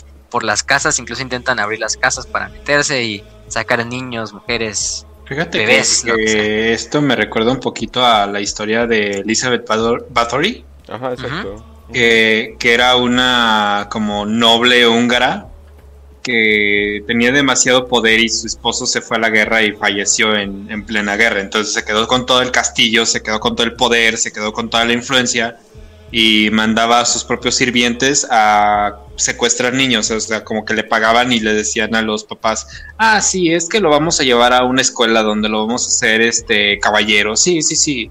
Y pues obviamente los papás pues ni puta idea de que, ah, eh, o sea, en su cabeza les pasaba que iban a terminar asesinando a- al niño para que usaran su sangre en rituales de rejuveneza, rejuvenezación. Bueno, se supone- y se supone que funcionaba, se supone que se veía en sus 20 todavía. Y Sí, ya nada que ver en sus exactamente. 20. Bien loco. Igual que Morati y Helebron. De hecho, a ver si se me fue la idea, pero al final del día, algo interesante es Malekith al final de, bueno, en el fin de los tiempos, se convierte en el rey eterno de todas las facciones elfas. O sea, es algo bastante interesante. Malekith se vuelve, ya que se unifican, él se vuelve el rey como tal. Después también de que Tyrion se pone al pedo y otras cosas por ahí. Pero es para otra historia. Eh, Malekith también tiende a claro. tiende a ser este a veces lo tachan así como también de que tiene mucho Deus ex máquina de mucho este protección del, del plot, pero pero la verdad es que también es un personaje bastante épico, también bastante badass en el, en el fin de los tiempos, incluso se hace duelo con el pinche propio Arcaon. Em, y en Warhammer Age of Sigmar hasta se fusionó con su dragón. Que su dragón es hembra, entonces está medio raro ese pedo. Pero... Ok. Ahí no sé qué pasó ahí, pero bueno. Warhammer. Este, Pasó Warhammer. sí. Lo bueno es que la mamá al final del día encuentra en el fin de los tiempos su regalo. Así mucho, mucho estar hablando de Slanesh, mucho estar eh, eh, haciéndole culto. Pues que crees que Slanesh se come tu alma en los. Y eso le pasó a Morati eh, al final.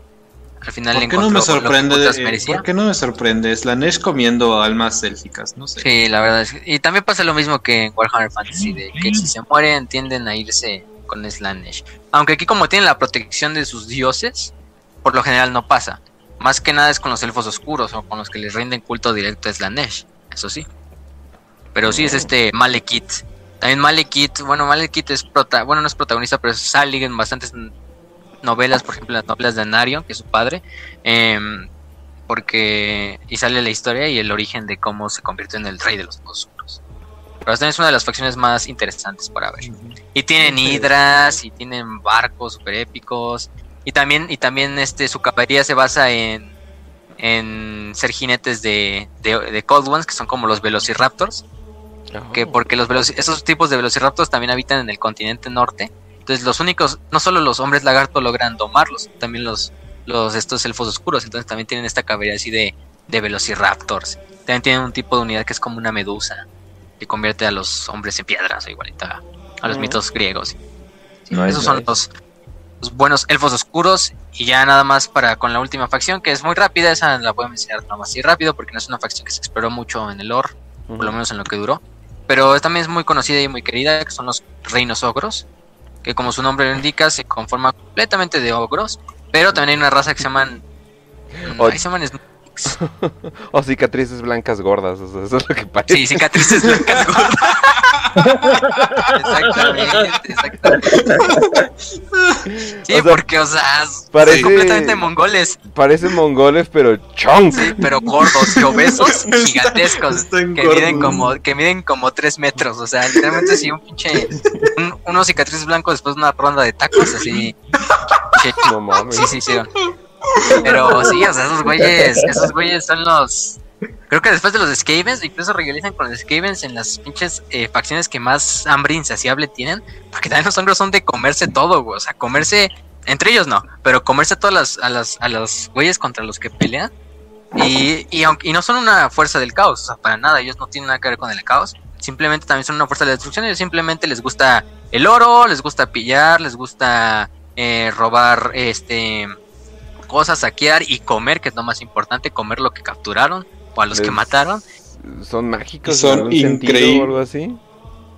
No, de hecho no, no tienen magia como tal. Ah, caray. Eh, algo Sí- sí se- interesante. Sí, se fueron como por otro camino completamente distinto con los ogros, porque usualmente a los ogros o son mágicos o, o algo por el estilo. Estos sí se fueron acá. O son verdes y Sí, estos tienen un simplemente- chaleco gracioso. Estos Ay. simplemente son mongoles obesos que miden Ajá. 3 metros, y que Ajá. comen hombres, que comen hombres. Claro. Eh, De hecho, es una de sus unidades principales es el Man Eater, que es como su tropa de, de pie normal.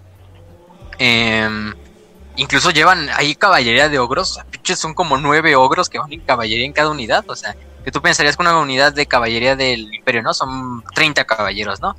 Pues en el de ogros son como ocho güeyes nada más porque pues, son ogros, o sea, eh, tan grandes que están y son como, montan como un tipo de rinoceronte así eh, medio cagado.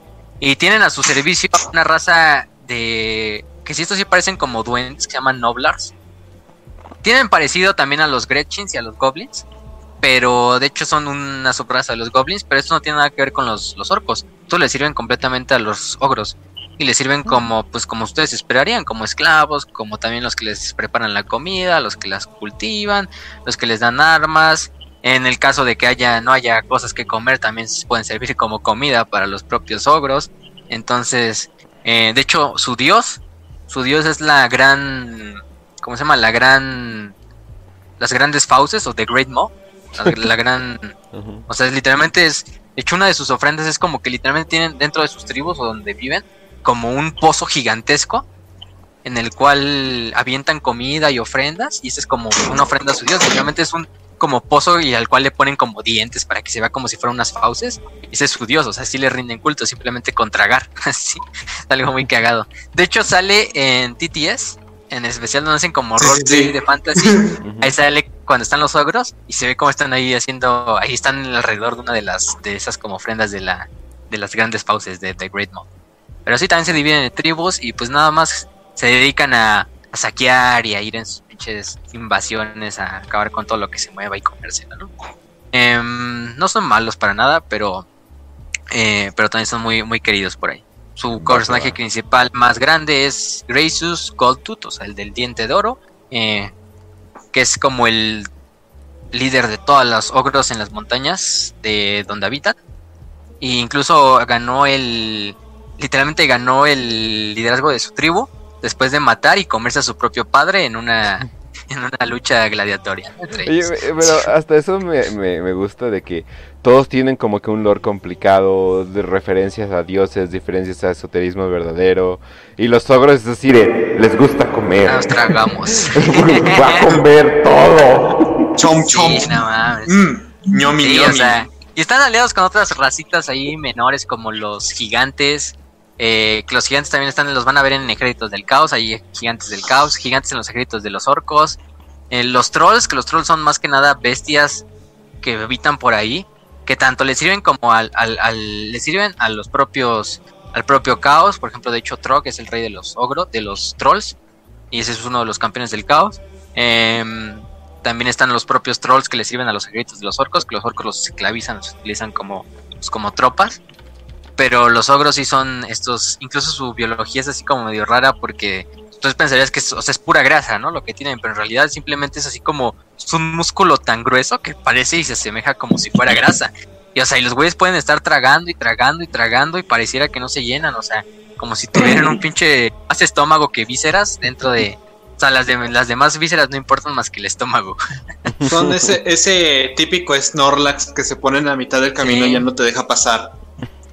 Sí, pero este, este te mienta la madre y tiene bigotes mongoles. y te va a comer, no como el Snorlax.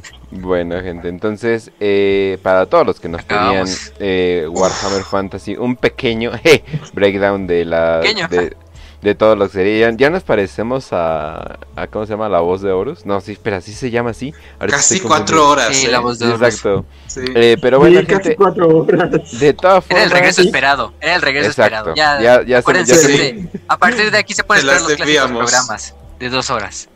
Así es, gente, y no se preocupen, y no se preocupen, nos van a ver cada semana hasta que pues básicamente llegue diciembre. Entonces no se preocupen, vamos a estar aquí, pero eh, y sí lo vamos a hacer en 5, pero vamos a empezar las 5 de 5. empezamos con la primera de K-Jam, dice eh, para el 5 de 5, ¿por qué los campeones del Chaos Fantasy se ven tan grandes y en teoría solo son humanos? Yo simplemente diría magia de Warner. Magia, magia y mucho armadura. Sí. mucho- lo que mucha armadura le hace un hijo de puta es eso. De que se ven tan grandes que ya parecen También, Space si Marines. quieres una, si quieres una respuesta más rápida y franca, eh, conveniencia de libreto. Exactamente. Conveniencia de libreto. y siguiente. Incluso te preguntas cómo se mueven en esas armaduras. Exacto, Sí. digo, bueno, X, ajá, poder del look de Warp. Siguiente, vamos con, Los Space Marines hacen lo mismo.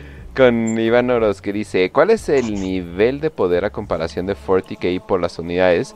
Pueden, com- a ver, ¿cuál es el nivel de poder a comparación de 40k por las unidades? ¿Pueden competir las unidades contra unidades? Ah, ok, ¿cuál es la comparación de 40k? Me imagino con Fantasy. Fantasy, yo creo que Fantasy Sí, Yo no. creo que toca, sí. ¿no? Se queda corto. Sí, es... O sea, es que también la escala de 40k está Es muy que- cabrona. El Sí, o sea, si quieres poner, por ejemplo, un guardia imperial contra este soldados de. Bretonia o, o algo así, ¿no? Hay chance. O Pero, por ejemplo, un Custodes. O sea, hay, hay bombas nucleares, hay nukes en, en Fantasy, en, en el otro existe Exterminatus, o sea, así, o sea, es más o menos el nivel Sí. de, de comparación. Además de que más almas, O sea- más entretenimiento para los dioses del caos, eh, más entretenimiento para todos, más tecnología, más industria, más. Sí. todo, o sea, O sea, Eh, eh, es que yo me acuerdo de, de ese segmento de TTS, del especial que hicieron de, de Fantasy. Y es justo que, que es un custodes contra un caballero de Bretonia, un este enano. O sea, nadie puede contra un custodes, ¿no? Y literal le, le arrojan cañonazos, lo prenden de en llamas y, y no le pasa absolutamente nada. Porque es un custodes. Exacto. Pues no por Sí. nada a Sigmar lo toman como un supuesto primarca. Imagínense, si es el dios de, de una facción y es lo equivalente a un primarca. Entonces ahí se pueden dar un, un poco de la escala. Obviamente también depende de quién pongas contra quién. Ok, entonces siguiente. ¿Cuál es la Sí. raza favorita de cada uno en Fantasy y representante favorito de esa misma? Así que yo empiezo, no, no les sabría decir representante porque soy súper nuevo eh, en esto, pero voy a irme por los hombres lagarto más que nada porque eh, no mames, ah, qué cosa tan chida. Sí. La, la- la neta, nunca había visto, nunca había visto algo similar así de que, oye, y si los mayas fueran pinches cocodrilos, como que nunca, nunca había visto algo así, pero eh, a ver si quieres pasamos Facio tú. Pues ya saben, la dije desde hace rato, pero son los Skaven. Y mi representante favorito yo creo que sería Ikit Claw, el líder de los de lo, del clan Scryer, que es el de los tecnología, que es un Ujú. pinche güey loco que hasta creó nukes y todo el desmadre. ¿Mm? Eh, pero en segundo lugar pondría a Tankul, que es también uno de los grandes personajes Skaven, que lo pueden encontrar en las novelas de Gotrek y Félix como uno de los principales antagonistas. Ok, de Gotrek y y de Raz. Pues así que digas, raza, raza, eh, yo creo que me voy con los, eh, los humanos, pero de facción por Bretonia, o sea, Mm, definitivamente, Nice. y me Es quedo un pick. con... Es un pick interesante.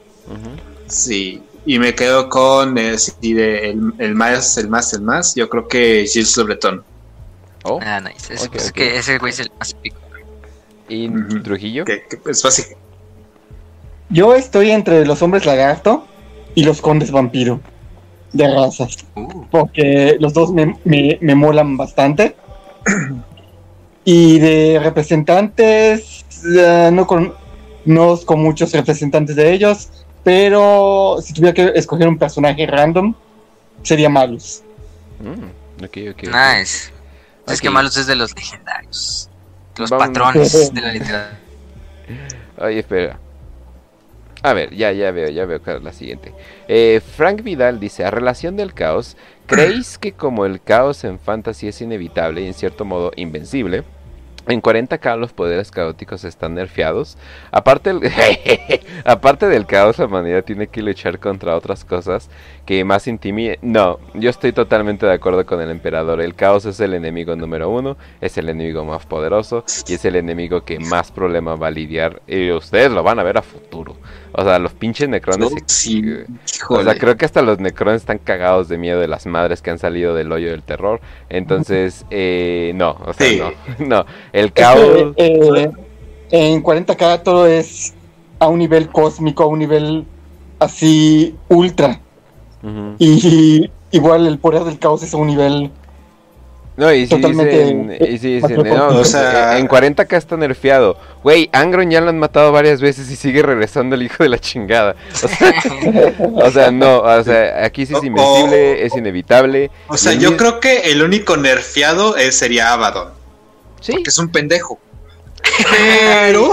o sea, o sea, sí estoy de acuerdo, pero como que hasta tiene sus razones el güey, nada más que le- se ha pendejeado, pues. Pero pues bueno, al menos Sí. en su treceava cruzada hizo algo. O sea, o Digo, sea, tres, tres también- intentos, diez También es mil para, años. también planeta, parte de eso sí. es para que no se nos acabe el Warhammer 40k en una sola edición, ¿no? Y tengamos más lore Sí. del cual expandir y dinero del cual sacar Warings Workshop, ¿no? Entonces Sí, tampoco pero- podemos decir, ah, no, pues apenas empezó, ah, ya ganó el caos, güey, mira, yo, yo le voy a Pero no hacer nerfeado. Yo le voy No a hacer caso, yo le voy a hacer caso al güey de 3, 4 metros que literalmente es un puto dios y le dice, no mames ese pedo, ese, ese, ni lo digas, güey, ni lo menciones, así de, güey, pero es tu hijo, no le digas nada, güey. O sea, yo creo que eso sería Sí. lo que más me daría culo. Y vamos a siguiente con Andrés Reinaldo que dice, hoy haré una serie de preguntas de semana en semana sobre, ay cabrón, sobre los personajes icónicos de la herejía, de Horus como los primeros capitanes de las legiones. ¿Qué pasó con el primer capitán de los ángeles sangrientos, Randoron? No, perdón, Ra- ah, Raldoron, después de la herejía? Raldoron. Ah, pues yo la contesto si quieren. Este, mm, nada más a final del asedio de Terra se enfrentó con, me acuerdo que se enfrentó con este Yendor Krybok en la, sobre el Palacio Imperial. Una batalla bastante épica en la cual la espada demoníaca de Yendor le, le- lo traiciona a él, aunque sea el propio del caos, y Raldoron le da una putiza. Este, luego Raldoron termina peleando junto a Khan, al Yaga Taikan, a Constantin Baldor, eh, contra la, la Death Guard y las hordas de demonios en la Puerta de la Eternidad. Y ya siguiendo la herejía de Horus, no tenemos mucha información de él, o sea, no, no sabemos lo, en general lo que pasó, bueno, sí se sabe, pero simplemente después de que Sanguinius muere, él se convierte en el nuevo señor del capítulo, obviamente, de los ángeles sangrientos, ya no en una legión, sino ya como un capítulo, y es el encargado de traer los, los, el cadáver y los, lo- el cadáver y enterrarlo en lo que es la en el Fortress Monastery de, de Val, después de la batalla de Terra. Pero posterior a eso no sabemos eh, si posterior a eso murió, lo más probable es que sí murió, porque pues, ya Dante ahorita es el actual señor del capítulo. Eh, no sabemos si murió en batalla o ya simplemente se retiró o dijo o desapareció, como lo han hecho otros bastantes personajes.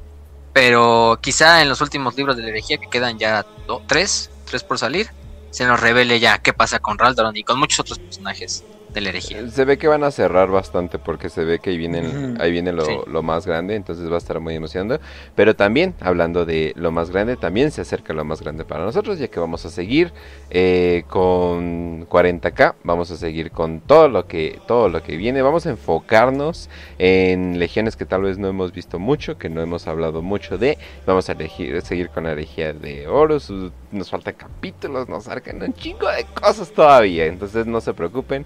Cine Definitivamente Games hay más Workshop ha acabado. Exacto, Imagínense nosotros. exacto. Entonces, falta un chingo, pero por el momento, gente, eh, este es el regreso eh, oficial.